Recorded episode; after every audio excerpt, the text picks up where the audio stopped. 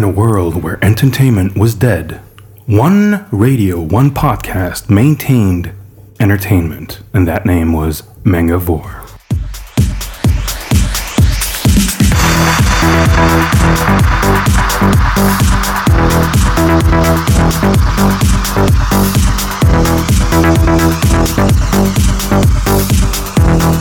Bonjour à tous, euh, bah, bienvenue pour un nouveau podcast euh, mangavore.fr. Donc là, on est sur les épisodes 11 et 12. Nous sommes encore une fois au Manga Café V2, rue Primo Levi, dans le 13e arrondissement de Paris, puisqu'ils ont la gentillesse de nous accueillir. Bonjour à mon équipe euh, plutôt réduite aujourd'hui. Ouais. hein. voilà, hein. bonjour Muriel, ça va Bonjour. Et ça bonne va année à tout le monde, au Ah fait. oui, bonne, année. Bonne année à l'invité aussi. Bonne année. Bonne voilà, année. on te présentera juste après. Donc Muriel, ça va bien? Ah, je vais très bien. Je suis ravie d'être là comme Eh d'habitude. ben écoute, c'est super. Euh, Merci pour ta bonne humeur. Tu as une petite, une, euh, petite rubrique aujourd'hui? Oui, aujourd'hui, je vous propose mon, un banc d'essai de trois animés. Ok, ok, ok. qui viennent juste de démarrer, qui sont tout chauds euh, en direct du Japon. Donc, euh, je vais vous dire ce que j'en ai pensé et si ça vaut la peine de continuer à les regarder. Parfait. Alors en ce moment, c'est la pleine lune Glougarou. Est-ce que ça va influer sur ta rubrique? Euh, pas du tout. Ça fait un peu Scooby-Doo là. ouais, c'est vrai. ça- oui. Non, euh, logiquement, aujourd'hui, ça devrait plutôt bien se passer dans l'ensemble. J'ai des news, euh, quelques-unes qui sont sérieuses. Hélas, j'ai fait de mon mieux pour trouver les trucs les plus Ah, débiles possibles. Et t'as remarqué qu'on réagissait que sur celle-là. Oui, oui, oui, oui. Hein Et donc, conclusion, mais malgré tout, j'ai quand même deux, deux news sérieuses. D'accord. Mince alors. Ah là là là. Bon, ensuite, Al va nous rejoindre. Tous les autres sont soit au ski, soit, euh, soit indisponibles, euh, soit voilà, hein, indisponibles. Et notre invité aujourd'hui, c'est Adeline. Bonjour Adeline. Bonjour, Et donc, tu es responsable, euh, directrice pardon, de la communication chez Abiscorp, c'est ça? Exactement. Voilà, donc Abiscorp qui est une boîte qui fait. Qui fait beaucoup de choses, mais entre autres euh, des produits dérivés et des jeux et jouets sur euh, plein d'univers euh, variés, mais euh, essentiellement du manga. Voilà, donc on va parler de tout ça tout à l'heure, mais sans plus attendre, on enchaîne sur des news. Breaking news live from Mangavore.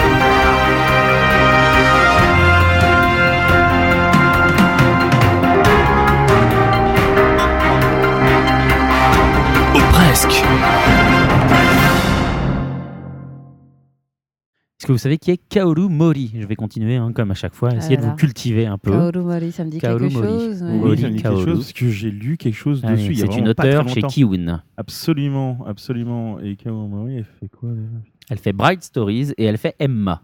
Ah oui, j'adore. Alors, est-ce que tu sais pourquoi est-ce que je veux en parler? Parce qu'elle Bah sera non. membre d'un jury, notamment? Oh, exact, mais ça j'en parlerai après, mais c'est pas ce que je voulais dire. Bien ah, joué. spoilers Spoilers, sweetie. Voilà. D'accord, d'accord. Non, alors dans un premier temps, Kaoru Mori, c'est tout simplement le premier mangaka qui est annoncé en tant qu'invité officiel manga du Salon du Livre de Paris, C'est génial.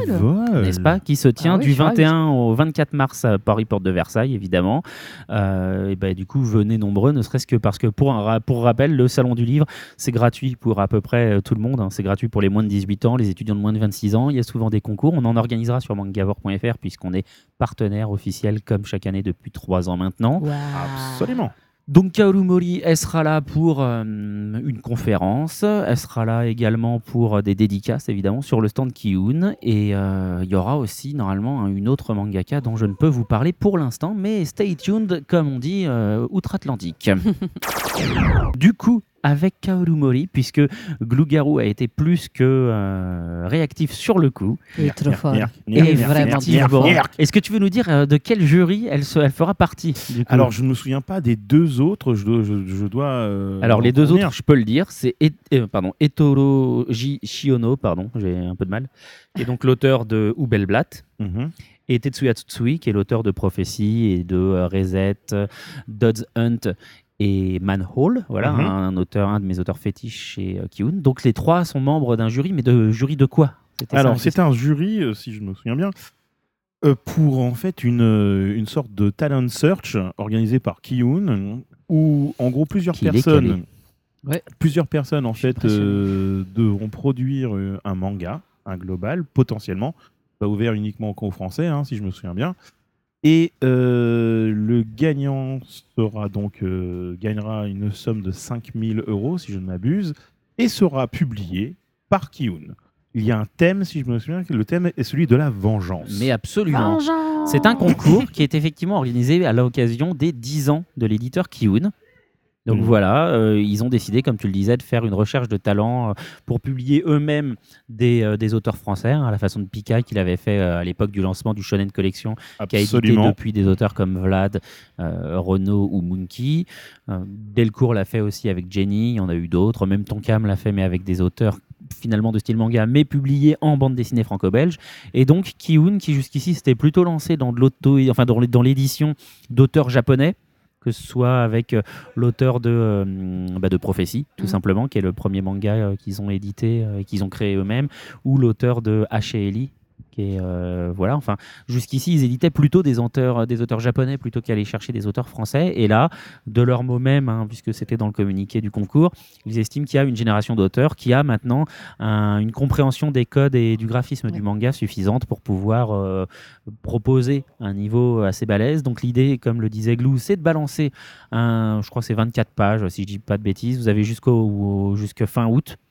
Ah, et d'accord. puis, si vous êtes retenu, il y a effectivement 5000 euros et, une, et un contrat de publication chez Kiun à gagner. Le- pour la deuxième place, il y a Deuxième et troisième place, il y a des tablettes euh, graphiques euh, de chez Wacom.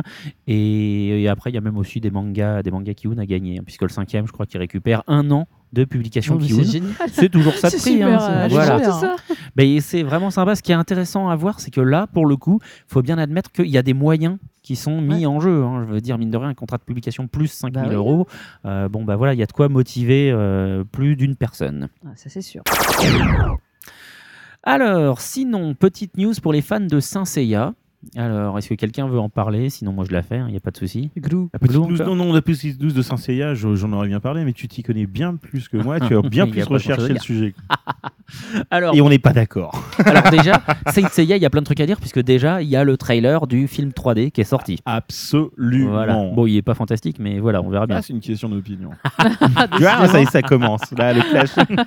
mais surtout Megumu Okada et là ça ça va vraiment euh, créer une scission je pense dans le public Megumu Okada l'auteur de Saint Seiya épisode G vient d'annoncer sur son Twitter de manière très officielle que le 5 avril commençait la suite. Saint Seiya épisode G Assassin.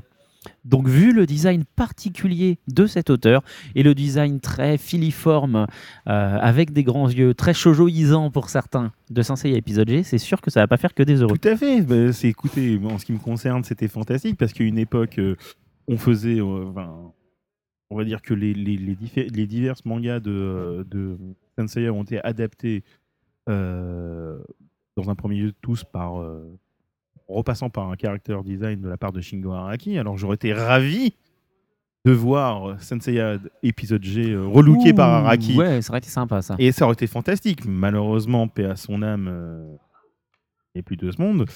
Et à côté de ça, ça ne s'est jamais fait. Je crois que je, je crois qu'il n'y a, jamais eu aucun projet d'adaptation de Senseiya épisode G en animé. Bon, je je mettrai pas ma main à couper, mais effectivement, je me rappelle de rien. Voilà. Alors que euh, Los Canvas euh, a été très rapidement. Ah oui, il y a eu un euh, animé qui a bien un- marché. Un animé qui a été bien, euh, voilà. Et que là, il me, s- là, par la suite, Bah, Il y a un- Omega. il y a Omega qui d'ailleurs arrive sur nos chaînes d'ici très peu de temps, il me semble. Ouais, enfin, ça a déjà été diffusé sur manga, hein, Omega. Oui, mais là, ce sera accès. Oui, oui, en fait. tu- Voilà. Voilà, Non, je- je ne donc, sais pas donc de quoi je tu me parles. tais, je ne dis des stupidités. je- Tais-toi voilà. donc, mécréant. Et voilà.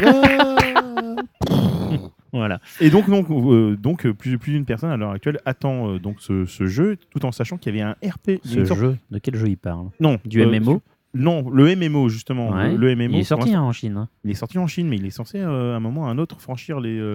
Oui, Les frontières. On verra. hein. On verra. Oui, oui, non, mais il y a un MMO DBZ aussi hein, qui existe en Chine. hein.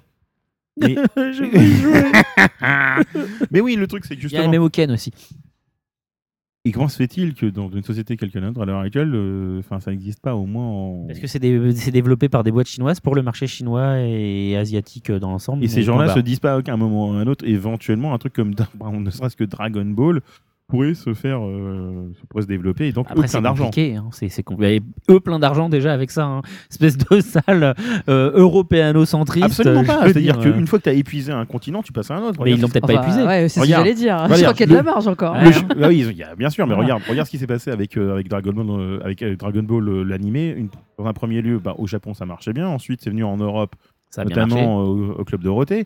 Et une fois que ça s'était un peu tari, boum ça a été repris, c'est- on va dire une deuxième vie lui a été insufflée en passant par les. États-Unis. Troisième vie, effectivement. En passant par les États-Unis, En passant par les ouais. États-Unis, où là, euh, des jeux ridicules, des, jeux sur, euh, sur PlayStation ont été le résultat, euh, tous aussi euh, ridicules les uns que les autres. Non, non, non, non, il y a plein de bons jeux. Non, par contre, le problème, si tu veux, c'est pas le- la troisième vie de DBZ. Le problème, en fait, c'est qu'ensuite, il a été déclaré cliniquement mort et qu'ils ont essayé de le réanimer très régulièrement avec des animés pourris. C'est autre chose. Alors, est-ce que tu veux nous parler de Eureka un peu, euh, Est-ce que tu veux nous parler de quoi parle Eureka? Euh, ça va être compliqué parce que euh, j'ai pas lu, j'ai pas fait mes non, devoirs, non, non, j'avoue. non, non, non, non, mais voilà. Alors, donc, Eureka est un manga qui sort chez Komiku, les- le, le jeune éditeur. Et c'est un manga donc de Hitoshi Iawaki, qui est l'auteur de euh, Parasite, qui est sorti chez Glénat. Et c'est un manga qui nous parle de qui exactement, en fait, Muriel? Bon, alors, je crois qu'il parle d'Archimède. Absolument, c'est ça qui est super. Non, Super. franchement, c'est génial. Eureka, un manga qui nous parle d'Archimède. Ça se passe au 3 siècle avant Jésus-Christ, alors Et- que Rome et, et- Carthage dans un s'affrontent au cours de trois guerres puniques. Non, Oui, il y a de l'eau. bah, nécessairement un minimum, quoi, poussée d'Archimède, tout ça, etc. Mais bref, c'est au sujet du, euh, comment, du siège de, euh, je me suis perdu, de Syracuse. Voilà, euh, Je vais pas vous chanter la chanson. de Syracuse ou de J'aimerais tant voir Syracuse. Eh bah si, tu vois, tu nous l'as Ah, chanté. voilà, je l'ai fait. Donc non, mais c'est plutôt sympa. Alors évidemment, un titre qui fait, qui évoque euh, évidemment euh, Thermae Romae qui est sorti chez euh, Casterman, enfin chez Eh Sakka. Et, donc, on donc, reste dans l'eau. Hein. et donc le 23 janvier, euh, ce sera sorti. donc vous pourrez largement vous le procurer chez vous. Un titre plus que surprenant et atypique. Ensuite, Gunm, est-ce que ça évoque quelque chose à quelqu'un ici Encore Tu, tu veux dire, tu veux dire ça, hein. Alita Battle Angel Battle Angel Alita, absolument, le, le- le- le futur film de... euh, de James Cameron, l'ex-futur film, et oui voilà. C'est ça. Peut-être qu'un jour mes petits enfants ont la joie de dire Ah, Regarde, c'est Alita Battle ça. Angel, mortel Après Avatar 2, 3, 4, Avatar versus euh, Titanic 3, Voilà. peut-être qu'on y aura le droit. Il y a trois prequels qui ont été. euh, non, trois, trois sequels qui ont été, euh, qui ont été validés pour Avatar au passage. Non, arrête. Carrément, Si, quoi. si, les, les dates ont été données en plus. Eh ben dis donc, on n'a pas D'accord. sorti de l'auberge. On n'a pas Peut-être fini, hein. qu'après, son cul- parce qu'il avait dit qu'après Avatar, logiquement, il a enchaîné sur l'adaptation donc de Gun. Mais voilà. Oui, voilà, c'est ça. On, Bon, jamais, on n'a toujours le pas d'infos, mais on Je verra serai bien. mort, bien Dans avant. 15 ans, euh, je crois peut-être. Non, pas non. Alors, pourquoi est-ce que je vous parlais de Gun Pas pour vous faire déprimer au sujet du cinéma, pas du clair. tout. Mais pour vous rappeler déjà que ce mois-ci, Gun Last Order s'arrête. C'est la fin.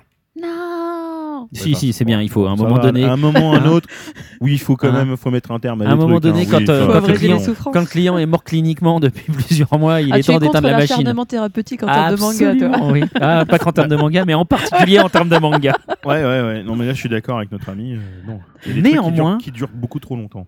Néanmoins, c'est pas pour autant que vous aurez fini de manger du, mo- du Panzerkunst, puisque l'auteur a annoncé Un spin-off? Kasei Senki, donc euh, les chroniques des guerres martiennes, hein, grosso modo, qui Ah, est donc voilà, qui sera donc un troisième arc euh, qui se s'intéresse à ça et qui revient en fait sur les guerres de Mars qui sont euh, qui se sont déroulées sur Mars, puisque Mars est une planète qui est en guerre depuis je sais plus 200 ou 500 ans dans l'univers de Gunm. Et donc on revient sur euh, bah, comment elles sont déroulées, pourquoi elles se sont déroulées, les origines du Panzerkunst, etc., etc., etc. Fais gaffe, il va- terminer comme Matsumoto, ce garçon. Il y aura un univers entier euh, tourné autour de ça. quoi. Bah honnêtement, euh, finir sa vie comme euh, Leiji Matsumoto, il y a, quand pire, même il y a pire. quand même On peut pire, pire, hein. On va pas le enfin. plaindre, c'est tout ce qu'on lui souhaite. Oh merde, putain, faut que je fasse gaffe, je risque d'avoir du succès. relou, relou. Donc en tout cas, il y a plus d'infos dans le dernier magazine Eve- Evening qui n'est pas encore sorti au moment où nous on enregistre, mais qui sera sorti au moment où vous écoutez l'émission, puisqu'il est censé sortir au Japon le 28 février. Il y a aussi un artbook qui devrait sortir, alors euh, pas sur Kasei Senki, hein, c'est trop tôt, mais probablement sur Last Order. Ok. Voilà, je Ok. pensais pas provoquer une telle, euh, tel un tel enthousiasme. engouement. Voilà. Juste un petit mot pour vous dire que euh, l'éditeur de figurines luxembourgeois Tsume vient de sortir deux figurines qui ne sont pas du manga pour une fois. Ça change Mhm. un peu. Ils viennent de euh, balancer des photos et les précommandes du coup de deux figurines de Street Fighter 4. Donc Chun-Li Ah et oui, Vega. oui, donc oui. moi, ça me fait assez plaisir forcément. Mais on reste dans le même euh, univers quand même. mais c'est pas du Pas- manga en non, attendant. effectivement. Et bon voilà, moi Chun-Li, ça me fait toujours plaisir. Oui, euh, oui, j'ai voilà. vu. Voilà, voilà. Chun-Li. N'est-ce pas? Voilà. Elle a des grosses cuisses évidemment. Elle a des grosses Ah cuisses. Heureuse- Bah, Mais heureusement, mais heureusement. C'est ce qu'on remarque en pas- premier. comme hein. dans- le jeu, mais comme dans le jeu, Comme dans le jeu, il est hors de question que ce soit une, C'est- avec, même. avec des cannes euh, ridicules. Non, non, il Non, faut qu'il soit ça. musclé. Non, non, mais pour le coup, tu seras content. Et le Vega, ils ont repris le Mais j'ai vu les photos. Voilà, il est, il est agrippé sur une grille, comme dans le décor mythique de Street Fighter 2, ce qui fait forcément très plaisir. Euh, Voilà. D'ailleurs, appel à Capcom, faites-nous dans Ultra Street Fighter 4 un décor avec une grille. Alors la question doit être posée. C'est très spécifique comme demande, sûr. La question doit être posée. Est-ce que les gens de Tsume vont appeler Balrog vont-ils l'appeler Balrog au Japon également? Bah, en fait, c'est pas eux qui vont le faire a priori. Mais alors, oui, alors en fait, expliquons pour les trucs, c'est que Oui. en fait, Vega, pour tout Européen et tout Américain, c'est l'espa- le torero espagnol avec des griffes et Voilà. un masque. Voilà. Sauf que en vérité, ça c'est des noms qui ont été changés. euh, les noms des quatre boss de Street Fighter 2 ont été changés là, depuis le Japon vers l'Occident, parce qu'au Japon, le boss s'appelait Vega, c'était Mhm. pas le- l'espagnol. Le l'espagnol lui donc s'appelait Balrog, c'était pas le boxeur, parce que le boxeur lui il s'appelait M Bison, parce que ça veut pas dire Monsieur Bison comme tout le monde pense en France. Mike, À la base, Mike Bison. C'est Mike Bison, Et, exactement. pas Mike et le, et le Tyson, grand mé- méchant qui s'appelle Bison dans son véritable nom s'appelle Vega. Vega. du coup voilà. D'où les- Je suis d'où- complètement Mais il y a ce genre- ce genre de problème existe également euh, pour, euh, pour, pour Mario. Hein? Et pour les, il y a Mario, les il s'appelle Mario. hein. Non mais les, per- les personnages de Mario Kart, les personnages de On Mario Kart, il y a des, il y a des noms qui ont été inversés. Ah bon, qui ça? Ami Alors je veux pas dire de conneries quand même, euh, mais quoique j'en dis beaucoup. Mais Oui, Vas-y, c'est vas-y. Je vois pas de quoi tu parles, il me semble que Toad à la base ne s'appelle pas Toad du tout. Ah bon Et ils ont inversé avec un autre des persos. Bah, pas avec Koopa en tout cas, hein, ni avec Bowser. Je ne sais pas. Il faudra, il faut, il faut vérifier Ça, absolument. Le gro- la, la grande révélation en vérité depuis le début, le grand méchant dans Mario, c'est Toad. C'est lui qui tire les ficelles. C'est lui qui tire les ficelles, exactement. Alors là, machiavélisme. Donc voilà, euh, le truc c'est que de toute façon, comme c'est un éditeur européen, euh, le perso ils vont la- pro- probablement l'appeler Vega. Gars, Mais effectivement, comme euh, je crois qu'ils ont les droits euh, sur le monde, je sais pas comment ils vont faire pour euh, la communication au Japon. Mais après, est-ce qu'ils ont une communication spécifique Japon? Je suis pas persuadé. C'est peut-être un peu compliqué. euh, voilà. Dernière news pour moi euh, Kaori Yuki. Ça fait plaisir Ah. un peu aux filles, là, j'espère. Euh, Ah, ah, alors, ah, nos filles, qu'est-ce qu'on en pense Kaori Yuki Si, si. Si, l'auteur nom. de Angel Sanctuary. Voilà, c'est ça. L'auteur Voilà. d'Angel Sanctuary, l'auteur de euh, bah, Conte Kane et Godchild, euh, et donc dernièrement de Devil Lost, Sound- euh, Lost Soul, pardon, qui sort euh, chez Pika le 5 février. D'accord. Une série terminée en 6 tomes, mais je ne vous parle pas de Kaori Yuki juste pour ça. C'est parce qu'également, on vient d'annoncer que dans le Aria qui sort à la fin du mois, là, le magazine japonais, elle démarre une nouvelle série qui s'appelle Kakei no Alice, qui euh, voilà s'inspire très vaguement d'Alice au pays des merveilles, puisque ça se passe, euh, ça se centre sur Stella, donc une lycéenne qui appartient dans une qui, qui fait partie d'une famille euh, pétée de thunes, et euh, où les gens tous les mois se réunissent autour d'une tea party. Donc euh, j'imagine qu'il doit y avoir un Mad Hatter dans le tas, euh, tout ça. Ah, et forcément, vois, ça va être chelou. Ouais. Mais bon, à un moment donné, je veux dire, quand on est la prêtresse du manga euh, shoujo gothique, c'est bien de s'intéresser à Alice au pays des merveilles, Ouais, je pense. hein. Un peu Un passage peu obligé. obligé. ouais. N'est-ce pas? Voilà. Et ben, euh, moi, c'est fini pour les news euh, aujourd'hui. Donc, euh, à moins que quelqu'un veuille rajouter quelque chose, à moins que tu aies de petites news à nous balancer concernant euh, le catalogue euh, Abyss. euh, Non, non, tu pas obligé. Pas hein. Pas de nouvelles signatures de licence euh, pour l'instant. Par contre, euh, notre ambition sur l'année, là, euh, c'est euh, de doubler le nombre de nouveautés par, rapport à- par rapport à l'année dernière. D'accord, ok. Donc autant dire que ça va être intense en 2014. Eh bien, vous avez entendu. Très Donc, vous, votre ambition cette année, ça doit être de doubler votre budget Ouais, exactement. Trouvez un moyen, dé- démerdez-vous. Ou avoir plus de choix. Voilà. très très bien. Et bah écoute, euh, on va faire une première pause musicale et ensuite on se retrouvera pour euh, et bah, tout simplement pour faire un peu le, ton parcours et ton profil. Alors la première musique que tu nous fais écouter, qu'est-ce donc? Alors, c'est euh, mon coup de cœur absolu. Ok, c'est pas forcément très original, mais c'est pas grave. mon grand amour, c'est Nana. C'est pas moi. Merde, je suis déçu là. Bon, mon deuxième grand Je amour, rigole, chérie, euh, je- je- c'est Nana. scandaleux. scandaleux, Si, scandaleux. si tu écoutes le podcast, chérie, je rigolais. Donc du coup, on écoute. euh, comment elle s'appelle déjà la, la chanteuse? Euh, Anna. Anna Tsuchiya Voilà. Oui. Avec Rose. Ah non, c'est Rose qui s'appelle. Voilà. Voilà. pardon, ça c'était le nom du refrain. Eh bien, c'est parti.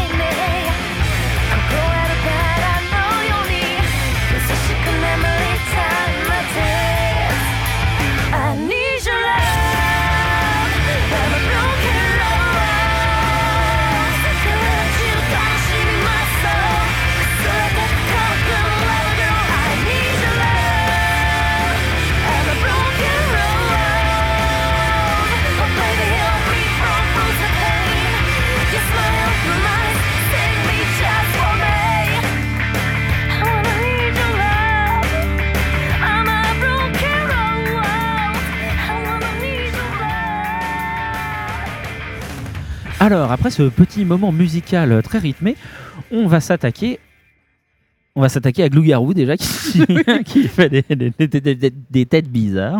Et ensuite, on va donc attaquer euh, bah, la petite bio sur Adeline. Donc, euh, à nouveau, Non, et non pas attaquer Adeline. Non, s'il te plaît. voilà. hein. Ça Pas se fait tout pas. de C'est une, suite. invi- une invitée. pas dans mon C'est intention. une invitée, allons-y doucement. C'est pas parce qu'elle est gentille qu'il faut en profiter hein, pour, pour être violent. hein. Voilà, voilà. Mais qu'est-ce que c'est? Mais qu'est-ce que c'est? Mais qui est-il? C'est le livreur de pizza Une machine à Un café animal CCO préhistorique par tous heures de droite, bordel! Un extraterrestre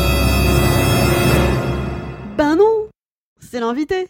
Donc Adeline, bonjour. Est-ce que déjà tu peux nous rappeler donc ton poste euh, exactement, euh, ce que tu euh, fais actuellement? Alors, je suis directrice de la communication chez Abiscorp. Tout à fait. Alors, on va, on va remonter loin déjà. Comment est-ce que tu as découvert, toi, le manga et l'animation japonaise? Alors déjà, c'est plutôt simple. Je suis née en 1980, tout pile. D'accord. Donc évidemment, ça prédispose à grandir avec euh, le club Dorothée. le Club Dorothée, la 5. euh, donc voilà, D'accord. euh, Dragon Ball, Olivier Tom, euh, Lucie, l'amour et rock'n'roll, n'oublions pas. Bien sûr, c'est important. Très important, hein, Ouais. ça a conditionné des générations. Oui, c'est ça. ça. ça conditionne des générations à, vrai. à- à- à vivre des, des, des quiproquos foireux. Mais laisse-moi m'expliquer. Tout à fait. Pas du tout. Tiens, dans ta gueule. ok. Donc voilà, évidemment, euh, j'ai forcément évolué, euh, évolué dans tout ça. Après, mon premier manga papier, ça a été un petit peu euh, plus tard, Ouais. puisque mon meilleur ami euh, au lycée m'a dit Oh, Je connais un truc génial, c'est Video Girl Eye. Je savais que t'allais dire ça. Je savais que t'allais dire ça. Et là, euh, je suis carrément tombée dedans, j'y ai passé des soirées, euh, c'était génial, N'est-ce pas? N'est-ce pas hein J'ai refusé pendant longtemps de lire Video Girl. C'est vrai Et c'est plus fort que toi. Ouais, ouais. Quoi Mais bien Video sûr, Girl. moi on m'a présenté Video Girl, là, il y a un truc, il y a des histoires d'amour, des machins, j'étais là. euh, euh, euh, et ils sont où les mecs qui font la bagarre là Moi ce m'intéresse c'est la bagarre là, les, les vrais mangas là, avec des mecs qui se mettent de la castagne là, pas des trucs de, de Des fillettes gonzesses. là. hein. Et moi, j'ai commencé par une séquence de baston dans Video Girl Len. Bon, les séquences de baston moisies, quoi. Bah ouais, c'est un- il y a- enfin, bien entendu, il y en a deux. Voilà. Ouais, mais elles sont moisies. Mais j'ai commencé par Video Girl Land. Ouais, non, mais c'est. Donc, c'est et bizarre, ça. Bah on- Après, il est passé à Video Girl Coton, puis Video Girl Acrylique. Video Girl Voilà. le, le plus délicat. N'importe quoi. Donc, Sa cousine trisomique. Voilà. Video Girl Ouille. Ah, c'est- c'est bien. Non, mais du coup, voilà, j'ai j'ai refusé pendant longtemps. Et puis finalement, la vendeuse, elle m'a dit Mais tiens, euh, vas-y, achète-les, je te garantis que tu reviendras chercher la suite demain. Donc, du coup, j'ai essayé, elle avait raison. Hein Euh, donc, du coup, ton premier souvenir manga papier, Voilà. c'est Video Girl Live. papier, voilà. Et puis après, bon, bah, après j'ai plutôt malgré tout évolué dans les cultures euh, plus jeux vidéo, euh, etc. Et là où je suis vraiment euh, retombée à fond dans le manga, bah, c'est en 2004 euh, quand je suis rentrée chez Abiscorp. D'accord, donc ça fait déjà 10 ans que tu es chez eux. Ouais. Voilà. Ça Parce que ne quand, on met des mots, quand pas. on met des mots dessus, là, tout d'un coup, Ouais, ça fait mal. Ok, donc, alors pour l'instant, parce que j'ai décidé en fait maintenant de structurer un petit peu mes interviews, hein, ça, ça part un peu moins dans tous Je les sens. ça, ça, Donc pour l'instant, on va rester un peu sur, euh, sur tes goûts, ce genre de choses, et après on ira sur le parcours, etc. Donc t'es plutôt manga ou animé? Plutôt. Ou euh, jeu vidéo du coup d'ailleurs euh, bon, euh, je suis plutôt, euh, plutôt D'accord. globalement. Euh, maintenant, j'aime bien euh, quand même de temps en temps lire les mangas. Euh, et puis, jeux vidéo, oui. Plutôt Bah, pas mal. Du coup, dernièrement, c'est quoi le dernier animé auquel, que t'as regardé, et le dernier jeu auquel t'as joué? Voilà. Bah, Oh là là hein. Alors c'est dur parce que malgré tout, il y, a un- il y a un phénomène euh, qui est euh, très très fort euh, depuis quelques années chez moi, c'est le manque de temps. Alors oui. évidemment, c'est c'est un Du petit coup, le dernier jeu euh, auquel j'ai joué, c'est Street Fighter 2. Ah oui, Ah, c'était il y a oui, longtemps. Effectivement, Le dernier animé que j'ai vu, hmm, je crois que ça s'appelait euh, Princesse Larson. Saga. Ah Princesse. Sarah. Quand même pas. Non, ça s'est arrêté en 88, tout ça. Alors, euh, euh, le dernier jeu vidéo euh, auquel j'ai joué, enfin là j'ai commencé, il était temps, hein, tu me diras, mais c'est le Lego Seigneur des Anneaux. Ah oui, bah alors celui-là je l'ai pas fait, mais pour avoir beaucoup joué au Lego Batman, je sais que ouais, c'est des séries plutôt sympas. Voilà, donc euh, là c'est plutôt. euh, et puis, et puis, euh, et puis si, si, le... ça c'est mon petit péché mignon, c'est les Chevaliers de Baphomet. Oh, Il y a, il y a le excellent 5, choix. euh, le 5 qui est- la première partie du 5 qui est sortie là, ouais, tout à fait. il y a pas longtemps et qui se finit un peu trop vite à mon goût, malheureusement. Mais En même temps, quand tu, comme tu manques de temps quelque part, voilà, c'est ça. Bah oui, oui, Parce oui. que ça- Skyrim 400 heures, c'est pas pour non, toi. hein. non, c'est pas pour moi, définitivement. je crois qu'il faut, il faut pas tomber dedans. J'ai jamais commencé ce jeu à C'était cause de tellement ça. bien. Tu regardes Skyrim, tu joues chez un pote et tu, et tu te rends compte que tu te poses la manette en disant non, le diable, Je jamais, refuse. jamais. Si je joue à ce truc, tout s'arrête. Voilà. C'est ça, tout s'arrête, exactement. Mais en échange, tu butes des dragons Ouais, mais- Et ça, c'est tu cool. butes- À un moment, t'as- là, c'est la vraie baston là, mon Ouais, gars. là, hein. là. Tu mets des Ah, castagnes ça, à des dragons là. Ouais, parce que Ouais, Video c'est- Girl Dragon, ça existe pas, hein Faut quand même le dire, hein C'est à l'étude, j'ai entendu dire. Ah, je vais te dire, là, c'est quelque chose. Là, tu prends, là, t'arrives, tu prends ta dague, là, tu, tu tabasses le dragon, là, c'est quelque chose. Là, il y a de la castagne. hein. Ça sent la testostérone. dire, après, ça. tu rentres dans Un une auberge, là. hein. tu vas dans une auberge après, là, tu prends une bonne bière, il y a un mec qui te parle mal, là, tu lui casses la gueule. hein. ça me rappelle un peu ma jeunesse, ça. hein. Ouais, c'était plutôt sympa. D'accord. C'était la séquence En direct de t'as- Exactement. Donc, du coup, euh, ok. euh, et le dernier animé euh, en date? Bon, j'ai le droit de faire un aveu. Vas-y. Je suis, euh, euh, je suis méga pas à jour en One Piece. Donc euh, voilà, je- j'essaye tant bien que mal de rattraper. euh, D'accord, donc tu mates du One Piece. Voilà. C'est plutôt un bon choix, somme toute. hein. Ça pourrait être pire, tu pourrais dire j'adore les épisodes filler de Naruto. non, ça c'est pas. Non, ça je peux pas dire ça. Alors même si la classification ne s'adapte pas tout à fait aux animés, euh, t'es plutôt sho- shonen, shojo ou seinen ou kids peut-être? Euh, bah, forcément, euh, je suis peut-être plus malgré tout attirée par les shoujo. hein. D'accord, non mais il n'y a pas de ce- souci. C'est, euh, on va dire que j'aime bien le style de dessin en même temps. J'avoue que j'aime beaucoup euh, et c'est vrai que euh, ne serait-ce que ne serait-ce qu'un nana ou des choses comme ça. Après, euh, euh, je suis allée, euh, je suis allée dans d'autres. D'autres branches un peu D'autres choses de Ai euh, Yazawa, mais Ouais. je, j'ai, Ah, un, Gokinjo c'est sympa. hein. j'ai un super trou de mémoire et je me suis. Parakis Ouais, voilà. Merci. Paradise Kiss c'est chouette. Voilà. C'est très très très joli Et Paradise je trouve qu'il y a une esthétique absolument à tomber euh, et euh, j'avoue que j'accroche énormément. Tout à fait. Du coup, je te demande pas quel est ton manga ou ton anime préféré. On a bien compris que c'était Nana de Ça y est. Ayazawa. voilà. Du coup, ah, on va attaquer le parcours professionnel. Euh, Déjà, est-ce que tu as toujours su, enfin toujours su, est-ce que ouais, très tôt tu t'es dit que bosser, tu voulais bosser dans le manga ou est-ce que tu es un peu tombé là-dedans par hasard? Je suis un petit peu tombée là-dedans par hasard euh, parce qu'effectivement, euh, euh, c'était pas ce forcément à quoi je me destinais. Maintenant, ce qui est vraiment super, c'est que quand je suis arrivée chez Abyss, finalement, tout mon euh, background culturel, on va dire, bah, prenait une espèce de logique. Parce que que ce soit en termes euh, bah, de manga, euh, même les cartes Yu-Gi-Oh! euh, Oui, à l'époque, à l'époque, euh, bon, bah, moi, euh, distributeur. c'est ça, on l'est toujours hein, d'ailleurs. Euh, toujours distributeur ah oui, oui, D'accord, oui, ok. Depuis, euh, depuis les débuts, depuis D'accord. 2003. Et euh, bon, bah voilà, moi, Yu-Gi-Oh! avant, euh, j'y jouais euh, sur ma console, tu vois. Donc, oui, j'assume. Y a pas de problème. Mais franchement, il est franchement bien gaulé le jeu de cartes Yu-Gi-Oh! Il est. Je veux dire, si t'aimes les, les jeux de cartes à collectionner, franchement, il est, il est pas mal du tout. hein. Non, c'est vrai, c'est vrai.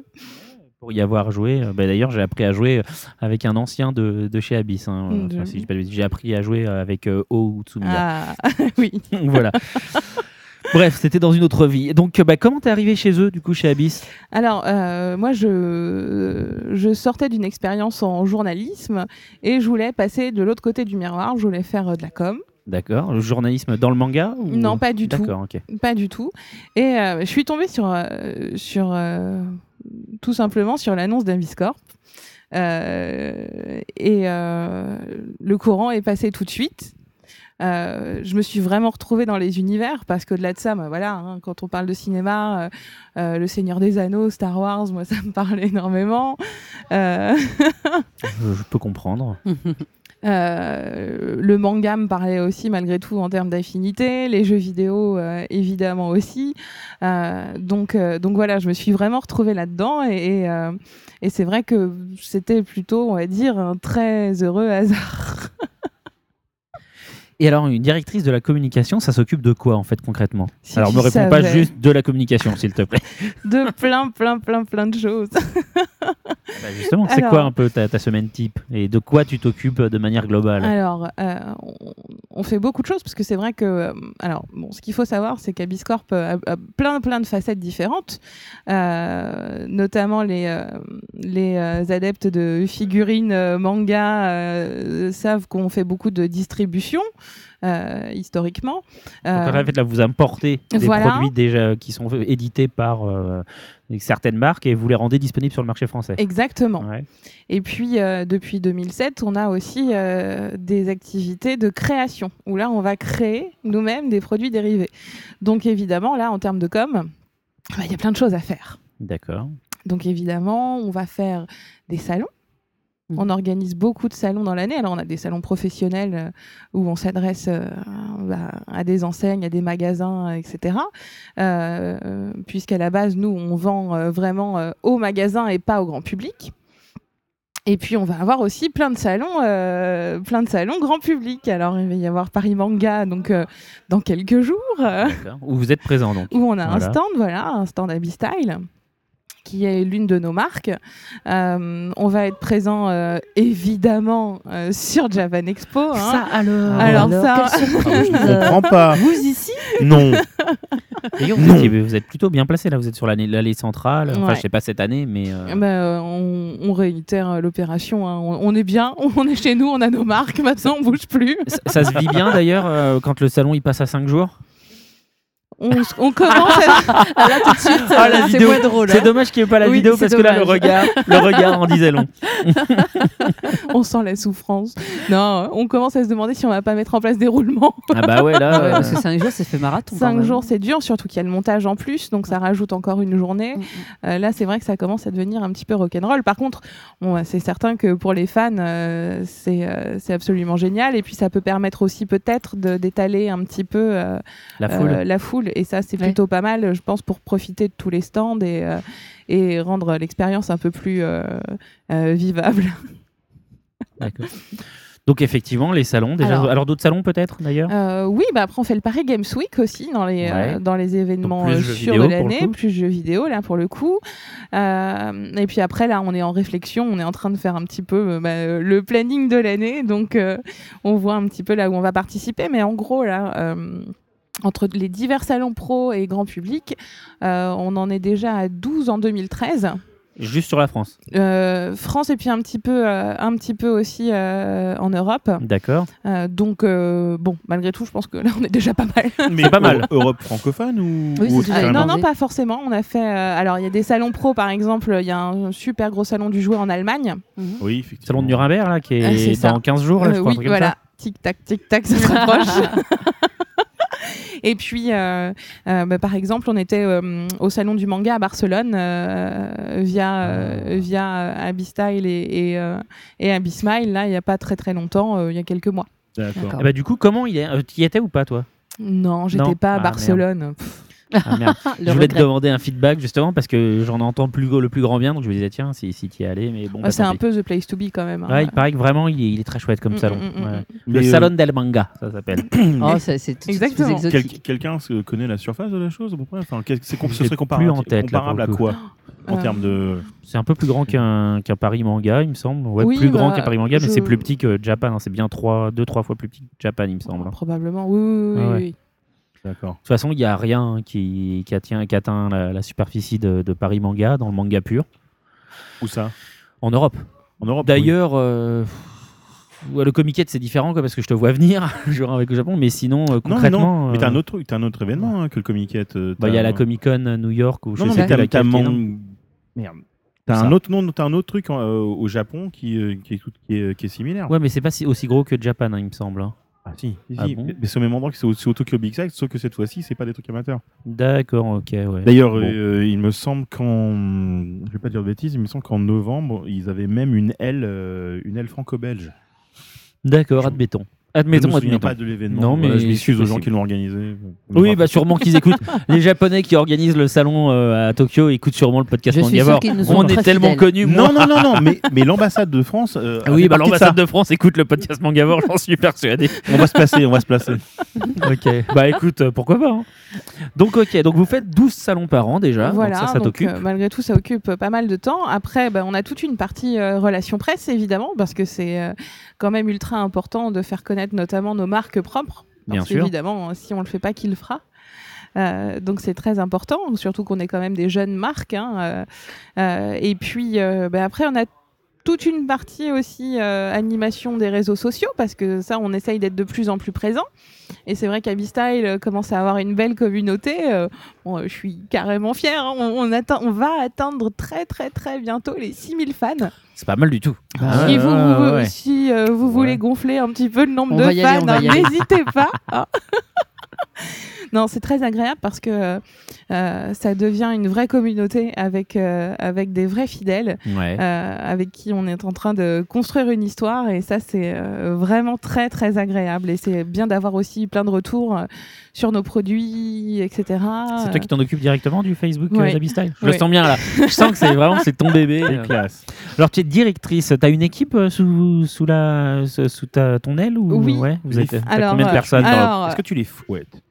Parfois Ah, c'est normal, c'est Ah. normal. Il, il aime ça. Je, je m'endormirai avec un sourire. oh mon dieu Oh, il est grave. Mais t'inquiète pas. je- Oh, je suis pas inquiète, non. Un peu quand même. Tu- oui, voilà, tu devrais. Prends donc cette cravache dans la main. Allez, laissez, laissez Ouais, parler, pardon. laissez parler l'invité, c'est sa tribune. Là. bon je voulais le faire Pardon. écouter à ma fille l'émission mais je suis plus sûre Alors, qu'on fait Je, je tiens à préciser, il me semblait l'avoir dit, mais je tiens à préciser que tous les podcasts Mangavore sont classés explicites sur iTunes. c'est vrai c'est vrai voilà bon bah on attendra quelques années alors Ah, explicite carrément. Bah, c'est, il y a pas, de toute façon, il n'y a pas 36 solutions. hein. Sur iTunes, c'est explicite ou pas explicite. Ah, oui. Donc, euh, voilà. Il y a deux de nos membres, c'est-à-dire qui sont qu'en général, euh, ils vont à fond. Oui, non, mais même, je veux dire, on dit suffisamment de gros mots en dehors de, de blagues euh, qui peuvent être plus ou moins déplacées. On dit suffisamment de gros mots pour justifier un classement explicite pour éviter d'être banni bêtement. Voilà. Pas c'est faux. sûr Derrière, il n'y a pas de limitation de download ou quoi que ce soit, donc ce serait idiot de pas le faire. C'est vrai. Voilà. Donc, bref, tu as une équipe euh, sous, sous la main, tu nous disais. voilà De... Euh, une toute petite équipe j'ai mon fidèle Greg euh, qui est avec moi euh, euh, depuis très très longtemps. Euh, et puis après, voilà, on a des membres un petit peu moins, euh, un petit peu moins fixes, euh, des extras qui viennent nous donner des coups de main dans les moments difficiles parce que euh, il y en a parfois. Ne serait-ce qu'à Japan Expo. Par exemple, ça c'est un moment euh, particulièrement merveilleux et particulièrement difficile aussi. Euh, donc, euh, donc voilà, on est une petite équipe, euh, mais on est des warriors. c'est pour ça qu'on fait plein de belles choses. D'accord, d'accord, d'accord. Bon, bah, c'est plutôt pas mal. Alors, quelle est la plus ta- plus belle réussite justement en tant que directrice de la communication? Quel est, tu vois, le souvenir dis, ah, tu t'es dit, ah, là, là, on a déchiré. Quoi. Ah, la colle. Alors, bon, ce qu'il faut savoir, c'est que, c'est que hum, le service euh, communication, là, tel qu'il est à l'heure actuelle euh, chez Abiscorp, il, il est assez récent. Moi, je fais partie des meubles hein, euh, chez Abyss, mais. mais euh, Encore un peu de poussière là sur ouais, l'épaule. de- Merci.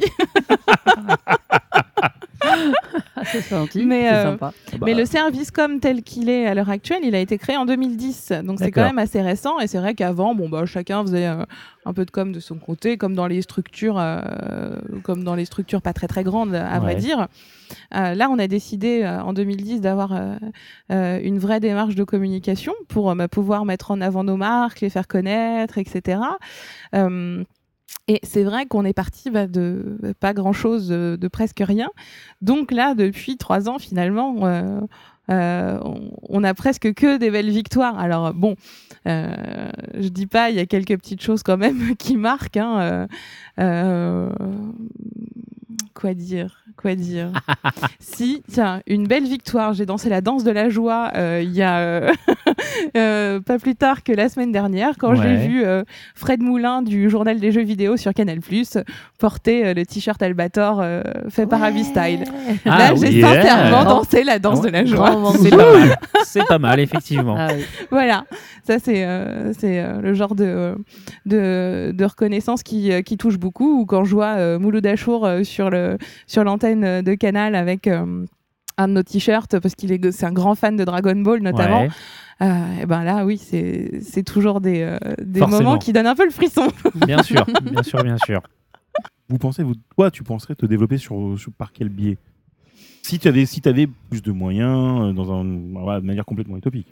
Alors, ça, euh, ça va être difficile de, de répondre d'un seul, euh, d'un seul bloc parce que ça dépend aussi euh, de quoi on parle. On a, on a vraiment deux marques qui sont bien distinctes euh, chez Abiscorp, euh, en tout cas des marques où l'on crée nous-mêmes les produits.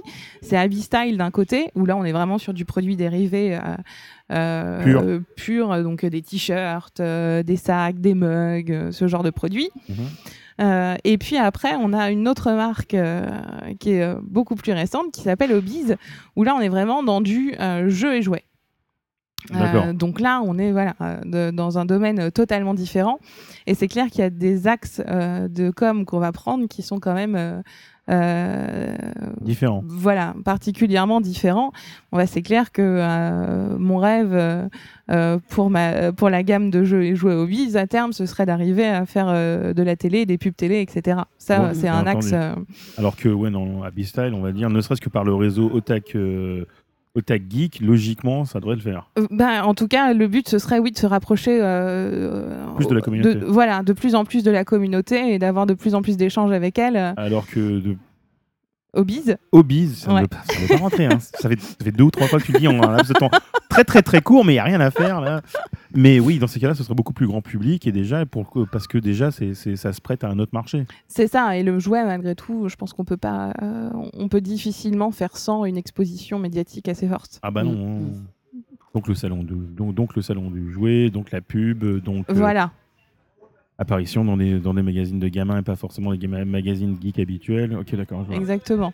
Et alors justement, c'est quoi les difficultés que tu rencontres dans ton métier, euh, vraiment au quotidien? Là, je parle pas pour la boîte, etc. Mais euh, quels sont les, les obstacles que tu peux rencontrer Les euh, enfants, Mais qu'est-ce qui, est, qu'est-ce qui est difficile ils sont méchants. ils sont méchants, ils attaquent. Est-ce que ils sont sans est-ce pitié. est-ce qu'il y a vraiment Au secours Va-t'en, va-t'en loin et ne reviens jamais. Bonjour mademoiselle. Ah, ils sont derrière. Continue, pardon. Ah, là, c'est dur d'enchaîner. hein. Ah ouais, c'est difficile. Ah bah, c'est lui qu'il faut enchaîner, ouais, surtout. Ça, c'est d'accord, oui.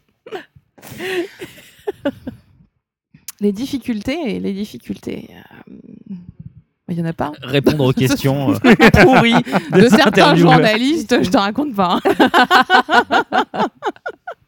Non, mais ouais, je veux dire, par exemple, juste au niveau de la, de, de la presse, euh, alors, quand on, quand on quitte les canaux, euh, de distri- enfin, les, les, les canaux de communication un peu, un peu balisés et, et faciles, entre Mm. guillemets, comme Animeland, Manga News, euh, voilà, oui, Coyote, oui. etc., comment, quel accueil tu reçois justement de, de la presse un peu plus grand public, dans la mesure où tu fais, somme toute, bah, des jouets, hein, de, de trucs pour, pour adultes un peu attardés. euh, de- hein. Non, mais voilà, est-ce que Ouais, c'est. ça c'est pas simple. Ça c'est vraiment vraiment un travail de longue haleine.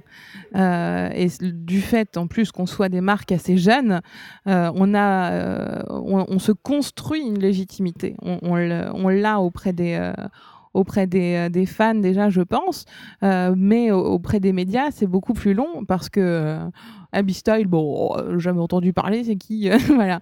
Donc, euh, bon, déjà, il y a quelque chose qu'il faut savoir, hein, c'est que quand on a affaire aux médias, s'il y a bien une valeur sûre, c'est de ne jamais se décourager. jamais. Oui, et, et c'est très justifié ce que tu dis. Et en même temps, voilà, c'est un travail de très longue haleine, ça prend du temps. Là, c'est vrai que je commence à avoir des belles retombées euh, au, bout de, euh, au bout de quelques années de travail acharné. euh, Tout à fait. et, d'approche et d'approche des médias mais c'est vrai que voilà on peut pas avoir dans ce type de, de métier de relation des retombées immédiates c'est pas possible Ouais. on va avoir forcément une oreille attentive de la part des médias spécialisés par exemple comme tu le disais Animeland. Animeland, Manga News par exemple qui bon sont des sites qui reprennent nos infos euh, euh, assez euh, De manière avide, en fait, même si c'était en fait. je l'espère Non, mais je veux dire, voilà, ils mais sont vraiment. en tout cas, on- je pense qu'on participe à l'actu, en tout cas de, ce, de, ce, de, de cet écosystème. Euh, maintenant, effectivement, pour le reste, euh, c'est déjà un petit peu plus, euh, un petit peu plus difficile. Maintenant, euh, on a une chance aussi, c'est que malgré tout, toute cette culture euh, un peu, euh, allez, on va dire geek, même si j'aime pas forcément ce mot qui est très très limitant, finalement, elle s'ouvre énormément. Et c'est vrai que du coup, on va se retrouver parfois à intéresser à un magazine un peu. Un peu féminin parce que euh, bah oui c'est facile de dire Oh, mon mec est geek parce qu'il joue à un jeu vidéo. Donc euh, voilà pour Noël après tout pourquoi je lui offrirais pas un t-shirt de jeu vidéo? Euh, c'est là-dessus qu'on essaye d'axer. Par exemple on a déjà fait pour Noël un dossier de presse. C'était l'anatomie du fan pour essayer de comprendre un petit peu de manière scientifique ce que le fan aime et comment on pourrait satisfaire ses besoins à l'approche de Noël. et il, a voilà. mar- il a marché ce dossier de presse Euh, oui, il a plutôt Ouais. bien marché, c'était Bon. assez rigolo. Bah, c'est bien. D'accord. Eh ben, écoute, euh, à moins que les chroniqueurs aient d'autres questions, on va faire une, une petite pause, puisque là, on est tout doucement en train de glisser finalement sur, euh, sur Abyss euh, en tant que tel, en abordant ton, ton, comment, ton travail. Donc, on va, je pense, s'arrêter là sur l'interview. On va passer sur d'autres rubriques, se faire une pause musicale, et puis après, on reviendra avec un animé en direct du Japon. Alors, qu'est-ce qu'on écoute ce coup-ci? Alors, on va écouter euh, Ah, euh, une fille que j'adore euh, particulièrement parce que je trouve qu'elle apporte un petit vent nouveau et un concept un peu fou. Euh, c'est Lindsay Stirling. euh, qui est une. il ne sait pas qui c'est. Vas-y, vas-y, vas-y, vas-y. Oh, Oh, ça craint. hein. Wow, vu j'arrête- ça craint, hein, sérieux. Une colle, voilà. Voilà, une fois de plus, va juger une fois de plus. Stigmatisé. Voilà. Vas-y. c'est une violoniste qui euh, non seulement euh, danse en même temps qu'elle joue du violon, mais en plus elle se cosplay et reprend plein de plein de thèmes euh, de jeux vidéo notamment ou de choses comme ça. Elle a fait Zelda, elle a fait Halo, elle a fait euh, elle a fait Assassin's Creed aussi, je crois, Game of Thrones. T'aimes le jeu vidéo et tu connais pas Linda Sterling Allô, quoi. Oh. Mais elle était, Oh. pas, elle est pas passée à Paris euh, l'année dernière non Ah, bah, c'est possible, Je crois hein, qu'elle était là en oc- Ah ouais Je novembre, sais pas du décembre. tout, mais, euh, J'imagine que c'est une Elle est venue faire un petit, un petit showcase. Je crois que c'était au dernier bar avant la fin du mois. Ah, Ah, c'est pas ouais. impossible du coup. Je j'avais pas suivi, mais ça serait très probable. crois, Alors honnêtement, est-ce qu'elle est américaine Je peux pas le promettre, mais c'est très possible. Mais en tout cas, elle est plutôt jolie et effectivement, Ah on oui, la voit. Voilà C'est ce qui pourquoi compte, elle fonctionne. Non, non, non. C'est parce que c'est pas du tout ça, mais ce que je veux dire, c'est que du coup, il y a, il y a des vidéos sur YouTube où on la voit genre en pleine forêt, déguisé en Link et non pas en Zelda, en train de jouer le thème, euh, les thèmes de Legend of Forcément, Zelda. une Voilà. en Link, en train de danser. Et c'est du- justement cette chanson-là que j'ai choisie. Et ben parce voilà, que, justement. euh, un beau medley des thèmes de Zelda, bah, ma foi, euh, ça se laisse toujours écouter. Ouais, et puis elle, elle joue vraiment bien du violon. euh, Oui. Voilà. Ou alors elle est très crédible en playback, j'en sais rien. Mais... Dire, ouais. Je sais pas, je sais pas jouer le violon moi, donc concrètement, euh, voilà. hein. sur, sur le principe, malgré tout, enfin, Oui. croiser une nana qui est en train de faire du, un cosplay de, de Link dans la forêt, en train de danser et jouer en même temps du violoncelle dans n'importe quel Du violon, pas du violon. Du violon, du Ah oui, violon. parce du violon. un violoncelle, c'est quand même Alors là, pour plus dur, c'est beaucoup plus dur. Ouais, ouais. Elle joue de la contrebasse tranquille, en faisant du trapèze dans la forêt. Easy. Facile, Les yeux bandés. Les yeux bandés. voilà. Ça perd. hein. Et de nuit, et de nuit.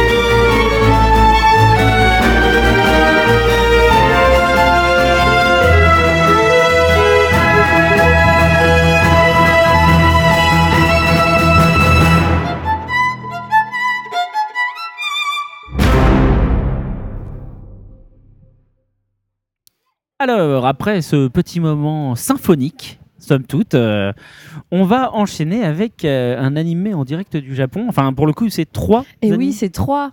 trois Voilà, animés en direct trois du Japon. animés. D'accord, Je n'ai pas chômé. très bien. Et je lance mon jingle. Un animé en direct du Japon. Avec la nouvelle année, il y a une nouvelle saison de- d'animés. Et j'en ai sélectionné trois. Alors, euh, je les ai sélectionnés sur un critère euh, tout à fait euh, objectif, à savoir leur titre. parce que bon. Ça me paraît bien, c'est voilà, normal. hein, c'est normal. Voilà, je regarde les titres, je fais tiens, ça a l'air sympa ça. Donc voilà, j'ai fait comme ça. Et du coup, ben, j'en ai retenu trois. Alors, euh, je fais un peu le même système qu'à l'école, hein. Ah, c'est-à-dire que les copies sont classées euh, du moins bon au plus prometteur. Euh, voilà. Comme ça, c'est bien l'affiche quoi, quand tu passes en premier. Voilà, c'est ça. Comme ça, le, ma- mauvais élève, il sait tout de suite qui, il est- qui il est. Et, mais ceci dit, avec cette petite nuance près que ben, je trouve que les copies sont assez bonnes. Donc je trouve que même le moins bon, ben, il mérite quand même les encouragements du jury. D'accord, ok. Bon, c'est voilà. pas mal. Mais je vais passer de ce qui m'a le moins enthousiasmé à ce qui m'a vraiment euh, beaucoup, beaucoup plu. Donc, euh, c'est une euh, chronique certifiée 100% subjective, n'est-ce pas? Euh, Avec des vrais morceaux d'opinion dedans. Donc, voilà. Très bien. Ce ne sont que, ce ne- ce n'est que mon avis. hein. Alors, premier, premier animé que j'ai retenu, c'est un animé qui s'appelle The Pilot's Love Song. Je peux vous donner le titre japonais, mais je suis pas sûre que ça va plus vous éclairer. C'est Toharu Ikushi e no Koi Uta. Ah bah grave si. Attends. Ah non, je déconne. Bien joué. Il a failli m'avoir. Putain, mais moi aussi, je me Et suis moi, dit, là, oh, mince, il l'enfoiré. Il connaît, il est trop fort. Ah là là, tu es démoniaque parce que j'ai failli euh, y croire. Ben, écoutez, c'est un, donc c'est un animé euh, adapté d'une light novel. Savez-vous ce que c'est? Une light novel Ouais, c'est annoncé dans le titre. hein. C'est Voilà. des romans C'est- foireux. C'est des petits romans. Oh, non, c'est pas c'est foireux. méchant. En fait, c'est typiquement japonais. Ce sont des petits romans qui se lisent rapidement. C'est ça, c'est du roman de gare. Voilà, et euh, oui, c'est des, des romans pour jeunes. euh, voilà. Souvent, il y a des mangas qui sont adaptés en light novel ou le contraire d'ailleurs. Comme Fate Night, par Il n'y a exemple. pas à dire, euh, je trucs. suis dans une équipe de gens vraiment Ah, pointus. par parce exemple, il y a le studio Media Factory qui a cette particularité au Japon d'avoir toutes les échelles de l'animation. En fait, Ah ils ont d'abord un- une boîte d'édition pour faire des light novels qui peuvent être adaptés, adaptés en animation, ensuite, euh, pardon, en manga, ensuite en, En animation. animation, etc. Voilà. Ah, d'accord. vidéo, C'est pourquoi la, pas. voilà, Ben, c'est la Et seule en au visual Japon. novel, pourquoi pas. Voilà. Je, m'incline hein, parce qu'il est trop fort, parce que lui il savait ce que c'était, alors que moi j'ai découvert ce que c'était light Mais- novel en faisant cette chronique. mais il y a des, y a light, c'était. non mais il y a des light novels hein, qui ont été publiés en France, euh, à savoir euh, les light novels par exemple de Kimagure Orange Road euh, ou de hum, comment s'appelle il y a des trucs là spécifiques. Il y a Glénat qui avait fait une collection de light Voilà, novels exactement. avec Librairie War. euh, il a fait plusieurs Les- titres dedans, no Ken, je crois, Voilà. l'épée de l'empereur. mais ça n'avait pas trop marché. Cas, on n'a pas fait un? Bah si, Euh, Kimagure Orange entre autres, Ouais. et euh, Love and Destroy, un roman tout pourri mais Voilà, qui était euh, designé aussi. par euh, comment oui voilà Katsura. Video Girl et les dessins étaient faits Girl par. Katsura. c'est. Ouais. Parce que dans les light novels, souvent, tu as des petites, des petites illustrations un peu Oui, par-ci c'est par-là. ce que j'ai découvert, effectivement, il y a des petites illustrations. Donc une fois de plus, euh, vous m'épatez. Il y a un light novel de Fairy Tail qui Et- doit sortir. Et, voilà. Voilà. Et là on les Et- arrête plus. C'est pas Voilà.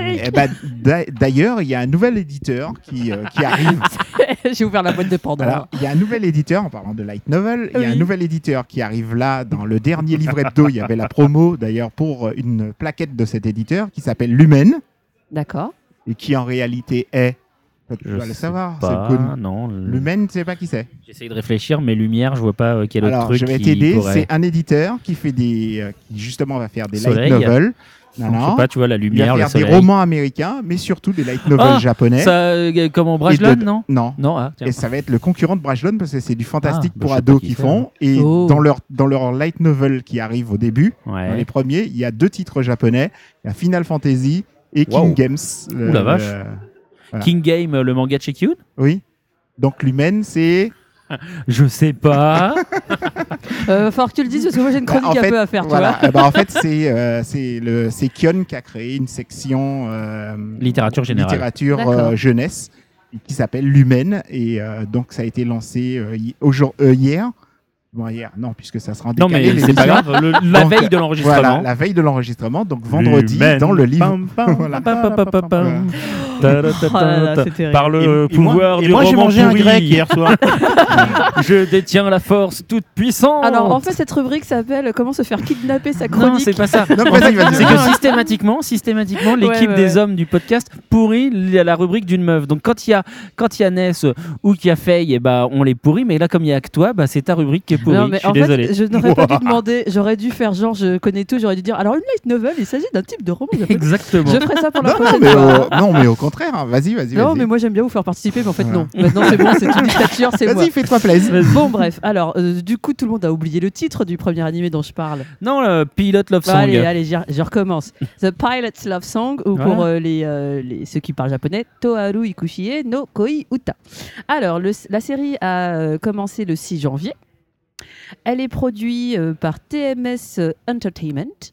Et euh, apparemment, vous pouvez, euh, si ça vous intéresse, euh, si à la fin de ma chronique vous avez envie de regarder l'animé, ben, il, est, euh, il est diffusé sur Crunchyroll. Crunchyroll France? Ah, c'est bien ça. Alors là, pour le coup, je ne je suis pas sûre. Ah bon, d'accord. Bah, parce que dans ce cas-là, on pourra pas y accéder. Mais bon, Ah, on verra. euh, pour les petits malins, peut-être. Ah, bah, euh, bah, enfin, bref, dans- passons. ok. Ouais, bah, bah, tu vois. Enfin, tout ça pour dire, il est sur Crunchyroll. D'accord. Alors, euh, j'ai vu euh, les deux premiers épisodes, puisque à l'heure où je vous parle, à l'heure de l'enregistrement du podcast, les deux premiers épisodes ont été diffusés. Alors, le pitch nous avons un jeune homme qui s'appelle Kalel Albus. Il quitte sa famille. Il pour s'appelle Kalel. Oui, je sais, c'est bizarre. Je me suis dit, tiens, Superman, c'est toi Oui. euh, Est-ce qu'ils s'en sont rendus compte au Japon que Kalel, Je- c'était ça, c'était déjà donné Je ne sais sais pas. Moi, ça m'a fait tilter tout de suite. Mais rien à voir avec Superman, c'est pas du tout le même univers. Enfin bref, il quitte sa famille pour s'enrôler avec sa sœur dans une académie militaire. Euh, dans le but de devenir pilote. Alors, euh, on est un peu dans la fantasy, puisqu'en fait, euh, on est dans un univers où l'académie où se rend ce jeune homme se situe sur une île flotte, qui flotte dans les airs. Et cette île, en fait, va bientôt partir en mission. On est dans un monde où on, se pose la question. en fait, on essaye de, découvrir les limites de ce monde. Et euh, l'île flottante va partir en mission pour trouver, euh, pour trouver ce qui se cache au-delà du ciel. D'accord, ok. Voilà. Euh, je traduis directement des sous-titres anglais en français, donc ça fait au-delà du ciel. Nous, nous partons euh, aux confins du ciel. Non, mais ok. Donc voilà, alors euh, bon, alors on apprend très vite hein, que ce jeune homme, ben, il a l'air ordinaire, mais en fait il ne l'est pas du tout, il y a un secret de naissance. Oui, c'est fou, on l'avait pas vu venir. Et donc c'est un voyage, c'est un voyage, on est tout à fait dans le voyage initiatique. Donc un jeune homme qui doit avoir euh, 16-18 ans à peu près, Euh, il entre dans cette, dans cette école, donc euh, voilà, on a euh, bien sûr le cocktail habituel d'amitié, conflit, trahison, amour, enfin bref. Euh, alors, pourquoi je vous en parle? Euh, Parce que, euh, bon, c'est vrai que les deux premiers épisodes donnent un, un sentiment de déjà-vu. Euh, surtout au niveau du graphisme, je n'ai pas trouvé que c'était très très original. Euh, ça s'est vu, revu, archivu. Euh, L'histoire aussi, ben, toujours la même chose. hein. On est, euh, il va y avoir des batailles, ça se passe dans le ciel, euh, on est pilote, euh, il y aura des combats, des ennemis, la trahison, le secret de naissance, tout ça, rien de nouveau. Euh, mais euh, j'ai trouvé euh, ben, que le, côté quête initiatique, moi, c'est quelque chose qui m'a toujours plu. Le héros dont on suit la, maturation, en fait, finalement, puisqu'il part d'une certaine naïveté. Et puis bon, le, spectateur suit quand même. Ouais, suit son passage à l'âge adulte. Moi, je trouve ça assez intéressant.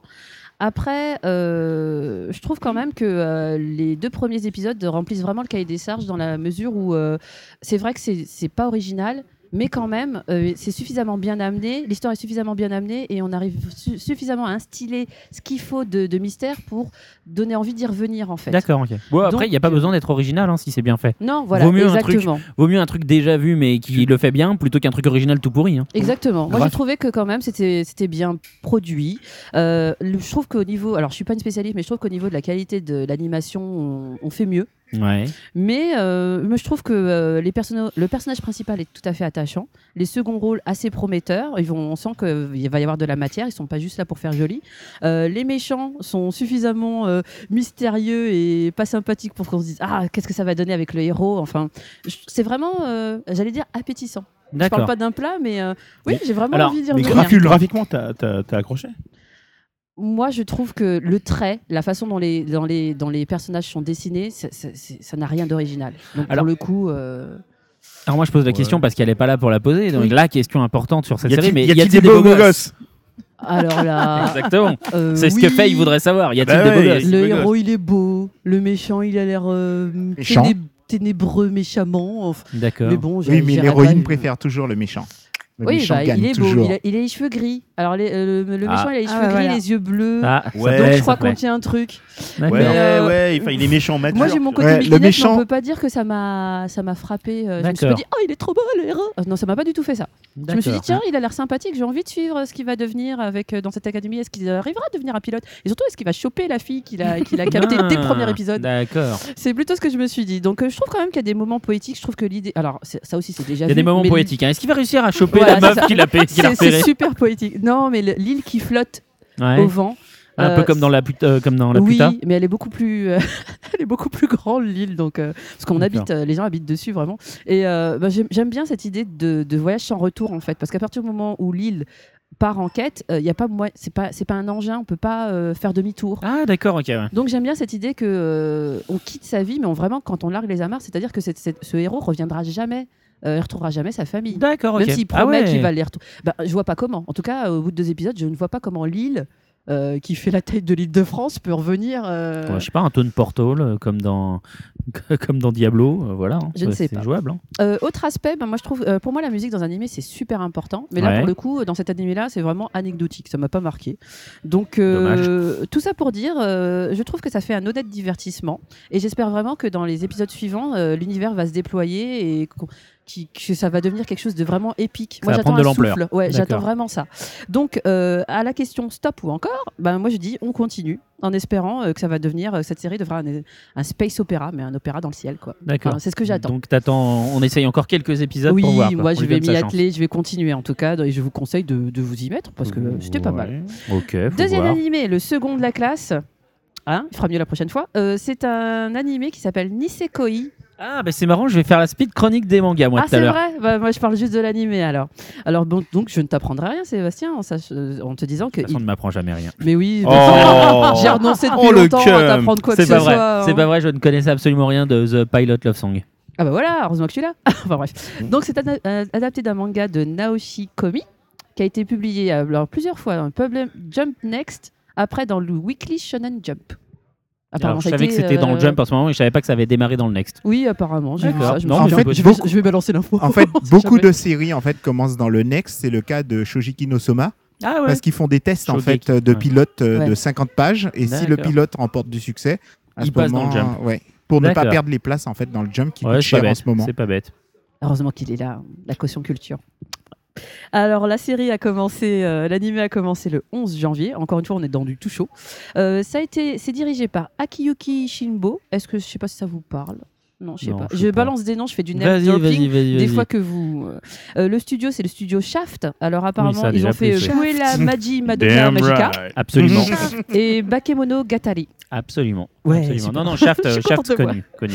Voilà, apparemment c'est connu. Ouais, c'est un grand black euh, qui fait des vengeances. That's alright. En fait, il avait fait la blague avant, mais comme tu l'as pas entendu, c'est pour ça qu'il a recommencé. entendu. C'est pour ça qu'il a recommencé. Heureusement que tu es là pour la Il faire. était déçu. Merci de la faire pour moi. Euh, très bien, j'applaudis. Alors, euh, le synopsis. Nous avons un jeune héros qui s'appelle Raku Ichigo, Ichijo. Pardon. Oui. Alors, euh, c'est un lycéen. Et alors, il est le fils d'un parrain de la mafia.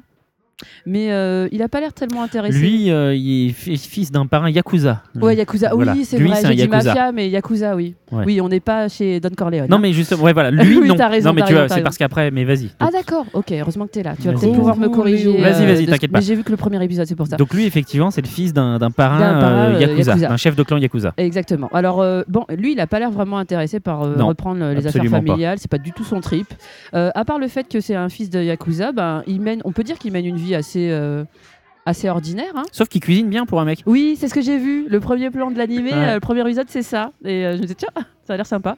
Et donc, il... Mais sinon, à part ça, c'est un lycéen tout à fait ordinaire. Alors, euh, le, le petit détail, c'est qu'il possède un pendentif mystérieux Oui. avec une serrure dont il n'a pas la clé. Et alors là, on a un flashback, on se rend compte qu'en fait, il a fait une promesse à une fille il y a 10 ans. Elle, elle a gardé la clé. Et lui a gardé le pendentif avec euh, la serrure. Donc euh, ça y est, on imagine, euh, voilà, les, euh, les bases sont jetées pour une histoire d'amour. euh, on se retrouvera. Et enfin bref. Ah, mais le de- de la depuis. Lovina- Es-tu le maître des Non, clés mais depuis Love Hina, euh, les, les, les promesses faites dans l'enfance et oubliées à l'adolescence, mais qu'on les retrouve quand même, euh, voilà, c'est c'est courant. Donc voilà, une promesse euh, faite à une jeune fille euh, dix ans auparavant. Alors, euh, il arrive l'élément perturbateur. euh, il s'agit de Shitose Kimaki. Une nouvelle élève, donc euh, avec qui ça passe pas du tout avec le héros, mais. Kimaki c'est Euh, Kirisaki. Kirisaki? C'est Ah oui, j'écris Kirisaki. tellement mal. Désolé, excusez-moi. C'est Chitose euh, Chitose Kirisaki. Kirisaki, tout à fait. Désolé. J'arrive même pas à me relire, c'est n'importe quoi. Avait dit quoi? Avec euh, Kirisaki Chitose. Chitose s'appelle. Shiri- euh, Kiri- Ça y est, j'y arrive plus. Kirisaki, c'est son nom de Kirisaki. famille, et Chitose, c'est son prénom. Voilà, heureusement que t'es là. Il n'y a pas de problème. Euh, donc euh, entre elle et notre héros, ça passe pas du tout. Non, pas du tout. Ils se disputent dès le début. Euh, je- voilà.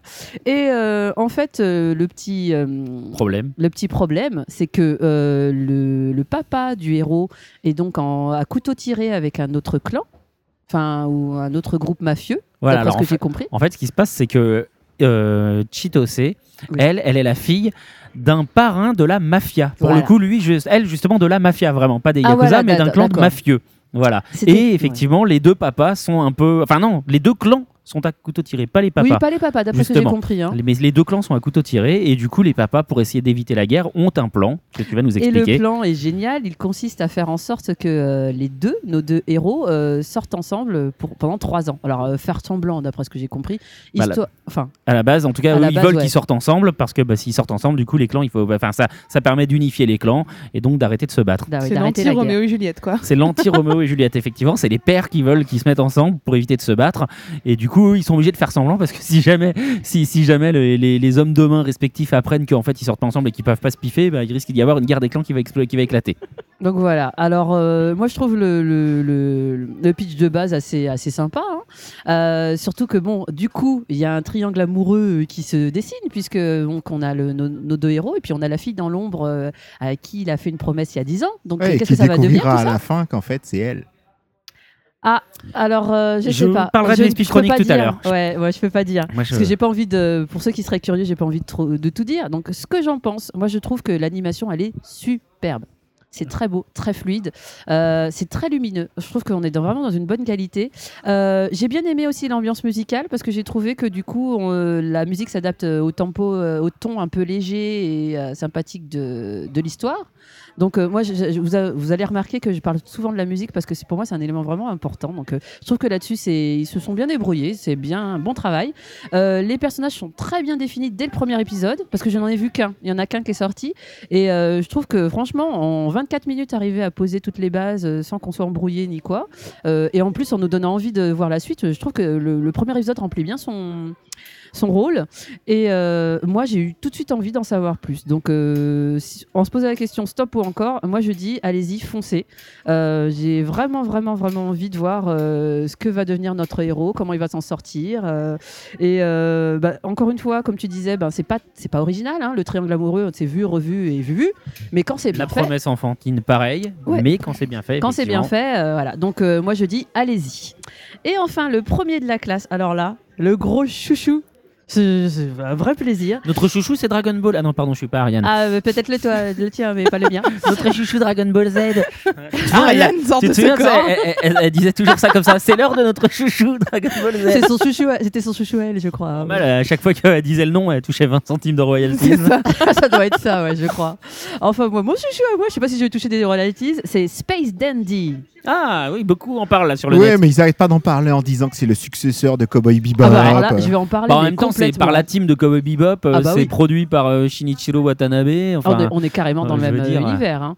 Mais pour moi, c'est le premier de la classe. Alors, T'as dit quoi, Space Dandy. Space, Space Dandy. C'est drôlement bien. Alors, euh, ça a Le commencé le de 5 l'espace. janvier. Et effectivement, c'est dirigé, euh, réalisé euh, par Shinichiro Watanabe. Produit par Bones. Alors, Voilà. Bones, c'est Hazephone, Worth Rain, euh, Cowboy. Bebop.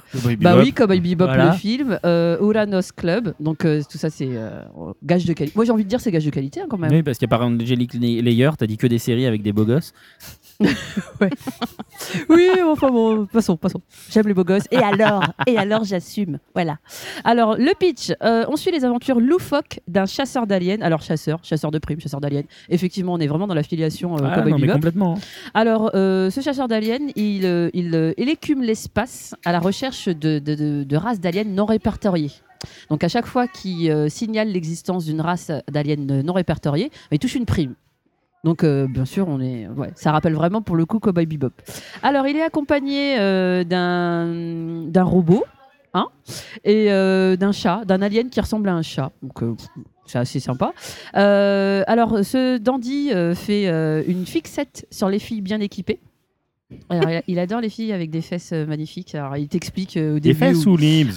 Hein? Les fesses ou les nibs? Les Lui c'est les fesses. Bien, Ouais, Bah, il a le droit. euh, je Ah non, dire. non, mais c'est très très bien. C'est original. Non, non, non, mais un c'est vrai que c'est rare, Non, parce qu'au Japon, c'est le non, En contraire. général, quand on dit bien équipé, tu vois ce que je veux dire, les gens se concentrent là-dessus. Ça dépend. Et en, Ouais, mais me- j'étais me- surprise. Me concentrant essentiellement sur les fesses, je suis content finalement qu'il y ait un héros au jeu auquel je puisse finalement m'identifier. non, non, mais c'est- très Too drôle. much information. Bon, on va t'appeler Al Dandy alors, peut-être. Dandy? Al Non, Dandy? Al, c'est moi. Al, c'est lui. Ah, pardon. Lui, c'est Glue Dandy. Glue. Dandy, excuse-moi. Ouais, on dirait une sorte de soupe.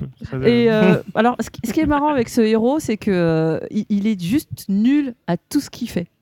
ok. Je Il peux toujours m'identifier Mais à il lui. est- tout va par bien. contre, alors il a un ego surdimensionné, il a une, Toujours. banane, il a une banane improbable, Euh, non. il a une banane, euh, un- l'Elvis de l'espace quoi. Mais, mais le mec, mais, mais d'une nullité totale et il s'en rend pas du tout compte. D'accord. Et il arrive à s'en sortir parce qu'il est Ah, mais nul. c'est l'inspecteur Gadget en fait. Ouais, un peu.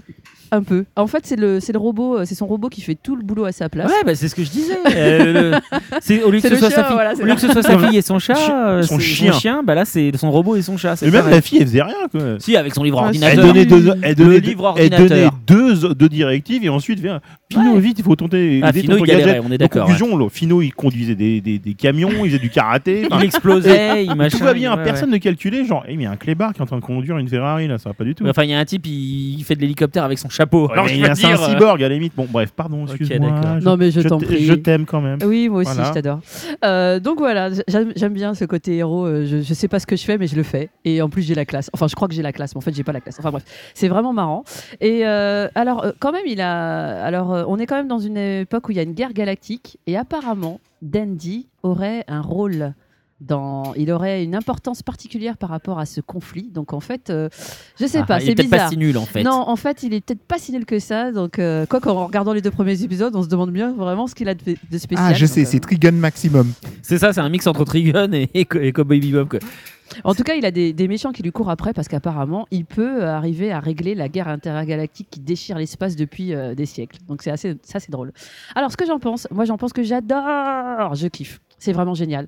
Euh, pour le coup, moi j'étais une énorme fan de Cowboy Bebop à l'époque, donc euh, je m'en suis jamais, je m'en bien, suis- en plus. Ouais, je m'en suis jamais vraiment remise. hein. Je pleure euh, régulièrement euh, tous les ans parce que voilà, j'attendais une série qui me qui me transporte comme Co- Cowboy Bebop et euh, bah, ça marche à fond sur la nostalgie hein, euh, cette série Euh, Space Dandy ça marche à fond là-dessus Mais il y a un jeu vidéo qui est sorti, je crois, s'appelle Catherine, qui a aussi un graphisme qui ressemble énormément. C'est un jeu, un nana Oui, non, qui- mais je vois très bien ce que c'est que Catherine, mais alors le rapprochement avec Cowboy Bebop. C'est au niveau euh, du graphisme, en fait. C'est le type de graphisme, ça ressemble beaucoup. hein. Alors Catherine, pour les gens qui ne savent pas, c'est un jeu, éro- enfin ouais, c'est un jeu à tendance érotique qui est sorti sur PS3 avec Mm. un très beau design, effectivement. C'est un jeu d'énigmes, si je dis pas de Voilà. bêtises. Et qui fait penser, justement. Moi, c'est le premier réflexe Moi, quand ça je me fait pas penser à Cowboy Bebop, Oh, mais ce graphisme un peu allongé, longiligne. ah d'accord je vois Ouais, non, moi mais j'aime bien ce d'accord, ok. graphisme là Bah, Catherine est très jolie, honnêtement, hein, comme Ah oui. En tout cas dans Space Dandy on retrouve un, un univers de l'espace extrêmement riche visuellement moi j'aimais les, retrouva- les trouvailles qu'on avait dans Cowboy Bebop par rapport à la description des, des- des différents mondes bah, on le retrouve dans, euh, dans Space Dandy à la limite euh, ça pourrait faire redite mais moi je trouve pas je trouve que c'est juste une revitalisation de cet univers-là, moi je trouve. Euh, les personnages sont ridicules et moi j'adore les personnages ridicules. Euh, la série se prend pas au sérieux. Il y a un énorme second de- degré que je trouve très rafraîchissant. Euh, Il y a beaucoup de métalangage, beaucoup. vous savez dans les dans les petites annonces pour le- le- l'épisode d'a- suivant, Ouais. il y a les personnages parlent comme s'ils avaient vraiment conscience d'être des personnages. D'accord, ouais, ouais, ouais, ok. Voilà. Et même dans la- dans, dans l'épisode, ça se retrouve ce genre de petites remarques. oui, mais on, on vous parle, mais en fait, on, on a tout à fait conscience qu'on est des personnages et euh, qu'on ouais, est ridicule et que voilà. Et ça, j'ai- j'aime beaucoup. Donc, du coup, ça crée un espèce de sentiment de complicité avec euh, le spectateur et je trouve ça très agréable. Euh, et comme je disais, et le pompon, bah, c'est la bande-son. La bande-son, elle déchire. Parce que euh, je sais pas. Alors pour le coup, ça serait intéressant de savoir si c'est la même équipe qui a fait, le, la, qui a fait le- la musique pour euh, Cowboy Bebop. Parce que clairement, euh, on est à peu près dans, les mêmes, dans, le même, dans la même ambiance musicale. possible, hein. Il y a des Euh, chances. la hein. chanson d'ouverture, c'est pas une chanson, euh, c'est pas pour le coup, c'est pas du jazz, mais je trouve que la chanson d'ouverture, elle est, elle est tout à fait, euh, elle se marie vraiment avec euh, avec l'univers de, de la série. On est dans une dans d'un type de musique funk très funk. C'est l'univers funk des années 70. Donc ça, c'est le type de musique que j'adore. J'allais dire, ouais. Alors, franchement, ça, ça, tourne, ça bouge, ça rythme. mais ça va euh, bien donc, euh, ça colle vraiment à la ah peau ouais, du, ouais, du dessin oui, animé. Complètement. Voilà. Oui, oui, oui. Ah bien, bien. On est vraiment là-dedans. euh, Il y a vraiment une alchimie entre musique et animé qui, qui, qui est, qui est excellente. Je veux la BO. hein. Je ne sais pas si elle est encore, elle est déjà disponible, mais je, je veux vraiment la BO. Euh, et puis je sais pas, il y, y a une atmosphère vraiment cool, déjantée. Euh, on sent que, euh, enfin moi je me pose la question, c'est les équipes, elles ont pas un petit peu fumé, euh, un petit peu fumé ou un petit peu fait des tripes à l'acide, parce que euh, il y a des plans. Bon, non mais franchement, il y a des plans dans la, dans la, dans les épisodes qui sont psychédéliques. Est-ce que ça fait penser à Samouraï Champloo? Ouais, on est, on est un peu. Ouais, moi ça m'a fait penser à ça, ouais. Voilà. Ouais, n'allait pas si loin, puisque de toute façon, euh, puisque euh, Cowboy Bebop, déjà, c'était fortement. Ils avaient recyclé plein de dessinateurs, character designers de gens qui étaient à la base sur Lupin. Et psychédélique, Lupin. Ah, mais est- même on- on graphiquement, est dans le genre longiligne, euh, Ouais, Lupin mais ça, c'est un aussi genre se pose là. un hein. qui C'était- me plaît beaucoup, moi. Je voulais le dire tout à l'heure, mais malgré tout, c'est comme sa chronique. non, mais ça arrive à sa fin. Tout ça pour dire que, ben oui, on a des trouvailles psychédéliques. Une anima- Alors, l'animation, la qualité d'animation, elle est juste euh, géniale. C'est vraiment, c'est ouais. extrêmement fluide, très bonne qualité. Euh, bref, c'est vraiment un véritable plaisir. Et euh, je tiens à dire que ça faisait longtemps que j'avais pas eu un plaisir au visionnage d'une série euh, comme ça. Franchement. Un, vrai bonheur bien. aussi bien au niveau euh, musical que euh, graphique, euh, le sens de l'humour. Enfin bref, c'est vraiment euh, un vrai bon plaisir, un vrai kiff. Donc euh, là, euh, stop ou encore, bah, allez-y, hein, foncez. Euh, je sais pas ce que vous faites encore sur les canapés d'ailleurs. Euh, Levez-vous, euh, trouvez le moyen de, de- de- de mettre votre main sur, vos mains sur cet animé génial. Pour moi, c'est un vrai bijou et je veux le coffret. hein, voilà.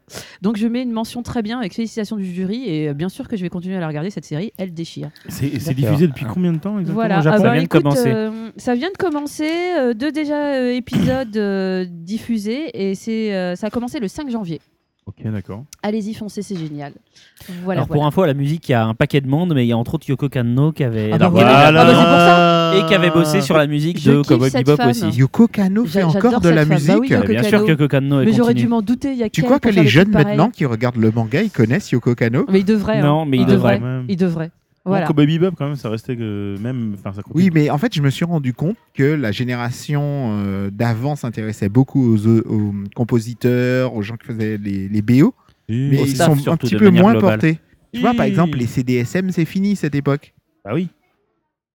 Alors les CDSM, ils parlent pas du tout de CD euh, pour euh, les gens euh, qui aiment la violence ou quoi que ce soit. hein. Pour ceux qui savent pas ce que c'est, SM c'était un studio de, enfin c'était des, un- Des enfin, CD studio, pirates, en gros. C'était une boîte voilà qui faisait des copies illi- illicites de CD. Et donc euh, bah, en France, les premiers, euh, les premières les boutiques BO. qui vendaient des, des BO, bah on savait pas forcément que euh, le CD au lieu de le payer 40, euh, 40 enfin ouais, au lieu de Oui, le c'est payer ça. 20 euros chez Junku, on le payait 6 euros chez chez euh, Conci et c'était parce qu'en fait c'était pas un officiel. C'est pour ça tout simplement. Oui. Donc ok, et bah écoute, euh, c'est Voilà. plutôt, ça a Trois plutôt animés cool. que je vous conseille euh, vivement. C'est Eh très ben. prometteur tout ça. Et bah merci beaucoup Je pour cette prie. euh, rubrique. Est-ce que quelqu'un a quelque chose à ajouter sur ces animés? Est-ce que bah, tiens, on va faire un petit tour de table. Euh, on va commencer par toi, Glou. Est-ce qu'il y a quelque chose que tu as envie de regarder dans ce qu'elle nous a proposé? Ah, ben moi, je vais mater Space Dandy ce soir. C'est bien, C'est très bien. Je Je suis, suis je suis- accompli. je suis un gros gros fan, on va dire, de de de, de, de- bah, déjà, enfin la continuité, la continuité, enfin pour moi, c'est-à-dire Lupin, ensuite euh, Cowboy Bebop, Samurai Champloo. Une petite aparté pour moi parce que je trouve que ça appartient à la même famille, c'est-à-dire euh, Michiko Tohachin. Et, et je reviens donc maintenant sur Space Dandy. Donc je, je, je- je- si c'est de la merde, par contre, je, je te traquerai. Bah vas-y, tape-moi, mais je, je, je Je suis te assez trouverai, je te traquerai. Ouais, je suis assez euh, confiante là. Voilà, Moi, je crois, j'ai pas trop peur. Vas-y. Très bien. Ok. En Al, fait, c'est est-ce sûr. euh, en fait, il y en a deux, le Space Dandy Ouais. et euh, surtout euh, Nisekoi. Nisekoi, euh, parce que euh, voilà, c'est. Est-ce que tu adores les comédies romantiques Voilà, Ah, grave. ça va voilà, te plaire, grave. c'est vraiment bien. Non, Franchement, enfin bon, on verra tout à l'heure quand je ferai ma speed Bon, chronique, après, le seul truc qui me fait peur, c'est que j'ai, euh, dans ce genre-là, j'ai à la tête toujours Ruff. Et avec les deux. euh, Ah, de natation, pardon, du, Ouais. Ata- du Adachi. D'accord. voilà. Ouais. Et donc, euh, qui est pour moi une référence dans le genre de famille qui se détestent. Ouais. Et donc, euh, du coup, euh, c'est vrai que pour l'instant, pour moi, Ruff, il reste quand même mieux. Ouais, mais après c'est différent. Adachi, il a vraiment son, son genre. Là, on est plus dans de la comédie sentimentale, à la, euh, à la To Love, à la, Love- à la drôle, Lovina. J'ai pas dit que c'était pas drôle. Ce que je veux dire, c'est que lui, il est plus sur un espèce de, de, de côté contemplatif, assez calme, assez, euh, assez doux. Dans toutes ses œuvres, alors que là on est sur un Ouais, truc C'est comme To Love, c'est dark. non, non, non, non, c'est non, non, un truc, c'est un truc plus nerveux, tu vois, comme même comme Video Girl, tu vois, Video Girl, c'est beaucoup plus rythmé et il y a beaucoup plus de, de rebondissements assez euh, surréalistes et, et même limite tirés par les cheveux que dans Roth, quoi. Roth, c'est vraiment genre la vraie vie de tous les jours. C'est pour ça qu'il y a des gens qui s'emmerdent dans les œuvres de Hadachi.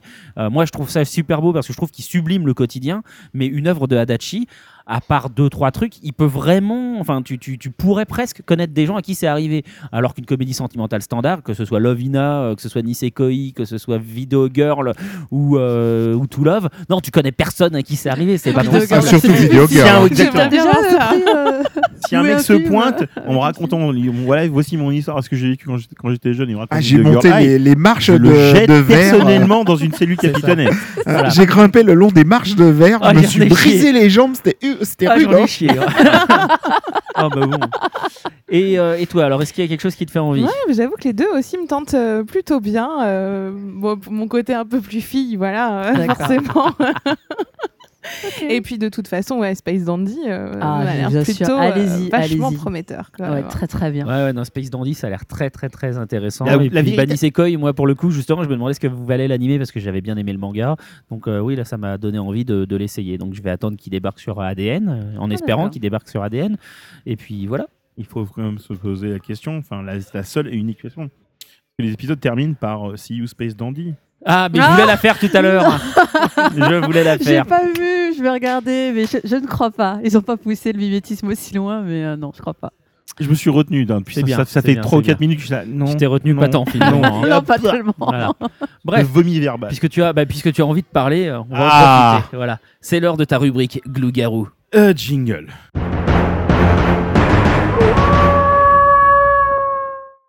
Donc, euh, eh bien, écoutez, aujourd'hui, donc, je m'excuse pour euh, auprès de des auditeurs, puisque en Tu fait, peux t'excuser auprès de nous aussi. hein. je peux vous, vous déjà, d'une part, parce qu'en fait, j'ai oublié à peu près toutes mes notes. Bravo. Euh, mais ce n'est pas grave, ce n'est pas grave. Fouettez-le. Comme j'ai tout retapé, je me souviens d'un certain nombre de choses. Si je fais une erreur, écoutez, On te fouettera encore plus. Ouais, il aime ça, c'est ça le problème. plaignez-vous directement à Seb Kuhn. Après tout, c'est mon patron sur ce coup-là. Quelle crevure. Mm, Voilà, alors on va commencer en fait euh, par une histoire qui est relativement euh, intéressante. Il s'agit de. aujourd'hui- Relativement intéressante. Ouh, on a hâte. Ça donne envie. Non, mais non, mais vous allez voir. C'est-à-dire que en fait, aujourd'hui est mort Hiro. euh, non, Aujourd'hui? Non pas euh, aujourd'hui. Il y a deux jours, techniquement parlant, avec le décalage horaire. Ouais. Hiro Onoda est mort. Ok. Hiro Mais c'est Onoda, qui? Hiro Onoda Non, était. c'est pas possible, je l'ai encore vu hier. Mais Pourquoi il, il- il faisait une sauce cocktail délicieuse. Bref. non, Hiro Onoda, en fait, était, avait la particularité d'être en fait un soldat de l'armée japonaise pendant la Deuxième Guerre mondiale, qui, avec euh, un autre soldat, s'est planqué sur une île, l'île de Luang, aux Philippines. Donc en 74, il était toujours persuadé que la guerre avait toujours lieu. Vous entendez Edith Piaf est morte. Non C'est ça qui lui a fait plus de peine, en fait. Voilà. Et non, non. Et donc, conclusion, euh, c'était. euh, il est- il s'est courageusement, il a courageusement, entre guillemets, défendu l'Empire. Et euh, donc, donc il, non, non, non, ils étaient deux. Enfin. Il a mangé l'autre. Et donc, euh, en fait, quand euh, ils, ont, ils ont réussi à peu près à isoler euh, qu'il s'agissait bel et bien de, de- de soldats japonais parce qu'ils foutaient le feu aux rizières des fermiers locaux. Parce que, bah oui, c'était les techniques euh, guérilla euh, du moment. Donc, Enfin, conclusion- d'abord. hein. Il- D'abord, il y a eu une, alterc- il y a eu une altercation, euh, donc, euh, on va dire, avec la police. Donc, en fait, euh, le deux- l'autre soldat euh, bon, est mort.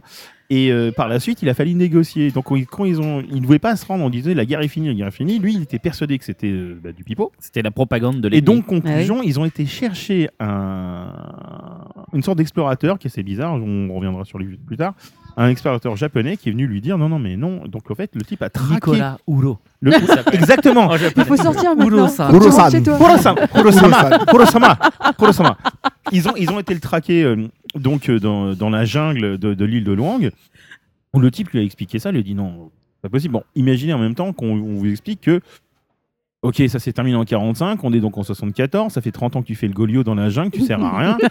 Euh, donc Les forcément, en ont marre de c'est toi. un voilà, arrête de tuer des gens parce que, T'es a- mais arrête. que- hein. non mais le mec il a dés- désingué une trentaine de personnes. Voilà. Ah ouais, quand même. Voilà, enfin, c'est un peu comme si à l'heure actuelle, tu avais, je sais pas moi, des, des soldats La français bête que- du cachés- Gévaudan. T'as des soldats français euh, cachés à côté de Disney World qui disent qui, qui voit des touristes allemands en disant Tiens, pour Lucien de la 18e compagnie, il en pas la coup de baïonnette en lui disant Maman, maman, sort le, le heure de bœuf, les frisés sont de retour. Enfin voilà. enfin. Donc, je reviens sur le dessus. Ce brave, euh, ce brave monsieur finalement a été isolé, euh, il voulait pas croire. Donc ils ont été chercher son, son supérieur direct qui travaillait. Qui était encore en vie? Oui, bah en 74, ça va. Oui, ça va, quoi. voilà. Le mec, ils ont, ils ont, été, ils ont été le chercher. euh, donc je, je crois qu'il était bouquiniste, je ne me souviens plus. Il avait Ouais. refait sa Bah, vie, il- il euh, avait refait sa vie. Donc il est revenu, l'autre lui a dit, on lui a expliqué, donc voilà, c'est fini, arrête. Mais, mais mon adjudant, euh, bref, hop, il a lâché l'affaire. Et finalement, il est revenu. Il a donc officiellement déposé les armes devant le président Marcos des Philippines le 11 mars 1974, avec, en rendant littéralement son, son katana, je ne déconne pas. hein. eh ben, Il y a une, une photo existe à l'heure actuelle, disponible sur Le Monde, Le Parisien, et je ne sais pas quoi d'autre. Et donc voilà, depuis il a réintégré, donc, euh, enfin il, s'est envolé par la suite euh, au Japon. Et ce qui s'est passé, c'est que bah, il a découvert un Japon qui n'était pas. Fukushima. Non, il a découvert, un- il a découvert, un- c'était en 74, idiot. Il a, dé- il a découvert, un, petit peu il a même. découvert un Japon qui ne le, qui ne Ah bah, pas tellement. c'était c'était pas le Japon impérial qu'il avait quitté. hein. Voilà, et euh, il s'est adapté. Donc il est parti bizarrement vivre au Brésil. Ouais, parce que ouais, Qui t'a Où il y a- changé Où il y a une forte communauté japonaise. Il est la plus grosse communauté japonaise dans le monde après le Japon. Il s'est même marié par la suite avec une japonaise qu'il a rencontrée là-bas, qui par la suite, je me sens en, en 2006, est devenue présidente de l'association des femmes conservatrices du Japon. Voilà. Ok. Et euh, il est revenu. Et ensuite, il est revenu. Il a fait. euh, il a créé une association parce que ses parents à lui, ses parents qui étaient encore vivants à ce moment-là, en fait, ont été, tués, ont été tués en 1980 par des délinquants japonais. Il Ah faut ouais. le savoir.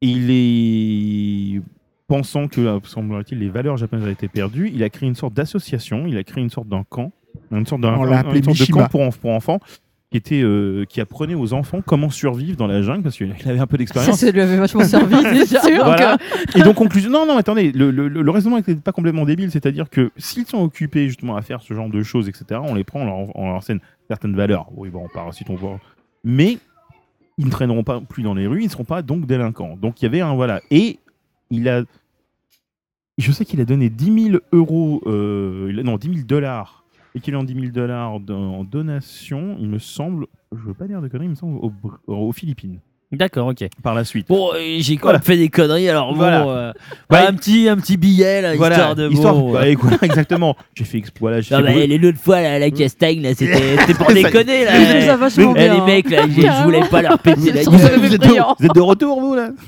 Ah oui, c'est le retour du, Voilà. du beauf. Le, le, le beauf de Rungis, il est de retour. Bref. Là, les Niakui, là, ils ont fait des conneries, là, bah, je vais dire, ah, c'est bon, quand ont mis le feu avec les c'est pas grave. Allez, un peu de, un peu de flou, ça ira mieux. J'ai envoyé un peu de flou, quelques paquets, donc le Ben, ils vont pas faire chier. Donc, Cette émission part sérieusement Ah en oui, vrille, hein. voilà. Sortez-le. Et en fait, voilà ce qui s'est passé. Ce, ce bras, ce- parce qu'il y a eu un film sur lui, il y a même eu un manga, mais il y a très très très Le fou dans la jungle, ça s'appelle. Non, mais le film, ça me dit quelque chose, je crois que je l'ai vu. Ouais, ouais, Ouais, ouais. Georges de la jungle. Non, il y a- Watch out for that tree. George in the jungle.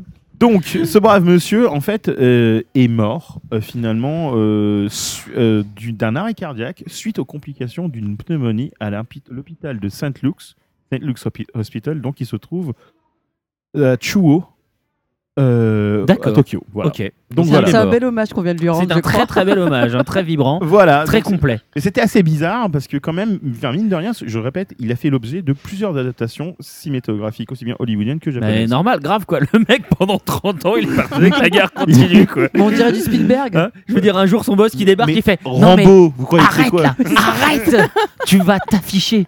Voilà. C'est bon, tu nous fais honte là. Tu rentres. Ah, tu m'étonnes. Alors, autrement, euh, légèrement plus léger. T'as pas un bar à pingouins plutôt Non. Bah écoutez, il y a une horloge. Si, si, il y a une horloge Si, un toi-même, peu tu différente euh, qui se trouve à Shibuya, qui est un, en fait, euh, c'est un, affi- un affichage numérique. C'est devant un grand magasin, des grands magasins. Je, je n'arrive pas. à- Marco j'ai C'est pas réussi. grave, le- la marque, on n'ira pas de toute façon. Voilà. Donc, euh, Et donc, on n'ira pas vérifier, En tu peux fait, raconter ce que tu veux. l'horloge qui, euh, qui est là, en fait, c'est des mains tournent des pages. Ah, pas mal. C'est poétique. Ah il y a une main différente pour heure, minute, seconde. Mais ça, c'est Il y a stressant. pour les secondes aussi Ouais. Putain, la vache. Elle va vite la main. Donc on voit jamais le propriétaire de la main entre guillemets, mais ce qu'on, mais c'est assez bizarre parce que Ah oui, c'est ça- numérique, t'as dit, oui. Voilà, c'est numérique et donc à chaque fois on, les secondes défilent et C'est marrant. moi, au début, ouais, je trouvais Mais ça les très marrant. J'ai regardé le truc sur YouTube et au bout de d'environ une minute, j'ai commencé à stresser parce que toutes les deux Mais- secondes, c'est vraiment. Mais c'est dans la rue, t'es pas censé t'installer ici et rester 20 minutes, quoi. Tu passes. été à Je veux Shibuya connaître la fin, je veux connaître la fin. Non mais qu'est-ce qu'il lit? Il a raison. C'est ça Oh, la question. Qu'est-ce qu'il lise. Qu'est-ce qu'il lise Parce que si c'est pour lire Twilight, effectivement, c'est pas la peine. Mais Mais non, mais c'est c'est- c'est- c'est tout. C'est voilà, c'est des chiffres qui défilent. c'est sympa. Moi j'aime bien Voilà. comme idée. Moi, je trouve ça très poétique. Pas trop trop trop mal. Et euh, ben, semblerait-il que même chose, comme, comme le disait Al euh, il y a deux secondes, qu'est-ce qu'il lit, qu'est-ce qu'il lit, on ne sait pas, mais en tout cas, bon nombre de gens sont scotchés devant le devant, devant, devant l'horloge Ah, et ne bougent pas. sympathique. Ils sont L'intégrale hypnotisés. Lady Oscar version Cana. Ouais, bah grave. Mais non, vous êtes idiot. Il s'agit d'une horloge. Oui. Et alors Bah, tu dis qu'on tourne des pages. Mais il tourne des pages avec des chiffres des dessus. chiffres dessus. Une horloge avec afficher Oscar, qu'est-ce que t'en as à foutre? Ah Ah bah je Bah, suis avec des quoi. tout court. Heure, c'est l'heure de- minute, seconde. là c'est l'heure de la mort d'Oscar. Ah ouais, c'est ça. trop bien. Tadam Je t'aime, Oscar. J'en peux plus. Oscarou J'en peux plus. J'en peux plus. l'eau. C'est la mort de André. Oscarou André Osukar, c'est Osukar. Osukar. Je Bref. t'aime, Osukar. C'est donc, Beau. On s'y croirait. Ma vie, ma vie est pourrie, c'est donc balawa. officiel. Je suis nul en japonais. hein. Donc- Vous avez rien entendu. Voilà, donc euh, l'agence spatiale. Ah, tu Euh, nous reparles de la JAXA J'ai- J'aime bien parce Oui. que sans, sans transition. Eh, ouais. on n'a jamais entendu parler de la JAXA. Il suffit que Pika sorte Space Brothers. C'est pas vrai, la dernière fois les- j'ai repassé la, la JAXA. La dernière fois Au moment où justement on disait qu'on venait d'en parler depuis que Space Ouais. Brothers sortait, c'est ce que j'étais en train de dire, on n'en a jamais entendu parler avant. Depuis qu'il y a Space Brothers, tous les mois on parle de la JAXA. Mais vas-y, je sais de quoi tu vas parler, c'est super comme news. Oui, alors, euh, c'est- je Je l'ai lu sur le net. Alors le problème, c'est que voilà, en gros la JAXA, euh, donc l'agence spatiale, l'agence aérospatiale japonaise, c'est ça. ont pété un câble. euh, à mon avis, euh, leur directeur du Maté Gravity a commencé à stresser. Voilà, il faut savoir un truc, c'est que autour de la, de la Terre, il y a 100 millions de débris qui tournent, Exactement. Des débris de débris d'anciens. artificiels. Oui, oui, des, des morceaux d'anciens satellites. Voilà, ce genre, genre de les, trucs. les trucs Alors- qui sortent de la station spatiale. Alors euh, ce qu'ils ont commencé à faire, en fait, c'est qu'ils ont dit- des boîtes de Big Mac. Ils, se- ils se sont Les emballages Burger King. Enfin, donc la la JAXA de KFC. La JAXA et Nito Seimo Co, la compagnie qui, euh, depuis presque un siècle, fait des filets pour, euh, pour pêcher. Mhm. Ils ont développé en fait un, euh, un filet gigantesque pour récupérer tout ça. Je ne déconne absolument pas. Voilà. espèce de ça pourrait être un. Alors attention, pas un filet de vont à la 500 000 pêche. km, mais effectivement un long filet électromagnétique. Alors, Non. euh, le. Attends, deux secondes. Le, le, si, si, ça fait. Ça fait, euh, Il fait c'est- 500 mètres, je crois. De Il long, fait non 300 mètres 300 mètres. exactement et il fait euh, 30 cm d'épaisseur. Enfin, le truc c'est gigantesque. En fait, le délire c'est qu'ils vont ils vont d'abord faire un test euh, qui sera fait en 2000 euh, bah, en courant 2014 me, me, me 2014, semble-t-il. ouais, je sais plus. Enfin, un truc 2014, comme ils, vont faire un test à petite échelle. Si ça 2014, marche, 2016. en 2019, ils vont nettoyer pour de bon. Le principe est simple, c'est-à-dire qu'ils envo- ils envoient un satellite et ce satellite va déployer ce, ce- ce filet gigantesque. Il va se balader à travers euh, en orbite, On va récupérer Prends- des espèces poissons. Non, non, non, non, récupérer les différents bouts de débris Spécifique. et au fur et à mesure, alourdi par le poids, le, le, le filet en question va, euh, va, chan- va, va quitter son orbite pour, se- pour aller de plus, de plus en plus près euh, de la Terre. Et en rentrant dans l'atmosphère, ça va cramer les débris. Exactement. Le truc, Ah, Eh ouais, sur notre tête. Ok, C'est balèze. ingénieux. C'est balèze, hein. C'est très très très C'est balèze. super comme idée. Bah Donc, ouais. voilà. C'est génial. Donc voilà, donc c'est- ça a été, euh, ça a été euh, rondement, me- me- enfin, le, le projet a été rondement mené. Euh, là, forcément, les mecs qui font depuis des années font des filets de poissons se disent maintenant on a crédibilité. Ah oui, t'as Voilà. une crédibilité. Là, franchement, là, on va. Non, voilà. mais balèze, balèze. Et, euh, et donc, conclusion, ils vont, ils, ils vont réellement le, le faire. C'est-à-dire que là, pour l'instant, en gros, 2014 sera le test pour savoir comment est-ce qu'ils vont pouvoir faire pour procéder. Et, euh, mais il s'agit, il s'agit d'une procédure. Je crois que le, le processus prend, prend à peu près un mois euh, sur, sur grande échelle. Mais c'est Non, mais sur l'idée, c'est Voilà. bien en tout cas, quoi. mais c'est vraiment pas mal. C'est-à-dire que bon, quelqu'un a dit, quelqu'un euh, sur le net a balancé. Bon, bah alors c'est bien intéressant, mais pour vous débarrasser de satellite, vous allez rebalancer un satellite. Sur ce à quoi, euh, non, logiquement, n'im- n'importe quelle personne relativement bien constituée va pouvoir dire envoie un satellite pour se débarrasser de Bah oui. millions de débris. Ouais. Tu vas te calmer, tu vas là, réfléchir un tout petit peu. Bref, donc voilà, on, a, on va nettoyer un peu l'espace parce qu'effectivement, si vous regardez, si vous avez l'opportunité de regarder une photo satellite de ce qui, nous, de ce qui entoure la pla- le- notre planète à l'heure actuelle, c'est quand même une poubelle. C'est ça, c'est dégueulasse. Parce Ah, que la bah, planète- la planète pas, j'ai elle-même vu Gravity moi aussi. hein. Ben oui. Oui, bah non, oui. mais c'est pire. Je pensais à ça. non, mais c'est dix fois pire, justement. J'ai cité Graffiti, mais c'est dix fois pire. Oh putain, c'était déjà chaud dans Ouais, Gravity. ça fichait la trouille déjà. Mais oui, mais, sur- mais de loin, c'est vraiment, t'as une, t'as une sorte de nuage blanc, gris, et en fait, c'est tous les débris. Ah, quoi. C'est comme les débris qu'il y a dans l'océan à côté des États-Unis. euh, tu veux dire toute l'île la- euh, l'île de débris là, qui ouais. se déplace Voilà. Mais dans l'espace. Mais ma question à moi, c'est euh, euh, de toute façon, ces débris, ils sont, ils sont En fait, dangereux. les deux, comme ils sont en parallèle, ça alors, les créer un, débris, un tunnel entre les deux. alors, les débris sont potentiellement dangereux, oui, effectivement. C'est-à-dire que si à un moment ou à un autre, certains de ces, certains de, de- de ces débris qui sont qui mesurent, je crois, de plus de 10 cm. Enfin, tu as, des- t'as des débris qui font, qui font moins de 10 cm, on s'en fout complètement. Et, Enfin, quoi qu'il Ouais, arrive, tout à fait. voilà. Mais certains débris, effectivement, s'ils s'accumulent d'une manière ou d'une autre, peuvent, peuvent par la suite euh, devenir dangereux pour ne serait-ce que les astronautes euh, et compagnie. C'est-à-dire Et les satellites sur place. et les Ça, satellites fait- sur ça- place. ça crée, Donc ça crée risque. des, euh, ça crée des, des pannes et des, des problèmes qu'il Voilà, faut régler vous en posez- plus. en fait. Je Ouais, vois, voilà, je vous vois. êtes en train de conduire avec votre GPS, d'un seul coup. Un Big Mac. Ah, elle a suivi. Bon, et écoute, drame. merci Gougarou. C'était pas fini Ah bon Bah Oui. dépêche-toi alors. Ouais, alors je fais ce que je peux. alors voilà ce qui se passe à l'heure actuelle. Euh, la, la Tokyo Electric Power Company, l'heure actuelle, est en train de faire TEPCO, hein. TEPCO, ouais. Voilà. absolument, Ah. est en train de faire un petit truc qui, qui, qui- qui est, qui est- qui est agaçant, c'est-à-dire que C'est-à-dire qu'ils Ils ont, sur, mis euh, en- ils ont remis en route Fukushima. Mm, Ouais, mais ça, non, attendez, là, je, moi, je, je parlais du, côté humain de la chose. Ce qui est en train de se passer, c'est qu'ils ont commencé à recruter des gens pour aller pour Oui. dégager des, euh, Oui, oui, oui. dégager, on va dire, euh, un certain nombre de choses. Ouais. Pour aller nettoyer. hein, Pour les nettoyer. plaisantant. Les gens en question sont recrutés, il faut le savoir, par des syndicats qu'on appelle communément des yakuza, quand même, parce qu'ils sous-traitent en disant, bah, voilà, et ils envoient essentiellement des vieux, parce que les vieux, ils vont mourir, on s'en fout, hein, voilà. Mais alors, le truc qui est fantastique, c'est qu'étant donné que le manque, le vide créé en fait par la, la- la population japonaise, euh, il n'y a, pas- il y a pas autant de vieux japonais que ça, plus ou moins. Enfin, Du ou- coup, il faut compléter avec d'autres populations. d'autres populations, si, si, si, si. on- Voilà, oui, oui. Voilà, et la population en question, c'est les sans-abri. Voilà. Comme ça, on règle deux problèmes. Hein. On règle deux problèmes. On leur donne de la thune. horrible. Ah, quand Ah même. oui. Ah ouais, ouais, ouais. Bah quand même, on échange. Et attention, mais c'est pas ça. C'est qu'il y a, euh, là, on- j'avais lu sur euh, euh, une dépêche Reuters que en fait, il y a un type, il y a un chasseur de tête de Clodo qui existe. Oh, Trop c'est bien. pas possible. si si. Donc conclusion, le mec va, euh, ah, ce Clodo-là a un bon profil. Donc conclusion, vous, ça vous dirait d'aller à Fukushima Bon, non, voilà, vous allez briller dans le nord, ça va vachement bien. Bon, donc conclusion, ça c'est fait.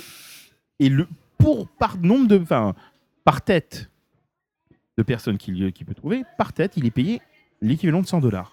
Le chasseur C'est de tête. énorme. C'est énorme.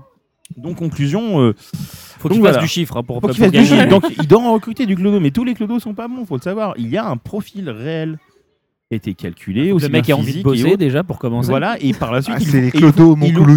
et ils lui font passer, on s'appelle un, un, un Ceux qui peuvent questionnaire. mettre leurs doigts dans leur front. Où il répond, il doit, il doit répondre, et s'il correspond, d'accord. Mais autrement, ils prennent pas n'importe quel clodo aussi pour y aller non plus.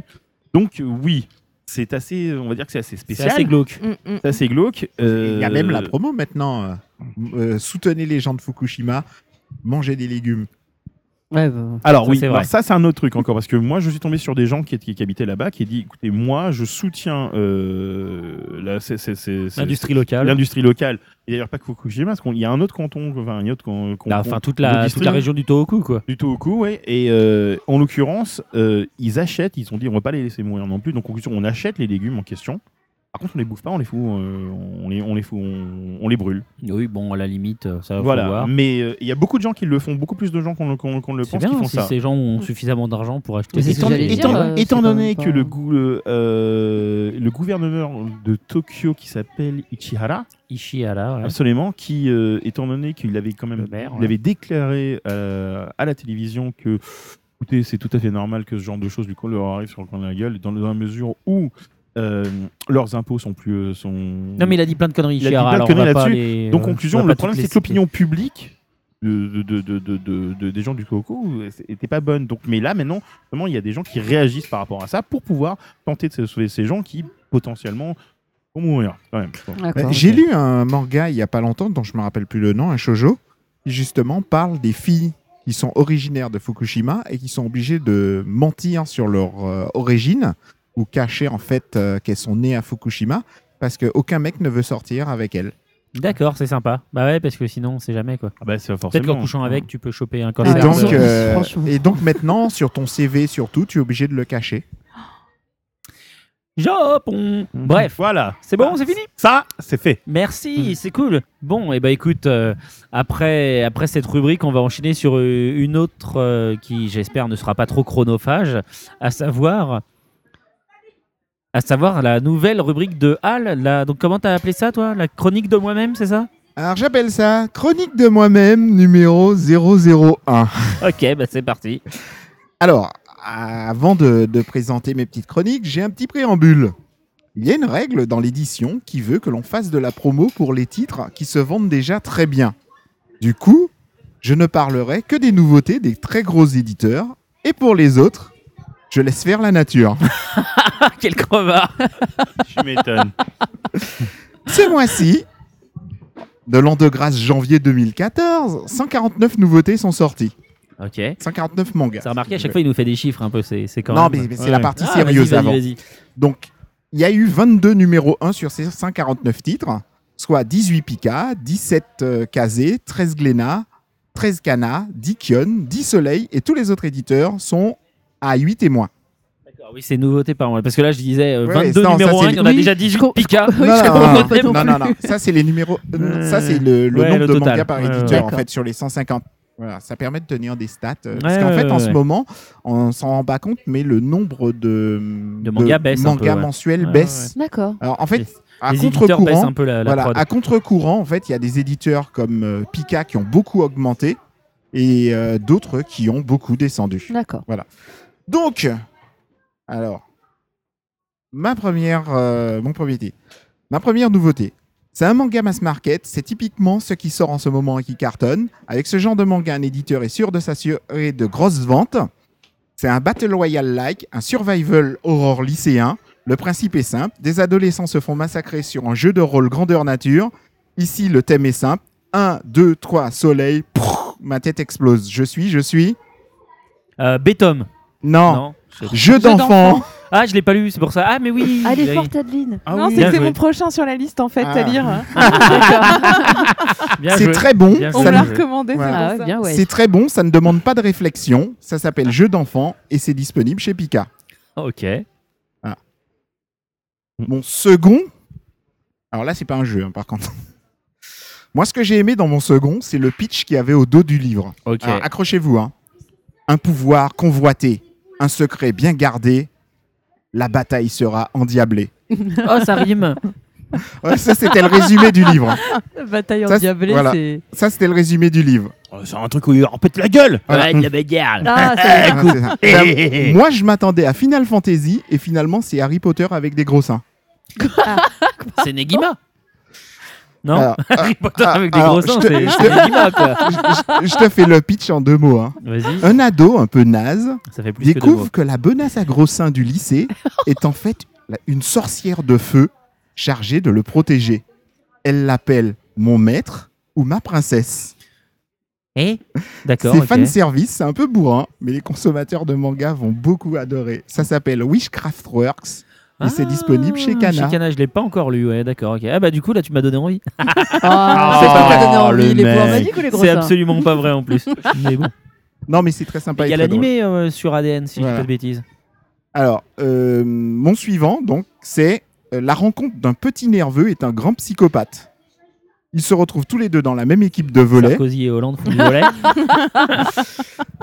Au début, ils vont se prendre la gueule, Ouais, toujours dans la même ligne. voilà, mais ils vont vite se rendre compte qu'ensemble, ils sont beaucoup plus forts que tout seuls. que ça- Wow. De toute façon, j'imagine que c'est IQ machin là chez Kazé. Voilà, Et aussi volet, que euh. quand ils arrêtent de s'engueuler, et ben finalement ils s'entendent super bien.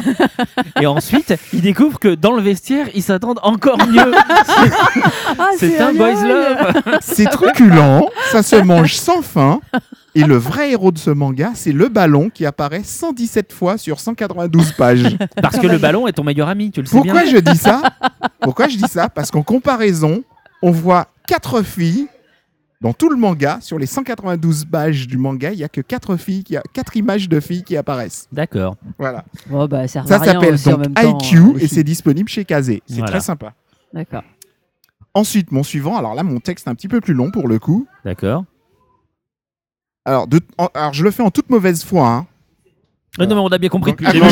Ah, Jusque-là, on t'avait cramé. Pour moi, ce manga, c'est la fusion entre Buzz Gamer, Pretty Woman, Amer Béton et Cesare.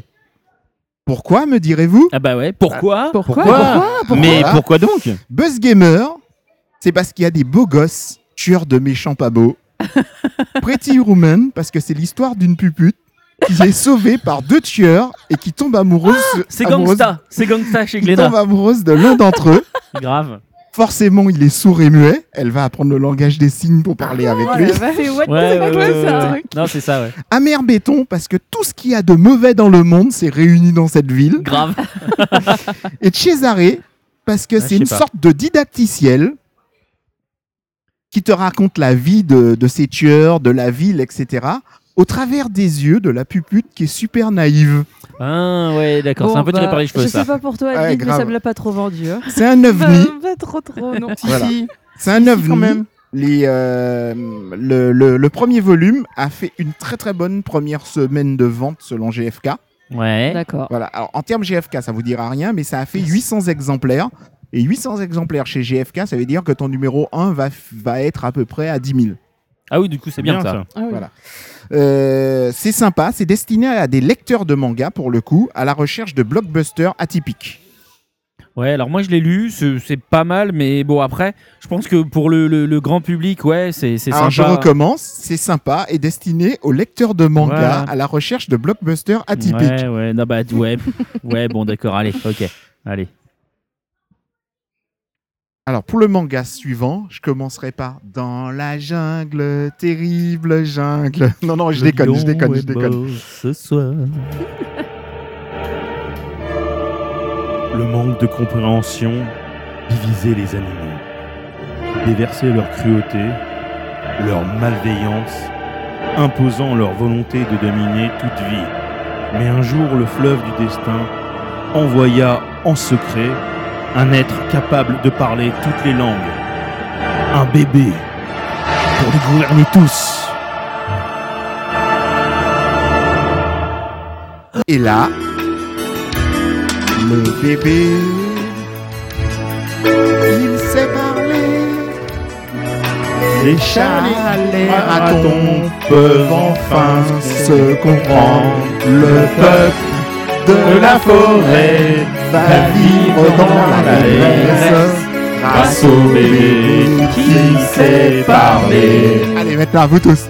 Le bébé, il sait parler. Les chats, les ratons peuvent enfin se comprendre. Le peuple de la forêt va vivre dans la détresse grâce au bébé qui sait parler. Qui sait parler. Voilà, je suis désolé. Mais oh my god. Je pouvais pas m'en empêcher. Alors le manga en question, c'est Animal Kingdom. Ça sort chez Kiyun. disponible chez Ça, ça, Kiyun. c'est les fous, je, crois. J'ai me commencé- sens sale. J'ai commencé, j'ai lu 10 pages et pour l'instant j'étais en train de me demander qu'est-ce que c'était que ce truc. hein. C'est par Makoto Laiku, qui est un auteur qui a été édité chez, euh, chez Canal. Je sais plus ce qu'il a fait comme autre manga, euh, un truc aussi un peu barré. Euh, mais du coup, euh, ouais, bref. euh, Ah, en fait, j'hésitais. Voilà. J'hésitais entre ça et ce manga, c'est une fusion entre le livre de la jungle, ouais, Tony, Tony Tony Chopper sur l'île des oiseaux ouais. et euh, Bah, il fly un peu. Hein. un peu Fly, mais Je surtout, veux dire, sur euh, l'île. euh, mais surtout Usopp sur l'île où il y a plein d'animaux euh, géants. ah, etc. pendant ces, pendant ces Voilà. deux heures de pause là. Voilà, ces là, c'est un peu ça. Et puis suis- Bell, c'est ça. Makoto Laiku, c'est l'auteur de Zatch Voilà. Bell. Donc déjà, c'était un peu barré. voilà. Et donc finalement, je me suis dit, euh, eh ben non, c'est plus drôle. Ouais, je, ouais, ouais, ok, je sais pas quoi penser de cette performance scénique. Moi non plus, Ouais, je sais pas vu, non hein. plus quoi penser. hein. Fallait l'oser. euh. Le Ouais, était un peu fort, du je coup, je sais pas ce qu'on a donné au chant. Non, ça, ça devait être une horreur, je crois. C'est horrible. Je suis pas Voilà, eh confiante. ben, voilà, c'était Bon, tout on pour mes doit merci nouveautés à du notre mois. invité d'avoir participé. hein, parce que Ah, coup, absolument. euh, on a imposé ça à personne avant. hein. Ah là, bah, j'avoue, voilà, c'était c'est une une première. première. Ah non, mais comme ça faisait un moment que je n'étais pas venu, je voulais faire un truc qui claque. Ah oui, là, on va euh, Qui claque, voilà. ouais, voilà, c'est ça. ouais. Ouais. On Et ça pas sera pire la prochaine fois. Ça fera partie des collecteurs. Ah, et ça C'est sera pire la prochaine Ça sera fois. pire la prochaine fois Ok. Heureusement, je serai plus là. tu seras à l'abri, toi. On sera peut-être on sera peut-être pas là non plus en fait. On va peut-être pas venir ce À la jour-là. réflexion. Ah bah là, j'avoue. Bon. Bon, bah du coup, on va Bon. enchaîner sur une troisième musique. Euh, Ouais, c'est ça le C'est troisième. Michael Jackson. Alors, qu'est-ce que t'avais prévu Heal the World de Michael Jackson. Tiens, ça alors. C'est bizarre. Justement. Pas du tout. Non, alors je suis très déçue parce que j'avais sélectionné euh, l'opening d'Evangélion, que Mais- j'adore Ouais, ouais, ouais. euh, particulièrement, parce qu'il y a, il y a, euh, peu de musique euh, qui me mettent autant la patate, mais Mais. je l'ai entendu dans le dernier podcast. Ah oui. Et là, Mais je me dis, mince. Enfin, entre les deux, il y en aura un autre, mais c'est vrai. C'est pas de fin. Passons avec ta quatrième chanson. Le du coup. de fin. Du coup, Parce que de toute façon, je crois qu'on en aura que trois. c'est vrai Je- pense. Donc, à mon avis, on peut mettre l'autre euh, si tu veux. Enfin, c'est à toi de voir. D'accord. Alors, un autre concept que j'aime euh, que j'aime beaucoup, euh, c'est euh, en parlant des Final Fantasy. Là, on est plutôt dans le jeu vidéo, mais voilà, euh, le compositeur des musiques de Final Fantasy a formé un groupe avec ses copains euh, compositeurs de chez Square Enix qui s'appelle The Black Mages. Et en fait, ils ont eu la super idée euh, de reprendre euh, les musiques euh, phares des Final Fantasy, mais en version euh, méga rock. Ce qui Ah est oui. plutôt pas mal. Voilà.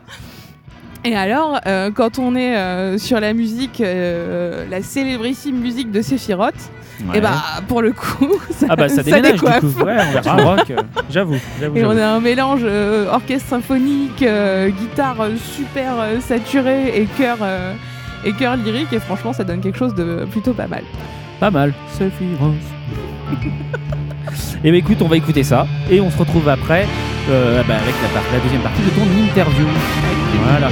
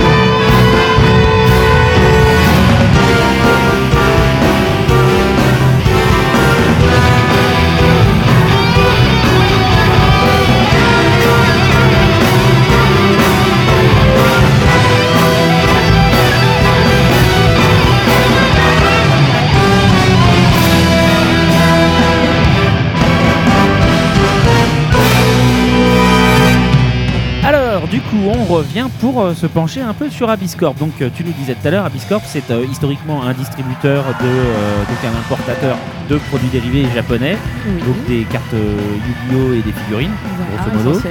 Voilà. Et depuis euh, 2007, vous êtes donc lancé dans la conception de vos propres produits dérivés. Voilà, Voilà. Donc, exactement. orienté principalement autour de deux gammes, c'est ça, Abistyle et donc.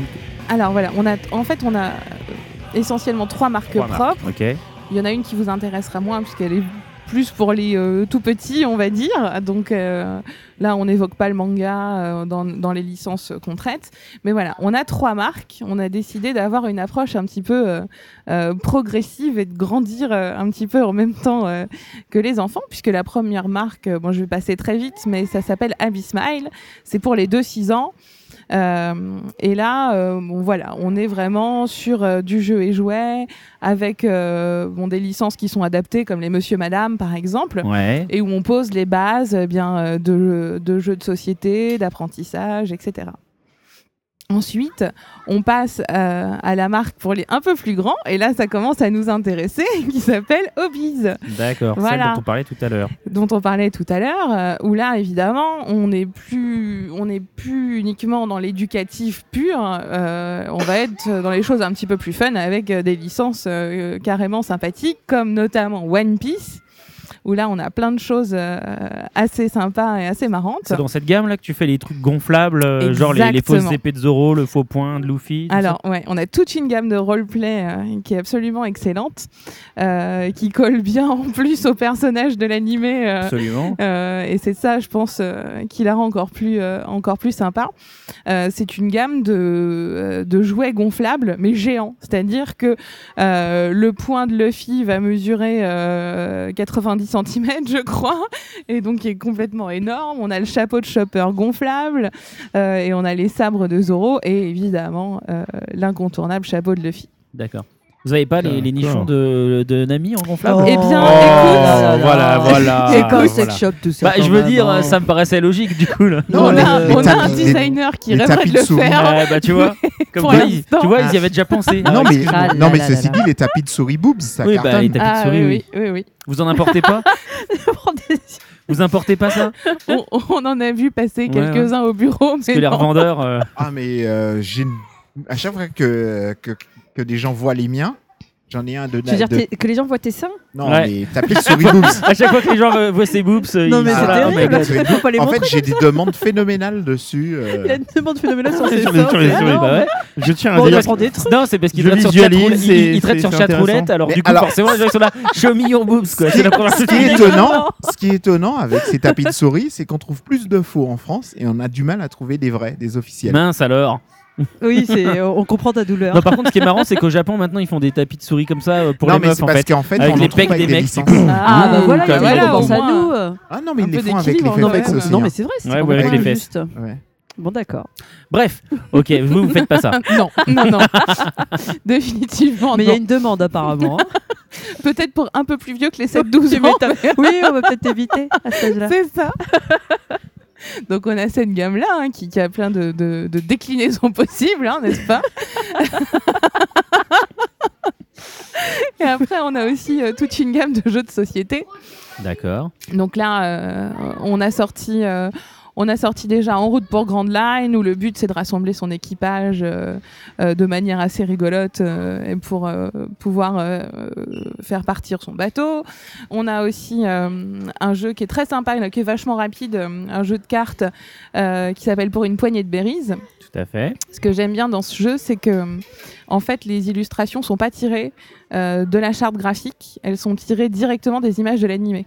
D'accord, Et ok. c'est quelque chose d'assez rare et je trouve que ça apporte une valeur ajoutée parce qu'il y a une, du coup euh, une sacrée dynamique. euh, Il y a une sacrée euh, dynamique, puis du coup, c'est des images qu'on voit pas tout le temps. euh, Exactement, ouais. c'est pas le Luffy qu'on voit partout. Voilà, il y a un vrai cachet supplémentaire et ça, je pense que pour les, euh, pour les amateurs de l'animé, c'est un petit plus assez sympa. Donc voilà globalement ce qu'on a déjà sorti. Euh, sachant que, alors je sais pas si on en parle tout de suite euh, ou pas, Euh, des bah, nouveautés. Vas-y, tu peux, si tu veux, vas-y, vas-y. On a, on a des petites choses sympathiques qui sont en cours de développement. Déjà, un nouveau jeu de plateau qui a l'air méga prometteur dans ce Toujours que j'ai sur pu One voir, Piece toujours sur One Piece. D'accord. Et euh, le gros euh, produit pour nous là, cette année, la grosse sortie, la grosse nouveauté, c'est des euh, figurines d'action, donc en jouets, des personnages euh, de One Piece. D'accord. Donc, Donc des euh, figurines articulées.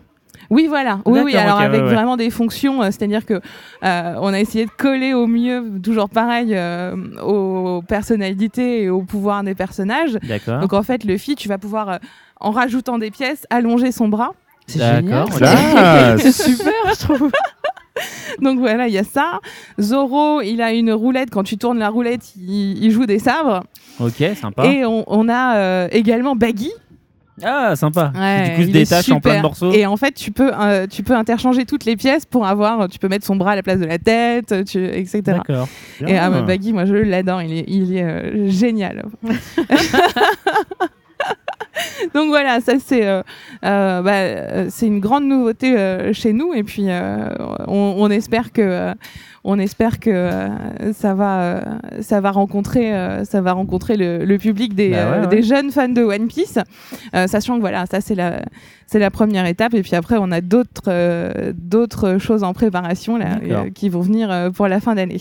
On est sur quelle gamme de tarifs là sur ces action figures? Alors, c'est une excellente question. Et là, je dis non, j'ai oublié, j'ai le prix. Le suspense est insoutenable. C'est ça. on, est, on est aux alentours de 12-13 euros. Ah oui, d'accord. Voilà. c'est raisonnable, hein. Oui, oui, oui. Bah, on, là, on est vraiment dans du jouet. hein. Là, Ouais, ouais. même Pour le coup, c'est euh, c'est vraiment euh, le, la figurine d'action euh, classique jouet. D'accord, d'accord, voilà. d'accord. J'ai une question à te poser. Oui. Alors, comme j'ai pris en cours l'émission, donc peut-être que Seb Kuhn allait à poser cette question. Abiscorp est distribué comment?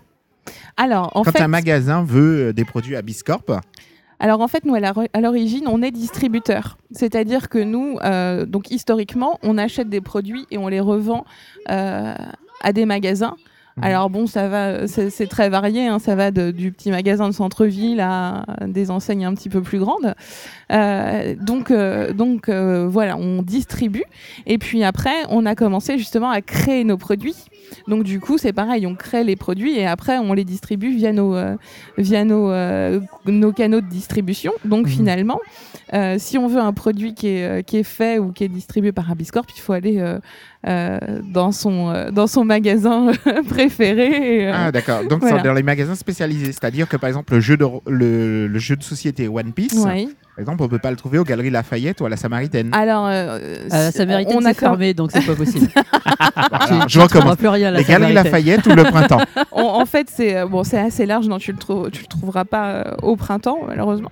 Mais euh, par contre, on, on couvre quand même très très large en termes de, de réseau de distribution. Voilà, on va avoir des magasins spécialisés, et puis euh, on est aussi présent, par exemple, chez Jouet Club ou euh, Dans les espaces culturels ou- aussi, peut-être Voilà, les espaces culturels, exactement. Euh, donc, euh, donc voilà, on, on couvre quand même euh, assez large. Et votre principal concurrent, c'est qui aujourd'hui? Ah, bah, c'est une excellente question. Euh, comme on, a, n'en a plus.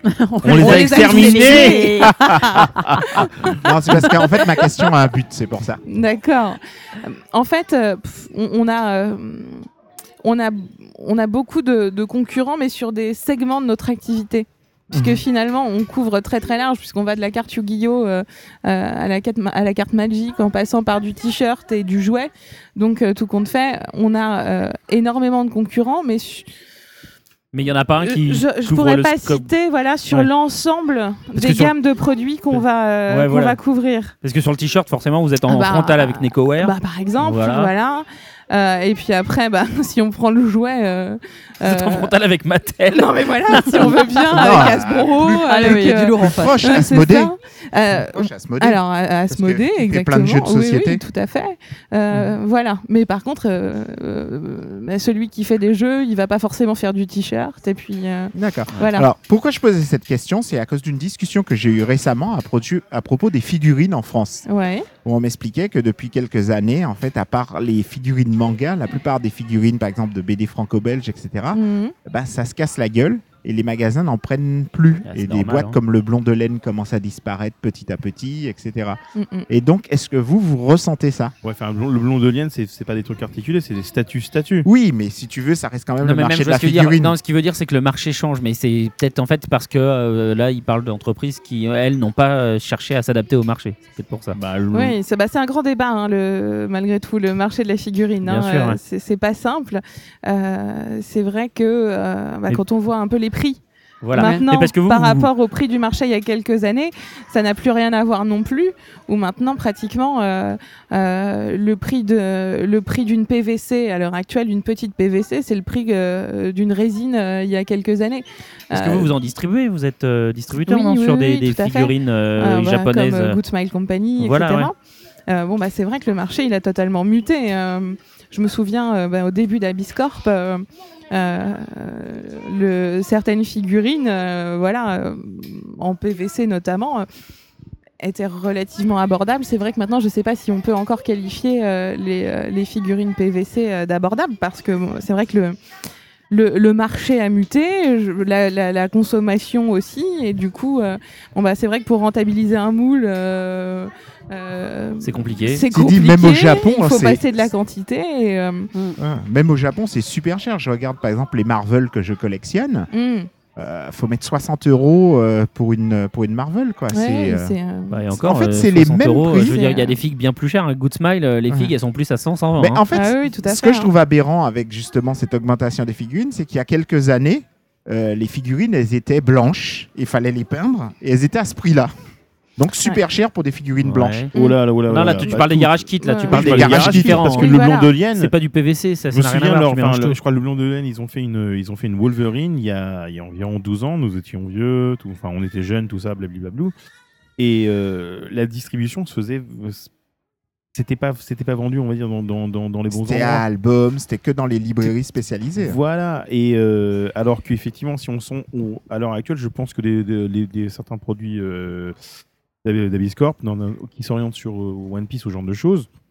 Tant qu'on donne pas dans la figurine en résine qui, peut casser facilement, on va dire quelque chose qui serait en PVC peut, peut être euh, peut, peut terminer vendu dans un dans un carrefour, au genre de choses, parce que les gosses voudront, voudront l'acheter. Sur une figue PVC non articulée, c'est compliqué. Quoi. Ah, Sur un jouet, je dis hein, pas, mais Mais c'est jouable. une portrait, une portrait of pirate à 120 balles, euh, je veux dire, dans un carrefour, tu la vends pas. Quoi. Alors attendez, alors c'est pas le même marché, mais aux États-Unis, il existe justement des PVC non articulés sur des produits qui sont en vogue et que Ouais, tu peux trouver à Target, que tu peux trouver à Walmart. oui, mais ce parce qu'ils sont dégueulasses euh, qui- et qui sont vendus pas cher. Quoi. Pas toutes, pas toutes, pas toutes. Mais en fait, j'ai l'impression qu'il y a un vrai problème sur le marché de la figurine en France par rapport aux autres pays. Articulé pourtant, c'est ou non même- articulé. Pourtant, c'est quand hein. même le deuxième marché hein, pour Non, le coup. arti- euh, Articulé, on, on parle plus de la même Articulé ou non articulé C'est plus le même Mais marché. j'ai l'impression que, Bah, par ça, exemple, les, les Mm. gens qui possèdent des licences, du moins qui achètent en général les licences et qui le font, à part des spécialisés comme Abiscorp, qui eux sont nés là-dedans et donc du coup Mhm. ont évolué avec ça, il n'y a pas, par exemple, de, de, de gens qui exploitent réellement ça. On a toujours l'impression que ah, c'est des marchés, euh, ouais, ça marche pas terrible la figurine en France. Mais tu euh, penses à quoi par exemple? Je veux dire, tu penses spécifiquement aux marques comme L'Omblon de Lienne ou je vois pas bah, là en pas fait? seulement le avant il y avait plein de Ou marques qui faisaient ce genre de choses. Mais en règle générale, par exemple, quand il y a des séries, tu prends des séries qui cartonnent, comme One Piece, par exemple, il n'y a aucun dis- gros distributeur qui s'est mis à faire du One Piece, Ah du oui. légendaire. On va Alors, prendre oui, les enfin, il y a légendaires du cours. Il y a beaucoup Si tu veux, à part Abyss qui le fait, si tu veux, et Abyss reste quand même une échelle euh, petite à moindre mesure, sans minimiser Abyss. hein. Ce que je veux dire par là, c'est que Abyss s'adresse avant tout à des, gens qui connaissent. quoi. Voilà, Oui, bien sûr. Mais enfin, il y, a une- il y il y a il explication à tout ça, c'est-à-dire que d'une manière ou d'une autre, contrairement à l'époque à, des- à des figurines, pas tellement été le cas, j'allais dire, j'avais envie de dire euh, bah, Senseiya, tout, tout, tout bonnement. Les figurines Senseiya qui il y a longtemps, donc euh, le euh, fin des années 80, début 90, ce genre de choses. Effectivement, ce genre de les, figurines se, vendent, se vendaient bien, parce que les gamins aimaient ça et que c'est justement dès l'instant tu, touches les, peu- les, suffisamment jeunes, je me trompe peut-être, corrige-moi, fouette-moi, n'hésite pas. Euh, mais il s'agit de, il s'agit de dessins animés, ce genre de choses qui sont, qui ont, qui, qui sont exposés au grand public parce que ça, ne- c'est- ça passe à la télévision, Et mais à la, c'est à la- des jouets. à la- oui, mais à la vraie réelle télévision, c'est-à-dire, c'est c'est pas une chaîne du câble. Donc déjà, Voilà. Attends, d'emblée- Wakfu Non, mais Wakfu, bah, il y a euh, des figurines Wakfu. Oui, mais c'est euh, c'est fait en réseau fermé Bah, c'est entre Ankama qui et. Ankama. Bah oui, bah, ils ont choisi de faire ça. et c'est leur, leur bureau choix. et leur cave. Oui, bah oui, non mais attends, ils ont raison. Et ils ont, et ils ont raison. Et puis ça- je crois que ça n'a pas si bien marché que ça, me semble-t-il. Euh, Bah, c'est ce que j'ai dit, c'est pour ça que pas j'ai dit dire. leur bureau, leur bureau et leur non, cave. non, mais le, le pro- mais, mais euh, on peut pas, on peut pas comparer euh, ça puisque On peut pas comparer le jouet et la on- figurine, on peut de toute pas- façon. on peut pas jouer- mais je veux marchés totalement mais même, différents. mais même euh. à l'époque, par rapport à maintenant, dans la mesure de toute façon, l'exposition de base, c'est-à-dire que ce soit euh, notamment un dessin animé, parce que mine de rien, l'expo- un, dessin animé qui passe à la télé touche un certain, un Ah, ça certain change public. tout. hein. Et ça change absolument tout. À l'heure actuelle, ce n'est pas le cas parce que l'heure- sur les ondes, enfin sur les entre guillemets chaînes habituelles, non plus hertziennes parce qu'on est passé à autre chose. Mhm. Malgré tout, il n'y a pas de, de- il n'y a pas de dessin animé dont pour l'instant où il y a une exploitation, on va dire en, en- Ça en- fait des années qu'on n'exploite plus. Par exemple, un exemple tout con, Pokémon. Pokémon, ça cartonne depuis des années. On a l'impression que c'est mort parce Bah, qu'on de n'en parle plus. Il y a plein de trucs qui Mais sortent. c'est des trucs qui datent quasiment de la première génération. Alors que depuis, il y a eu des, plein de générations qui sont Oui, arrivées, c'est plein de en gammes. vogue. Mais est-ce que ça se vend bien? Ça se- Bah, déjà, le- les premiers produits qui sont arrivés en France sont arrivés trois ans après le début de la diffusion de la série mais en ça, France. ça, ça, c'est un truc, Ça fait, ça, c'est un ah, truc éternel. Et c'était déjà dépassé. Ça, c'est un truc éternel. On y nombre Ah. de. Mais, euh, mais ce faut Ce que je veux dire par là, c'est- c'est est-ce qu'il y a la France, c'est un pays problématique au niveau des figurines Est-ce qu'il n'y a pas une mésentente entre le public, les distributeurs euh, Voilà. Est-ce qu'il n'y a pas a un pas trop de piratage Alors Non, voilà, il y a, y aussi problème- des. euh, problème, Enfin, oui, ça existe, mais je pense. Je Pas sur les jouets, mais sur les figues. Il parle du marché de la figue. Là, je veux Figue. dire, les bootlegs Hong Ouais, Kong en. France, euh, t'en Ouais, enfin, pas les- mal. hein. mais les bootlegs, enfin, ils, ils battaient vraiment de leur plein dans en mi-90. Hein. Non, non, mais il y en a encore plein actuellement. Il y en a Ah, plein a actuellement, mais, plein. c'est, mais c'est, je veux dire, c'est- ça n'a pas le même impact. Dans les années 90, on avait tellement du mal à se fournir, en, entre guillemets, euh, en, en figues, qu'on était prêt à aller effectivement à Concy en disant Eh, votre truc chinois mal fait, on va vous l'acheter. Non, mais tu te rends pas compte, les, pirates, les, les- figurines pirates qui existent de nos jours, elles sont pas on a- mal faites. Oui. C'est-à-dire que Oui, mais maintenant on a accès à d'autres choses. À l'époque, on était restreint, donc conclusion, on se rabattait là-dessus. À l'heure actuelle, on a d'autres choix. Oui, mais les gens ne savent pas forcément faire. Je vais te, dire, je vais te donner un exemple il y, a, tout bête. il y a un vrai travail d'éducation Voilà. à faire à ce niveau-là. Ne euh, serait-ce que parce simple, que hein. maintenant, en plus, je veux dire, à l'époque, les, les figurinistes euh, qui faisaient des, des, des copies pirates, ils s'emmerdaient pas. Ils moulaient une figurine, ils faisaient un- une copie pirate dégueulasse, ils la vendaient pas cher et c'était point barre. Ouais. Maintenant, tu as tout un tas de figurines qui sortent. Je veux dire, euh, Good Smile, ils font de la communication à fond en permanence là-dessus en disant attention, on vient de sortir une nouvelle Nendoroid comme ceci. Voilà la copie pirate. Vous pouvez la reconnaître à tel petit détail qui va pas dans le moulage des cheveux. Sur l'emballage, il y a tel oui, truc où vous voyez, c'est mal escadré, etc. Mm. C'est hyper dur. Il y a une vraie très grosse production de, euh, comment, euh, de produits pirates.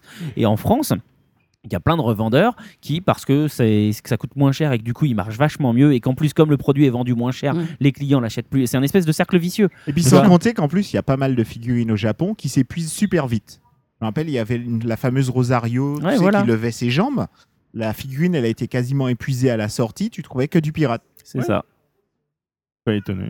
Alors, j'ose même pas imaginer en One Piece, ça doit être phénoménal ce qu'il y a en pirate. Ah bah, à mon avis. euh, Oui, effectivement, j'ose pas imaginer non plus quand on voit ne serait-ce que tous les produits dérivés euh, autres que figurines, euh, tout ce qui peut exister en, en, en contrefaçon, euh, ouais, ça doit faire mal.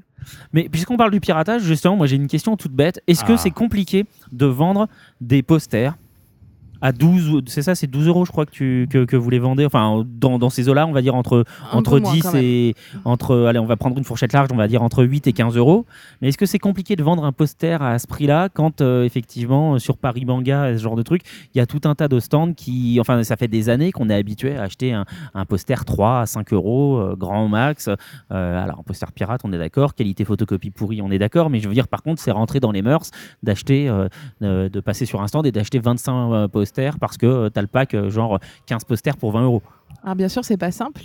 Maintenant, Ouais. c'est vrai que nous, on essaye de mettre en avant, euh, ben, euh, de se battre avec, euh, avec nos armes. Euh, Et c'est quoi vos armes, Alors justement justement, déjà, on essaye d'avoir euh, une qualité irréprochable et vraiment très très haute. C'est-à-dire que par exemple, je parle technique là, mais nos, nos posters, euh, non seulement ils sont, euh, ils sont très épais, ils font 170 grammes par mètre carré, ce qui est assez, euh, assez rigide, et en plus on va mettre un pelliculage brillant par-dessus pour justement le protéger, etc. et, et qui et raviver les couleurs.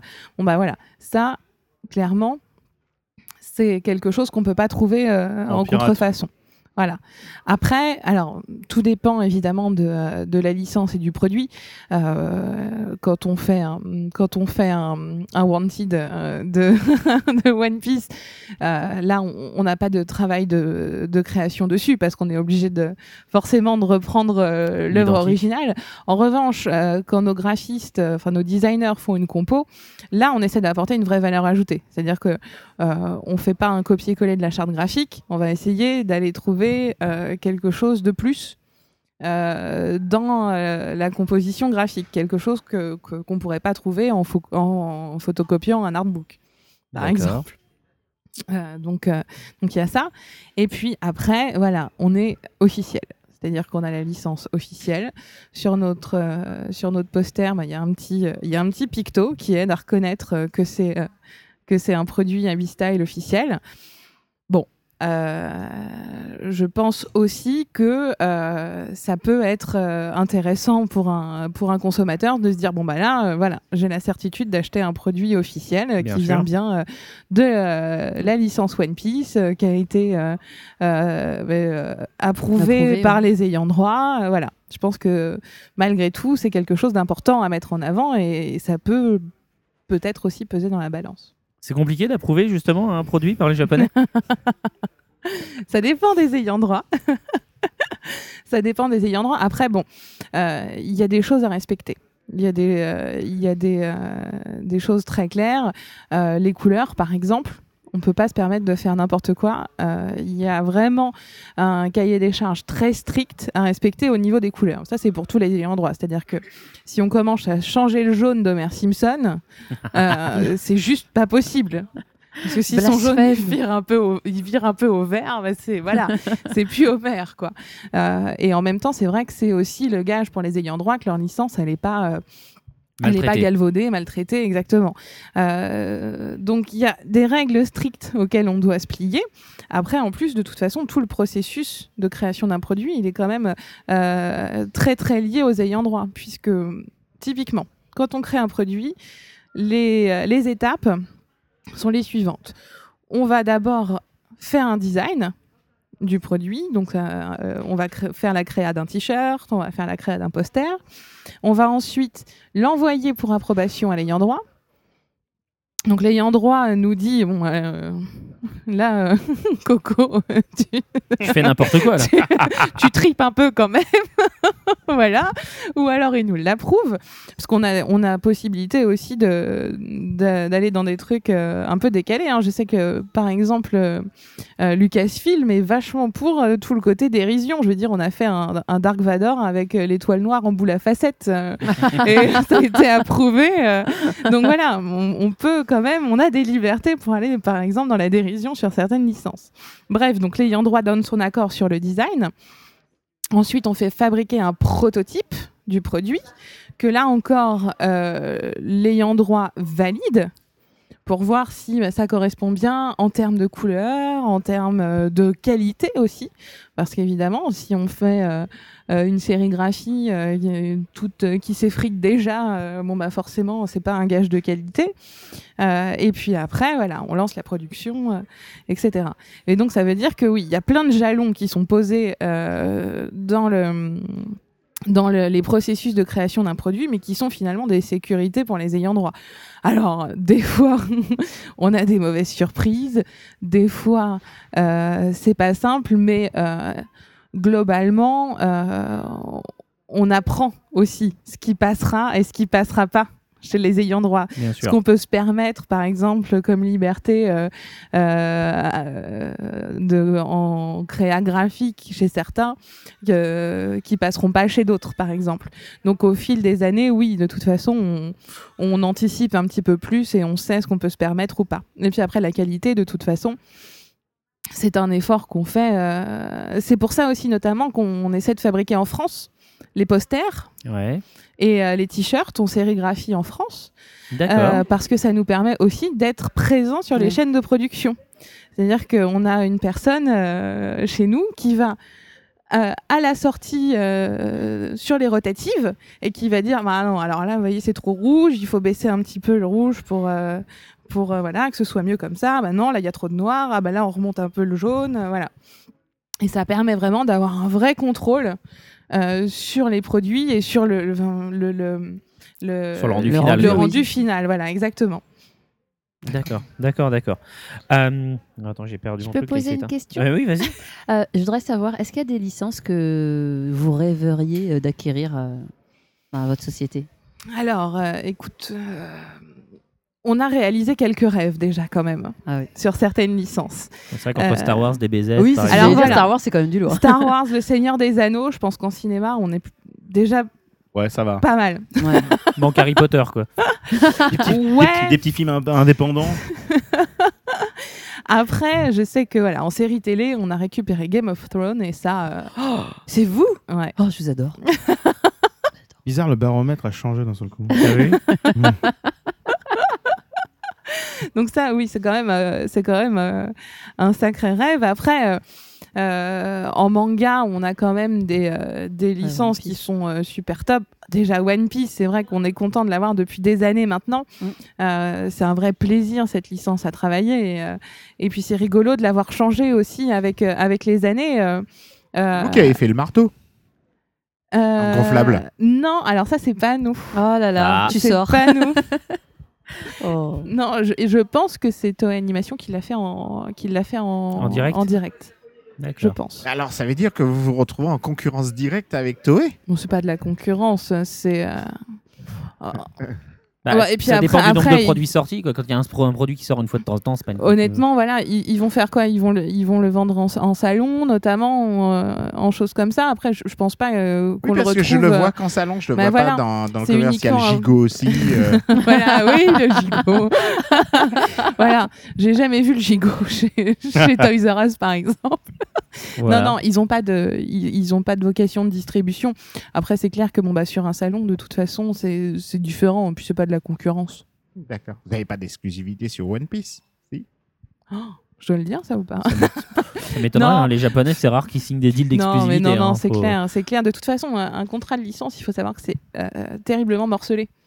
Ah, d'accord. Donc, euh, il y a plein de, il y a plein de restrictions en fonction eh ben, des canaux de distribution, en fonction de, euh, Des euh, des produits, des territoires. Voilà, il y a plein, c'est tout, tout est saucissonné. Donc, euh, donc euh, voilà, il y a toujours euh, plusieurs acteurs finalement euh, qui gravitent. Je voudrais, je voudrais juste rester sur les choix de licences, effectivement, sur rebondir sur les- la question de Muriel. Est-ce que tu as des licences euh, qui marchent et en fait c'est vraiment une bonne surprise Vous attendiez, alors évidemment vous achetez pas des licences en vous disant elles vont se vautrer, mais, mais, mais parfois On aime. Mais parfois, tu achètes des licences en, disant bon bah voilà, ça va être sympa, il faut, faut faire vivre son catalogue, donc on peut pas avoir que des best-sellers. Et puis Mhm. finalement, celle-ci elle a vachement bien marché. Et inversement, des licences, euh, une, une ou des licences que, as acheté, que vous avez acheté en vous disant ça avec ça on va cartonner, et en fait ça a pas marché si bien que ce que vous espériez. Ah euh, oui, on a eu des déceptions, hein, ça c'est sûr. Après, euh, bon, malgré tout, je, on prend pas non plus des risques insensés. En règle générale, on, on prend déjà des licences euh, qui, euh, qui sont assez pérennes, qui ont fait leurs preuves, etc. Maintenant, Game of Thrones, par exemple, ça aurait très bien pu faire un bid euh, complet. Ouais. On, on a eu plein d'exemples en fait de, de, de produits. La licence était super porteuse et finalement le produit dérivé se vend pas. Par on avait un espoir comme ça euh, euh, qui est Battlestar Galactica. Oh. Ouais. Enfin, c'est une série pourtant. géniale. Ah bah oui. Ah, Moi j'adore, je suis ultra fan. Moi aussi. Euh, Il y a une y a des communauté. produits véri- dérivés qui Ah sont oui, des t-shirts, euh, Ouais. Cylon. Vous avez fait quoi en fait? Des- Que des t-shirts? On a fait des t-shirts, on a fait des posters, on a fait euh, des, des tapis de souris, je crois, et je sais plus de ce qu'on a fait d'autre. si vous avez des invendus du stock, pensez à moi. Waouh Ah mais j'adore Et, euh, et honnêtement, il y a une communauté de fans en plus qui est quand même assez, assez euh, Importante. active et Ah oui, importante. grave, grave, grave. Et ben, franchement, les produits ne sont pas vendus. C'était la déception. Et vous l'avez sorti à quelle période? Alors ça, je euh, l'avais voilà, posé c'est comme ça, question, c'est qu'on ouais. n'est pas arrivé C'est non peut-être plus une question. hyper, hyper, Ouais. euh, hyper, hyper tôt. Mais malgré tout, euh, Mais la série était en cours en cours? Non, non, non, la Bah- série, est- enfin, était plus, euh, Ah, bah voilà. était plus en cours maintenant. Ouais, mais enfin, Star Wars, euh, c'est pas diffusé. voilà. euh. C'est pas la même chose. Non mais je c'est veux- Euh, oui. Star Wars, ça a, 20 ça a Non, plus mais de 20 ans. ça. Oui, voilà. Ouais, mais c'est pas la même Il chose. peut y avoir des. Ça a plus de 20 ans. Star Wars, ça date de 77. Ça a largement plus Ça a de 20 largement ans. plus de ouais, 20 ans. Mais le problème n'est pas le Non, même. pardon, parce ce que j'ai attendu 20 ans pour voir la suite. c'est justement un truc comme Star Wars, c'est-à-dire que vous regardez les ventes de DVD de Galactica, six mois après leur dernière diffusion, les ventes c'était plus les mêmes. Oui, bien sûr. Oui, bien mais sûr. par contre, la fa- c'est vrai qu'il y a une fanbase euh, qui est toujours très active, qui parle qui est quand beaucoup, qui Ah se oui. plaint de rien avoir. Ouais, mais pas en termes euh, de consommation, tandis que Star Wars c'est quasiment une Oui, dans religion. Star Wars, c'est bon, différent. Là, on Même compare avant- à la même- Rolls, même mais, avant- euh, même Oui, avant oui, qu'ils. Même avant qu'ils re- qu'ils Oui, relancent oui, les non, films, Star Wars, ils c'est étaient à très- fond. Quoi. Oui, oui, Star Wars, c'est très différent. Mais Oui, oui. effectivement, je vois ce qu'elle veut dire. C'est vrai Oui, que tout à fait. ils hein. sont très présents, donc on pourrait se dire que bah tiens, s'il y a enfin des choses qui arrivent, ils pourraient être ravis. Ouais, Voilà. Et tout compte fait, ça n'a pas, euh, ça pas eu le succès à escompter. Euh, Il y a toujours quand même, malgré tout, euh, une prise de risque. hein. Euh, mais, euh, mais en règle générale, oui, on part sur des licences euh, qui sont quand même assez, euh, assez pérennes. Enfin, je, veux- je veux dire, je pense qu'on prend pas trop de risques en prenant un Bleach, euh, en prenant un Naruto. Euh, c'est c'est pas Un Dragon Ball, un petit un Dragon Seiya. Ball, voilà. Alors Albator, ça fait partie des petits nouveaux qu'on a récupérés. On est super content, super fiers d'avoir récupéré Albator. Ouais. Euh, pour l'instant, on exploite un petit peu l'univers euh, plus vintage que euh, que euh, que le reste euh, de l'iconographie. Enfin, c'est génial. Alors après, c'est pareil. hein, C'était un pari Albator, hein, parce que ça aurait très bien pu. euh, vrai. Ne pas marcher. ne pas marcher. Euh, et euh, pour l'instant, c'est, euh, ça démarre plutôt pas mal. Et, euh, et c'est vrai que enfin, c'est quand même top de retrouver en plus ce côté un peu vintage. euh, personnellement, moi, j'adore. Ah oui, oui. C'est porteur. Ouais.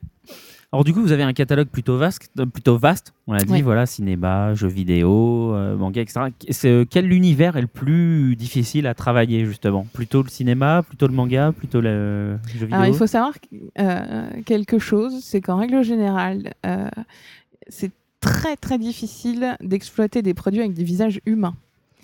C'est du pain béni avec l'animé parce que là, pour le coup, on a des vrais dessins qui sont vraiment euh, déjà très couleurs. qualitatifs. Ouais, ouais. Par contre, faut quand même vachement assumer euh, d'avoir un visage humain euh, sur un t-shirt, par exemple.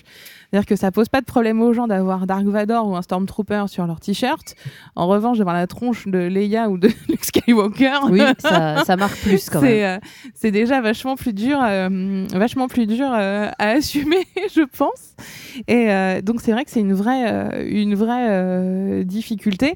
Alors que bah, quand on a déjà un matériel graphique qui est juste sublime, comme par exemple sur les animés ou sur les jeux vidéo, bon bah voilà, c'est euh, quand même vachement plus simple à, à, à exploiter. euh, et en règle générale, ça rencontre plus de succès.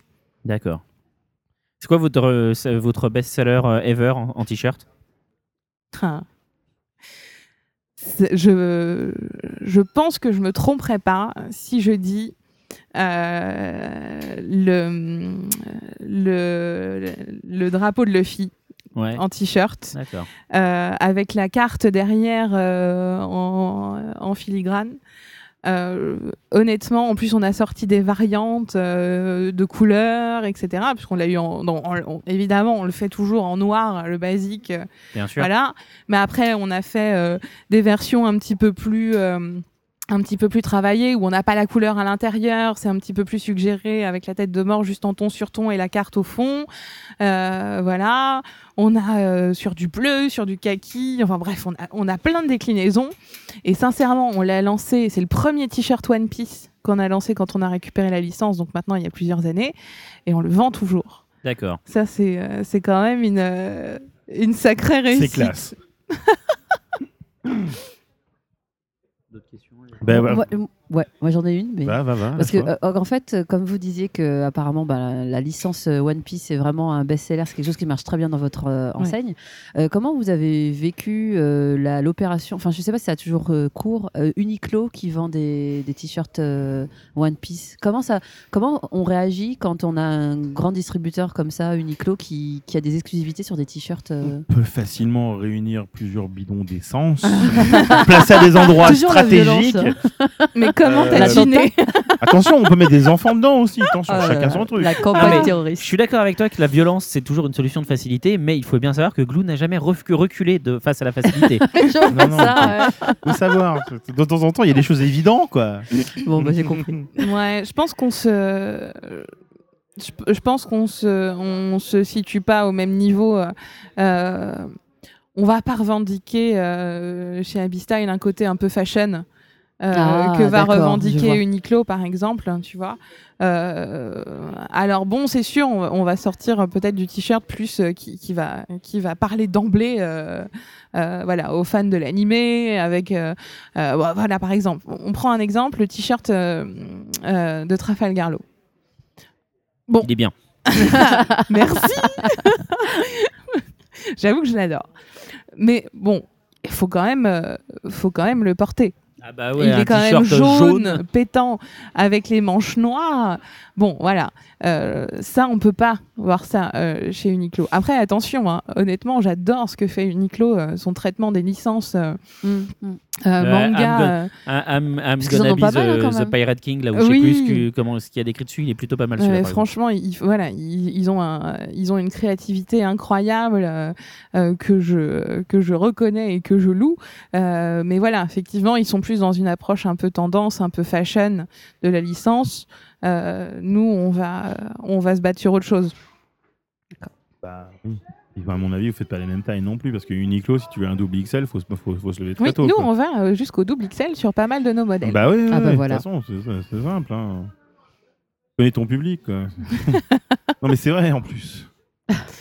Ouais, mais c'est important, c'est important. Euh, au, au tout début, on le faisait pas parce que c'est vrai que bon, on était peut-être un peu euh, frileux de bah, de faire autant de taille parce que ça fait quand même du coup Ouais, euh, ouais. en lancement de production au départ euh, bah, une quantité forcément plus importante. Mmh. Et on a eu bah, évidemment beaucoup de demandes et, euh, et, euh, assez rapidement on est passé au double XL parce que bah, forcément euh, il y a beaucoup de demandes euh, là-dessus. Bah ouais. C'est logique. Comme hein. du XS aussi qu'on a rajouté d'ailleurs. Du XS aussi, bah, parce que enfin, beaucoup de gens le, le veulent. Mm, mm, Tu, mm. tu, ce, ce, bah, ce genre de truc, Uniqlo le propose pas forcément.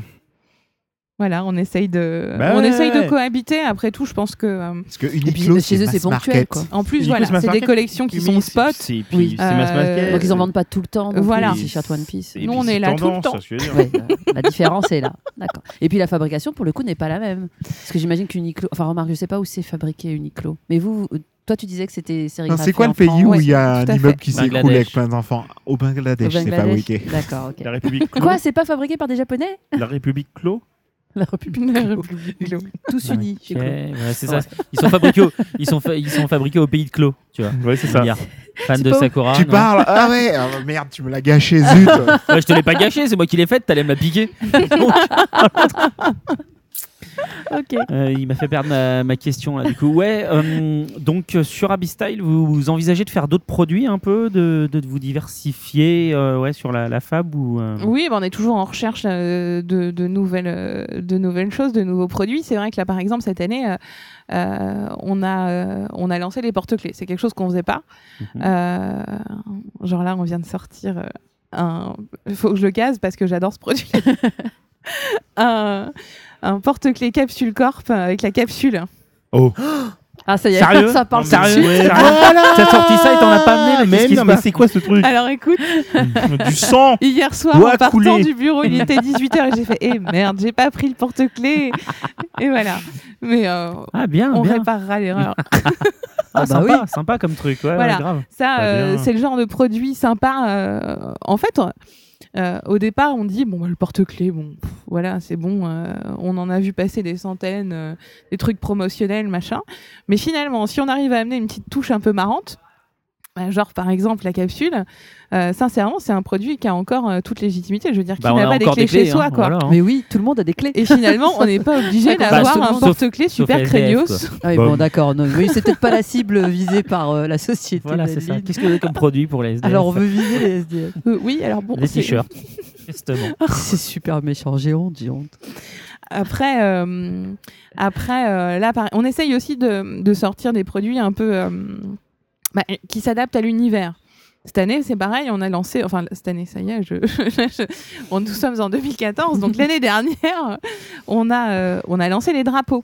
Ouais, tout à fait. Alors Ah. en soi, un drapeau, Des euh, retours euh, à des valeurs sûres Ah bah, Finalement en soi c'est bête, mais enfin, finalement, euh, sur des licences comme euh, One Piece ou encore Assassin's Creed 4, là, qui vient de sortir, hein, où on est dans le domaine de la piraterie, c'est totalement justifié de faire un drapeau.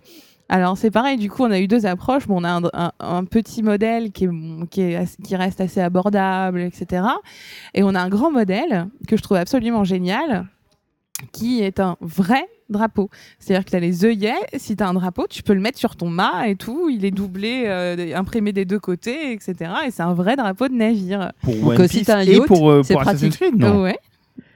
Donc si t'as ton yacht, euh, Voilà, tu peux. c'est ça. euh, Si tu as ouais. ton yacht, tu, yacht, peux euh, mettre, euh, tu peux mettre l'emblème euh, de Luffy. Moi j'ai une euh, caravelle, donc je me disais, je savais pas quoi mettre. Ça suffit, Christophe Colomb. Et je trouve ça assez top comme, euh, comme produit parce que finalement, c'est juste totalement adapté à l'univers de la licence. En soi, on se réveille pas le matin en se disant oh, je vais m'acheter un drapeau. ça, c'est clair. Mais au final, là, il y a une telle. Patience, patience. Mais au Les élections final, présidentielles approchent. Croyez-moi. Ça, ça suffit, Glou. il y a une telle adaptation finalement à l'univers euh, de la licence que tout compte fait, ça en devient bah, un produit totalement légitime. Donc voilà, on est toujours en, en recherche bah, d'originalité. euh. D'accord. Est-ce que vous avez des licences pour les filles un peu? Ou est-ce que vous faites Bah, que du c'est pas shonen pour nous, ça, Bah, déjà pas tellement. Bah, pas tellement, Non, tu hein, vois. ouais. Les filles, ça Le le produit ça dérivé- n'achète pas des Le jouets. pro- Non mais ouais, le produit dérivé pour les filles, ça a pas l'air de. Bon, on avait pris Glee à l'époque, les mais filles, ça ça c'est lit. pas, ça a pas franchement. Glee Sérieux, vous aviez, réfléchis vous trop. aviez Glee? Ouais, parce qu'on fait aussi pas mal de séries Ouais, télé. non, mais euh. Glee, ça n'a pas marché chez nous. Bah oui, mais quel Non. produit en fait Parce que j'ai travaillé pour une enseigne, que, qu'on- je sais pas si on je la nommera peut-être pas. Bah tu fais ce que tu veux. Hein. Mais, Mais- je signale que Glee, ça marche pas sur M6. Mais en comment tu veux que l'occurrence- ça se marche mais en en l'occurrence, nous, dérivés enfin, le- l'endroit en question en vendait, mais Oui, mais l'échelle d'un l'échelle comment d'un La magasin. librairie album, tu parles de la librairie album? Parce Voilà, que tous alors. les acheteurs ne vont que là, donc euh, du coup, il a tous eu. Hein. Mais du Ouais. coup, ouais, tu faisais quoi sur Glee? On avait du t-shirt euh, femme. Ouais. Euh, T'avais genre le t-shirt avec l'emblème du lycée, tu vois. on Ah. avait le, Mm. on avait le L aussi. Le, on avait euh, en t-shirt. On avait, ouais, on avait du poster. On avait la statue de la liberté qui fait le L de loser. voilà, des petites choses comme ça. Bien, bien, bien. Mais non, non, ça n'a pas marché. Bon, après, voilà, c'était un test et puis c'est pas, c'était pas forcément la licence la plus stratégique. Non. Même sur l'animé. euh, Ah, mais après, ce qu'on fait, c'est qu'on on a quand même des t-shirts femmes. Ouais. Oui, ça, ouais. Maintenant, euh, Non, mais vraiment, ouais, tu vois des licences, je sais pas, du licences- Nana, alors- du Fruit Basket, du Black Donc, Butler, du. on a, on a eu Les légendaires, les légendaires. C'est pas on- pour les meufs, ça. C'est très féminin. Non, mais ça. c'était juste pour placer les légendaires. en fait. Tu l'as déjà fait tout à l'heure. Non, mais c'était juste pour placer les Bah, légendaires. Mais Écoute. Patrick Sobral, Ah, mais- si tu nous écoutes. Mais non, c'est parce qu'en fait, pourquoi? C'est parce que je me pose des questions depuis des années. Les légendaires, Ah. c'est l'une des BD qui, depuis un moment, qui se vend le plus en France. Mais sauf que les Mhm. légendaires, depuis, il y a un animé qui est en production et du coup, euh, il y a des droits, enfin, les droits dérivés, il faut les acquérir et machin. Enfin, c'est. Les droits dérivés sont justement parce que j'ai eu encore 15 jours une discussion avec la section euh, Ouais, ouais. produits dérivés qui Peut-être qu'ils les vendent de cher, ça. un peu, peut-être. Et ils essaient justement, comme il y a l'animé et tout, de le vendre. Mais en fait, il n'y a aucun distributeur en France qui est intéressé.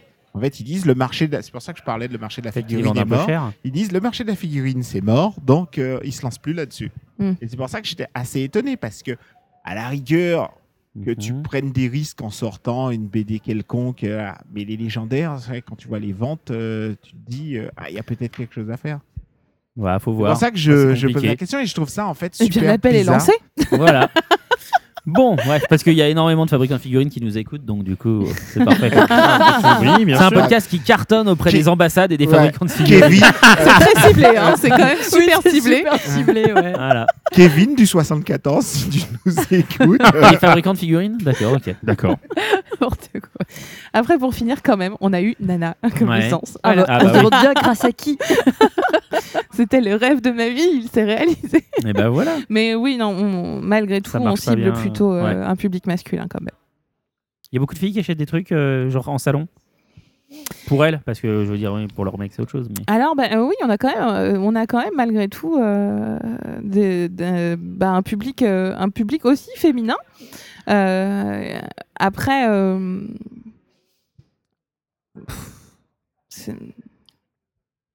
je sais Bon, pas, peut-être qu'elles achètent plus pour leur mec que pour elles vrai finalement. Ouais. Après, il y a pas mal de filles aussi, euh, bizarrement, qui vont euh, pas hésiter à mettre un t-shirt euh, garçon. sûr, Bah, finalement. Absolument. bien sûr, Absolument. on n'a pas le choix des fois. hein, parce que Ah. pour Game of bien. Thrones, justement, j'avais demandé si, vos- si les t-shirts ils étaient hommes ou femmes. Et ben justement, on vient de sortir un t-shirt ah, ouais. femme. Ah bah, bah, voilà. Avec Khaleesi qui dit I'm the mother of the dragons. Tu vois, Alors ça, c'est ça que je trouve toujours hallucinant. Pourquoi pour les nanas, on propose des t-shirts avec des nanas? Pourquoi pas des t-shirts avec des mecs justement dessus? Parce que les t-shirts sont pour les mecs à la base. Un t-shirt pour Bah, t'as le phénomène d'identification. Là, t'as plus envie. de euh, personnellement, en tant que femme, j'ai plus envie de m'identifier à Khaleesi, qui a un petit peu la classe et tout, que euh, Ned Stark, Oui, mais euh, alors- le gros Ah non, barbu mais qui s'en mauvais. alors, euh, je- m'identifie à Non, je te parle pas de hein. Ned Stark, je te parle par exemple de Snow. Oui. Ouais, ouais. Non, mais c'est un Alors, poster si, qu'il faut, après, c'est pas un euh, t-shirt, c'est un poster. Voilà. Non, mais regarde. Oh, c'est c'est très réducteur ce que tu dis. I love Jon Snow, voilà. Voilà. En, Regarde. en ah non, poster. Alors là, je m'inscris en faux. hein. Je, J'aime Game je of te Thrones, prends, pas je te forcément prends un envie autre d'avoir le exemple. truc I love Jon Voilà. Snow, Je te quoi. prends un autre exemple qui, a- qui est différent. Tu prends Twilight. Est-ce que tu penses franchement qu'une nana préférerait pas avoir l'un des deux mecs sur son t-shirt que l'héroïne? Après, Ça, tout dépend de peut-être, l'approche que tu donnes. Tu vois, Alors, soit tu joues l'identification, soit ce qui a été fait sur Twilight, par exemple, qui était super marrant, c'était euh, t'avais des t-shirts, c'était Team Edward, Ouais, voilà. et t'avais Oui, euh, bien. d'autres t-shirts où c'était Team euh, Oh, je sais pas, Jean-Luc. Je sais plus comment il s'appelle. Jean-Luc, Jean-Luc, appelons-le Jean-Luc. Team Jean-Luc. Tim Robert. Ouais, c'est la bagarre, euh, là, voilà. le garou et les tout vampires, dépend, euh, et tout dépend de castagne. l'approche que tu donnes à ton design. Soit tu fais de l'identification et à ce moment-là, tu préféreras euh, forcément avoir l'air euh, d'une future reine qui est prête à, à- à bouffer Mais- tout le monde. Mais sur les alors, sites- est-ce que la future reine, ça serait pas plutôt des enfants qui seraient intéressés par avoir la Khaleesi plus que des, euh, Des filles grandes? Est-ce non, qu'une si, femme, si, si, euh, non, non, mais il y a même un t-shirt jeune sur, femme sur les sites parce qu'en ce moment c'est vraiment la mode des sites de t-shirts éphémères. Donc d'ailleurs Oui. je sais pas comment vous vous situez par rapport à deux, bon, c'est pas vraiment. Bah, c'est voilà. éphémère. Voilà.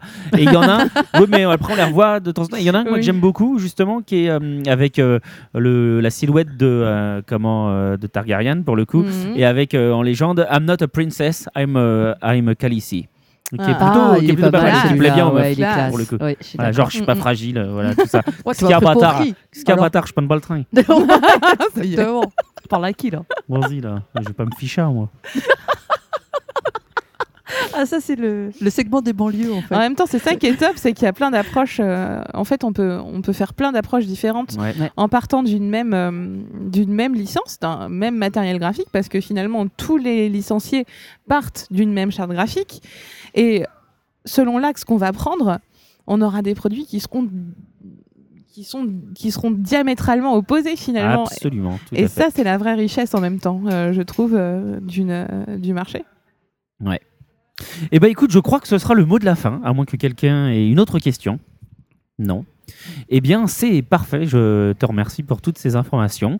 On va enchaîner sur les speed chroniques.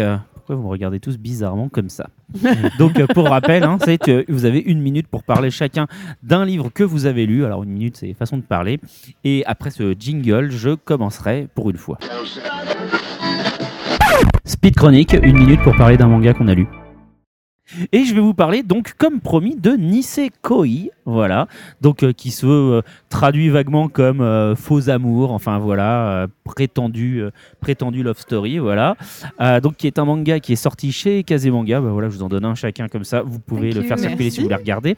Donc comme le disait tout à l'heure Muriel dans sa chronique, c'est l'histoire d'un couple qui est, fond- qui est donc composé d'un garçon qui est le fils d'un héritier yakuza et d'une fille qui est héritière d'un clan de mafieux qui sont obligés de faire semblant qu'ils sortent ensemble pour éviter que leurs deux clans s'entretuent.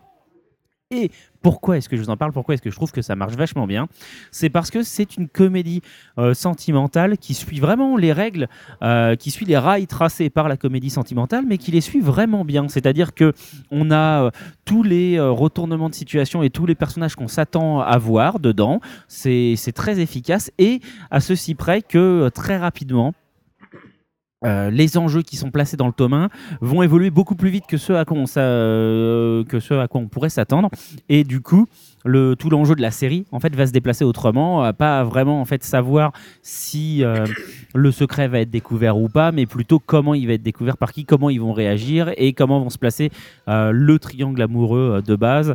Et, euh, et puis surtout les personnages sont hyper attachants en fait. Ils sont hyper chouettes. Je sais pas ce que toi t'en penses Muriel Ah si, si, puisque je suis tu tout à fait l'avais d'accord avec toi. Mais, euh, mais le héros est rigolo et surtout la fille effacée euh, voilà, qu'on retrouve euh, systématiquement, hein, l'espèce de Moemi slash, euh, comment elle s'appelle déjà dans tout Love Ru euh, Al, Ah, tu parles de. Hmm. Ouais, je me rappelle plus son nom. merde. Ou en tout cas, la, la Moémie, euh, la Moémie euh, standard, là, pour le coup, eh ben, elle est assez dynamique tout en étant, euh, tout en étant assez, assez timide. Elle essaye quand même de. de- voilà, pour le coup, c'est le, le titre du film français hein, Je suis timide, mais je me soigne. Quoi. Elle essaye vraiment d'avancer. Elle, euh, elle assume un peu ses sentiments et elle va essayer de, de faire avancer le schmilblick. Donc, c'est plutôt sympa. Donc, c'est vraiment une série que je vous conseille. Et à contrario, le deuxième bouquin dont je voulais vous parler, à contrario de Hal, moi je voulais vous parler aussi de euh, Chez Glénat. Et moi, c'est une euh, série que je conseille plutôt aux meufs qu'aux mecs. Ah oui Ah coup, bon Parce que. Je Ah bah, répète, Parce que vu comme il a Pourtant, vendu, le pitch euh, était perturbant. quand je bien, répète. Buzz Gamer, des beaux gosses tueurs. Voilà, de méchants pas beaux. Sauf qu'à la fin, t'as dit c'est pour un public euh, qui cherche des titres blockbusters, etc. Machin. Et grosso modo, moi je pense qu'un mec qui lit ça, il va un peu s'emmerder parce que c'est. hmm, Ouais, c'est pour, pour le coup, si tu cherches une histoire avec des, des tueurs à gages euh, et qui font de la castagne avec des pistolets, bon bah. tu vas un peu t'ennuyer pour le coup parce qu'on va trop se, on va trop s'intéresser un peu en fait au ressenti des personnages, Oh, puis pourquoi ça ils fait font chier ça, les mecs, machin. ça les ressentis. trop psycho, ah, C'est pas ça, c'est pas ça, c'est pas ça, Et puis en plus, pas- la pupute, elle a un trop grand cœur et tout. Non mais voilà, c'est ça, c'est que tous les, tous les éléments euh, apparemment racoleurs, en fait c'est c'est pas ça, c'est si tu veux, c'est que euh, moi ça me pose pas de problème de lire un titre qui va être euh, psychologique, qui va être, euh, voilà, qui va plonger dans, dans tout un tas de trucs, mais quand c'est annoncé comme ça, tu vois, par exemple quand je lis un Monster, ah, effectivement, je m'attends pas à un titre où ça va euh, castagner dans tous les sens, donc il n'y a pas de souci. Mais là, c'est un titre avec un pitch franchement racoleur, euh, et en fait, on n'est pas sur. euh, Enfin. on est plus, pour moi, on est plus proche d'un Sayuki, voilà, justement, de Minekura, que, que d'un, euh, je sais pas, que d'un Gantz. Ce sont U. Non, non, mais ceci Non, dit, j'ai pas non, ça. je ceci, dis juste que du coup, moi, je me, moi, c'est pas, moi, je suis pas tout le public là-dedans est fait plus pour les, les nanas qui ont envie de s'ennuyer que pour. de euh, s'ennuyer. Ah bon? Oui, parce qu'il n'y a pas vraiment d'action dedans, si tu veux. C'est que du poseur. Je suis pas j'ai c'est que du poseur. Par contre, ça pose-. Non, non, mais je suis pas J'ai d'accord. trouvé ça très bien. J'ai passé un bon moment en le lisant. Mais pour moi, c'est un manga de poseur. Ah ça oui. C'est pour ça que pour moi c'est plus pour les agréablement. C'est c'est pour ça que pour moi c'est pour ça que c'est pour moi plus pour les nanas que pour les que pour les mecs parce qu'effectivement moi je m'en fous de le voir poser euh, machin je veux voir la, la- la- la baston quoi. D'accord. Et nous, on aime bien quand il pose. Voilà. Non mais bon. Donc du coup voilà les deux mes, mes deux speed chroniques. Euh, alors Adeline est-ce que tu as eu le temps de lire quelque chose? Oui, j'ai bossé. Super. Alors de quoi tu nous parles? Alors, j'ai découvert, euh, c'est une collègue qui me l'a conseillé et franchement, j'ai pas regretté. C'est super sympa. Ça s'appelle River Soul. Ok très jolie couverture. Elle est très belle, hein. Euh, j'accroche carrément. Euh, c'est très joli. Donc c'est chez alors, Doki Doki. C'est chez Doki Doki. Et c'est le tome 1. Et euh, C'est vrai que c'est magnifique. ouais, hein. Alors de quoi ça Alors parle le pitch est assez rigolo. Donc ça se passe à Kyoto euh, et on suit une, euh, une jeune Maiko qui s'appelle Ayame, euh, qui a une particularité, c'est qu'elle est absolument euh, fan des super-héros. Ok. Donc dès, dès qu'elle en Normal. C'est voit, la mode en ce moment. dès qu'elle en voit un à la télé, ça y est, elle est fan, euh, etc. Ce qui n'est pas forcément totalement compatible avec le voilà le, le- Avec le métier le et la culture euh, de Maiko tout ça. Exactement. Et dans son fort intérieur, elle est persuadée qu'il existe un monde à l'envers, où là, elle pourrait être une héroïne. Ah, ah, d'accord. Alors, je vous dis pas tout, mais en gros, elle arrive dans ce monde à l'envers. Et euh, bah, tout compte fait, qu'est-ce qu'elle y découvre? Plein de zombies. D'accord. Donc c'est assez Allez, inattendu. Qu'est-ce qu'il y a mode en ce moment Des super-héros. Check. Voilà, des zombies. Check. C'est un peu ça, et en même temps, je trouve que c'est vachement bien fait parce Ouais. qu'elle, euh, alors c'est assez euh, contradictoire parce que sur la couverture on la voit avec un gros gun, alors que finalement, euh, ses armes, elle, pour lutter, c'est plutôt le pacifisme, puisqu'elle est persuadée que les zombies ont une conscience. J'ai entendu le mot pacifisme. Ah, J'ai entendu le mot pacifisme, je, te le rends. Du coup, du coup, tu vois, on est dans l'anti-baston, c'est-à-dire que là, il y aura pas de castagne. Bon, bah garde-le. Oh, mais ça, ça donne envie parce que quand, quand il y a des zombies, elle sort son chamisène et elle chante et tout le monde se calme. Et voilà, alors, Pour l'instant, il n'y a que le tome 1. c'est fort content. Ouais, d'accord. il recycle sa chanson. Pour l'instant, il n'y a que le tome 1. Je suis très très curieuse euh, Bah d'arriver au tome 2. Euh, Ça, c'est terminé en deux tomes. hein. Ah, Euh, ouais. d'accord. Et euh, je suis très très curieuse de voir comment ça va, comment ça va évoluer et se terminer. Ouais. Mais, mais je trouve que voilà, l'idée est plutôt sympa C'est et l'approche. Alors que voilà, finalement, on est sur des, sur des choses qui sont plutôt à la mode en ce moment, type zombie, etc. Mais là, finalement, il y a un regard différent et, un, euh, et une approche un peu différente qui me plaît bien. Donc Voilà c'est bon, si j'ai envie de m'ennuyer ce week-end, j'ai deux mangas. C'est quoi Oh, c'est- il est- T'es vraiment méchant. Oh, ça, c'est pas gentil. Je plaisante, Oh là je plaisante. Je c'est quoi comme Mac- Non, mais Mac c'est parce que pour moi c'est exactement le même truc que le manga que tu as chroniqué. Si tu veux, c'est des voilà, c'est exactement la même chose. Quand elle a commencé à faire le pitch, ça paraissait vachement bien. Et puis finalement, euh, T'as compris que c'était plus pour les pour meufs les que pour toi. et que en fait euh, voilà c'est euh, et souvent en fait avec les mangas comme ça en fait qui sont pas des shojo qui sont des mangas d'action entre guillemets pour les filles Pourquoi J'ai entre guillemets ce- des mangas d'action pour les meufs? Voilà Voilà. j'ai ouais. souvent ce problème c'est que les pitchs sont souvent démentiels et Mais puis le euh, traitement ne va pas. Bah, c'est ouais, normal en même temps, c'est pour les pitch, il meufs. était bon alors. Oui, oui, le, moi, le- moi, tu me l'as vendu. pitch, hein. le Tu pitch vendu est très bien je pense que toutes les nanas qui écoutent et vont sûrement mais Ah, cool. Moi, honnêtement, je vais essayer. hein. Ah, Ça- bah, ça merci. Et c'est Mais- pas une nana. non c'est voilà. beaucoup- c'est à cause de la nana au fond de lui super beau. Ça va, tu parlais de ça tout à l'heure. Dixit, le, euh, Di- Dixit, le mec qui adore les comédies ro- romantiques. Bah oui, il faut savoir. alors mes comédies romantiques s'appellent Video Girl Non, non, mais même, je veux dire, attends, et au cinéma, tu vas voir quoi comme genre de comédie romantique? Des comédies romantiques par mec, peut-être? Allez, c'est bon. Qu'est-ce qui se Ça, passe c'est là? un nouveau genre. je Non, mais vois. attends là.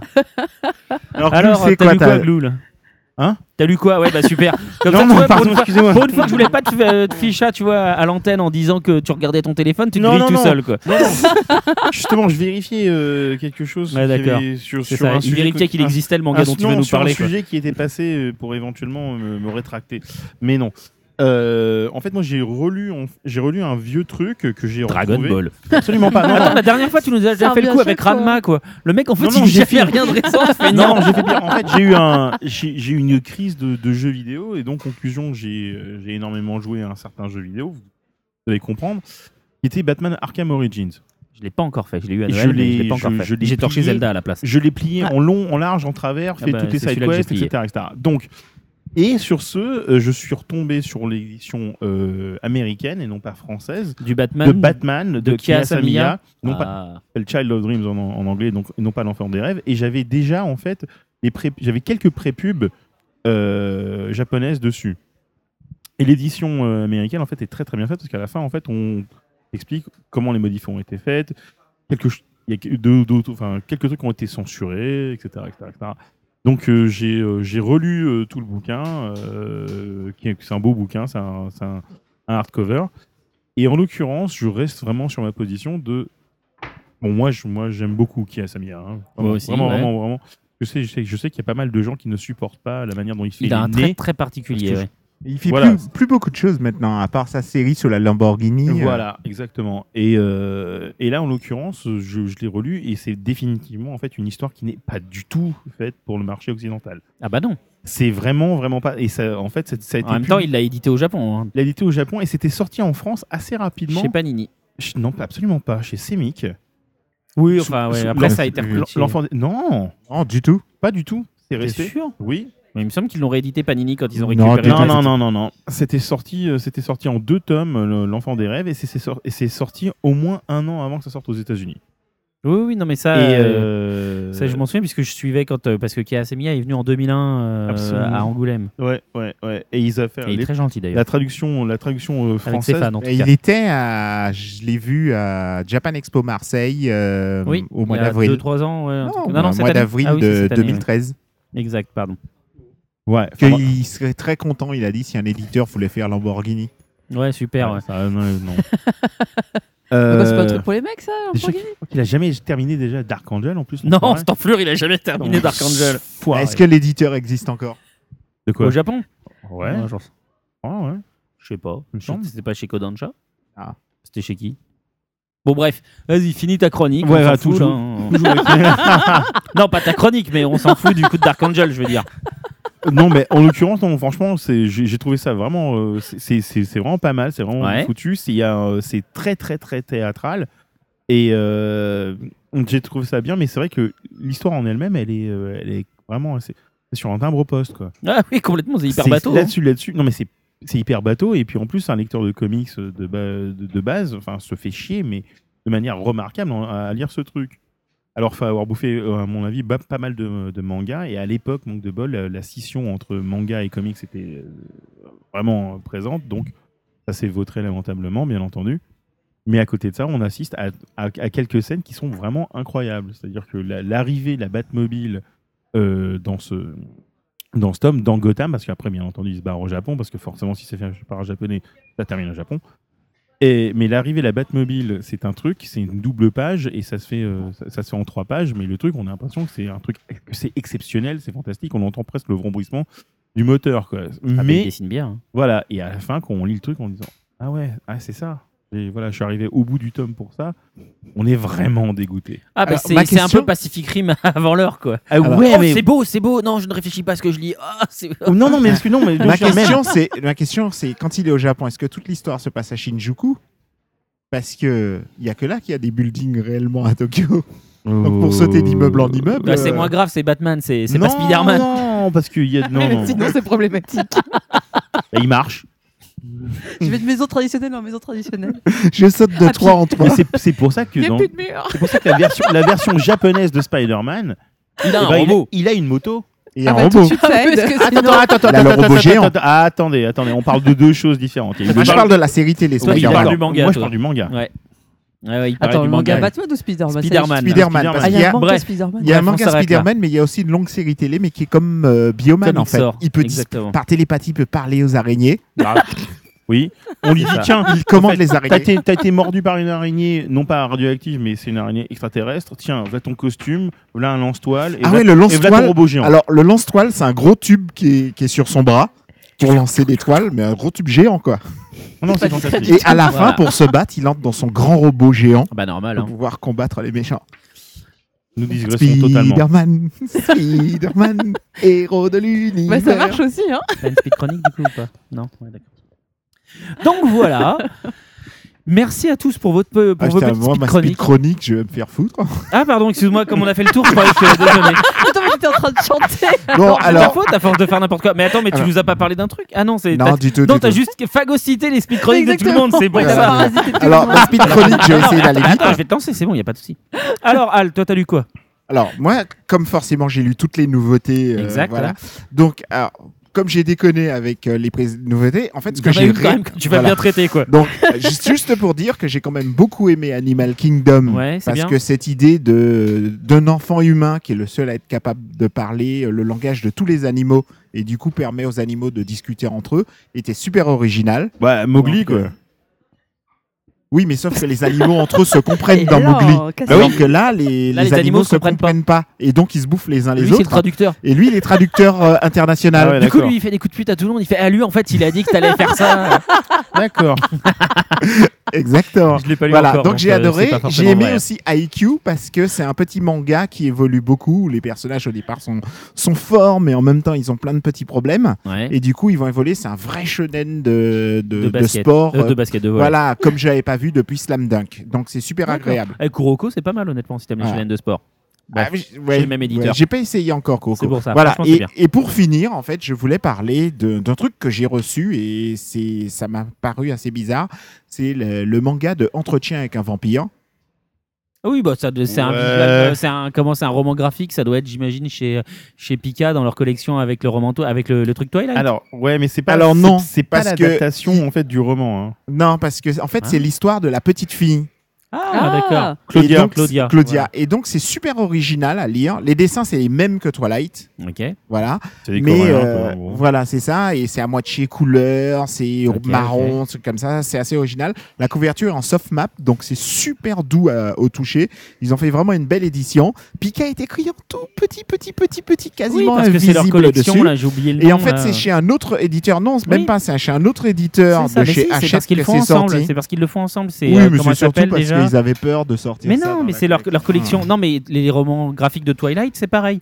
C'est une collection qu'ils ont lancée ensemble. Non, Je- le je- premier était vraiment sorti chez Pika. Le premier Twilight Ouais, était vraiment sorti. le premier, Pika, ouais, ouais, sûr, hein. Pika, Pika. Alors que là, en gros, c'est écrit le nom de l'éditeur. Oui, je me rappelle perdu, plus. C'est graphique, je sais plus quoi. On avait fait la news Voilà. dans un Et podcast. donc, euh, moi, j'ai trouvé ça plutôt sympa. J'ai pas encore fini de le lire. Je viens de commencer. Ah, tu verras. ça, euh, ouais. Je- Une fois arrivé à la fin, tu fais. hmm, ouais. hmm.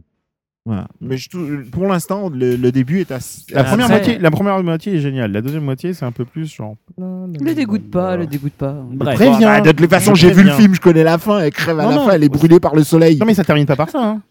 Merci d'avoir spolié des sais. millions de gens qui écoutent ce podcast. Ouais, même ce terminé. Non, mais je crois que sérieux, si entretien avec un vampire, vous l'avez jamais lu ou vous avez jamais vu le Ah film non, mais voilà, Ah non, parce que si tu l'as pas vu, c'est pas la peine, je peux te spoiler. Dit, euh, on- Non, mais je plaisante. À l'heure actuelle, une génération de gens qui, re- qui, qui regardent, qui regardent Twilight et qui n'ont pas, faut lu lire les- Anne Rice. hein. qui ont pas lu les trucs d'Anne Rice. Enfin, ils sont pas tous bien. Non, non, mais il faut lire au moins, effectivement, Entretien, euh, Lesta, et puis. Il faut aller jusqu'à la Reine des damnés. Il faut pas lire la Oula, Reine des damnés, mais il faut oula, lire avant. et Voilà. un jour, quand Bah, on va ressortir Entretien avec un vampire, au dos, Rien de plus. au dos, on va lire dans la lignée de Twilight. Ouais, voilà, L'auteur se cœur. sont inspirés. non, c'est parce que j'ai vu ça J'ai sur, mal physiquement. T'as vu, t'as vu Voilà. ça où, où? Sur l'anneau des Libelungen, quand le, f- ils avaient fait une adaptation euh, en film. Et sur le dos du, euh, du, du DVD, c'était inscrit euh, que, euh, en gros, euh, qui s'était inspiré de, du Seigneur des Anneaux. Ouais, d'accord. Ouch Et Ça, ça, c'était fait mal. Ah oui, c'est pas mal ça. Bref, bon, eh bien, merci à tous d'être venus samedi après-midi. Merci, en particulier à notre invité d'être venu. En plus, tu n'es pas en région parisienne à la base, donc merci d'être venu Ah bah merci, jusqu'ici alors. pour euh, participer à cette émission. Merci à vous pour ce super accueil. Merci Voilà. d'être venu. Oui, bon, Ça suffit avec ta chanson. toi. On se retrouve le mois prochain. C'est beau, c'est beau. Alors, en l'occurrence, on va se retrouver dans 15 jours pour la deuxième partie de l'émission. Déjà Voilà. Oui. Euh, merci à vous de nous Au avoir écoutés. À dans Voilà. 15 jours. Ça suffit. C'est pas possible. hein. Bon, euh, voilà, ça suffit. Oui, oui. Donc, euh, Je n'hésitez me rattrape, hein, j'étais pas là pendant longtemps. Oui, tu t'as compensé, hein, ça c'est sûr. N'hésitez pas à réagir sur le site, sur Facebook, sur Twitter, à nous dire ce que vous avez pensé de la formule qui évolue encore hein, depuis le début de la saison. C'est n'importe quoi. Il n'y a pas deux émissions qui se ressemblent quasiment, hein, qu'on soit bien clair. Mais c'est pas grave, voilà. Euh, N'hésitez pas surtout à aller voter sur iTunes 5 petites étoiles pour nous aider à dominer le monde. 哈哈哈哈。Voilà. Vous pouvez nous retrouver aussi sur les sites de nos partenaires, à savoir Pod Radio, Podcast France, Subarashi, Bad Geek et Animeland.com. Voilà. Donc maintenant, l'émission, c'est tous les 15 jours. Il n'y a plus de thématiques, c'est n'importe quoi. Donc euh, voilà, c'est fini les thématiques foirées. À la place, on fait une émission qu'on coupe en deux. Donc euh, à, à dans 15 jours pour la deuxième partie de l'émission, ou si jamais en fait j'ai réexploité ce au revoir sur euh, la deuxième partie. On Pour la coupera nouvelle ce émission. segment. Exactement, mais pas du tout. Voilà, donc merci à tous de nous avoir écoutés et à très bientôt. Et à donc, donc je À le disais, à dans dans 15 15 jours. jours. Voilà. Et d'ici pas là, d'ici là, abattez Al et lisez plein de mangas. Allez, bye bye. Bye bye. Bye. Bye.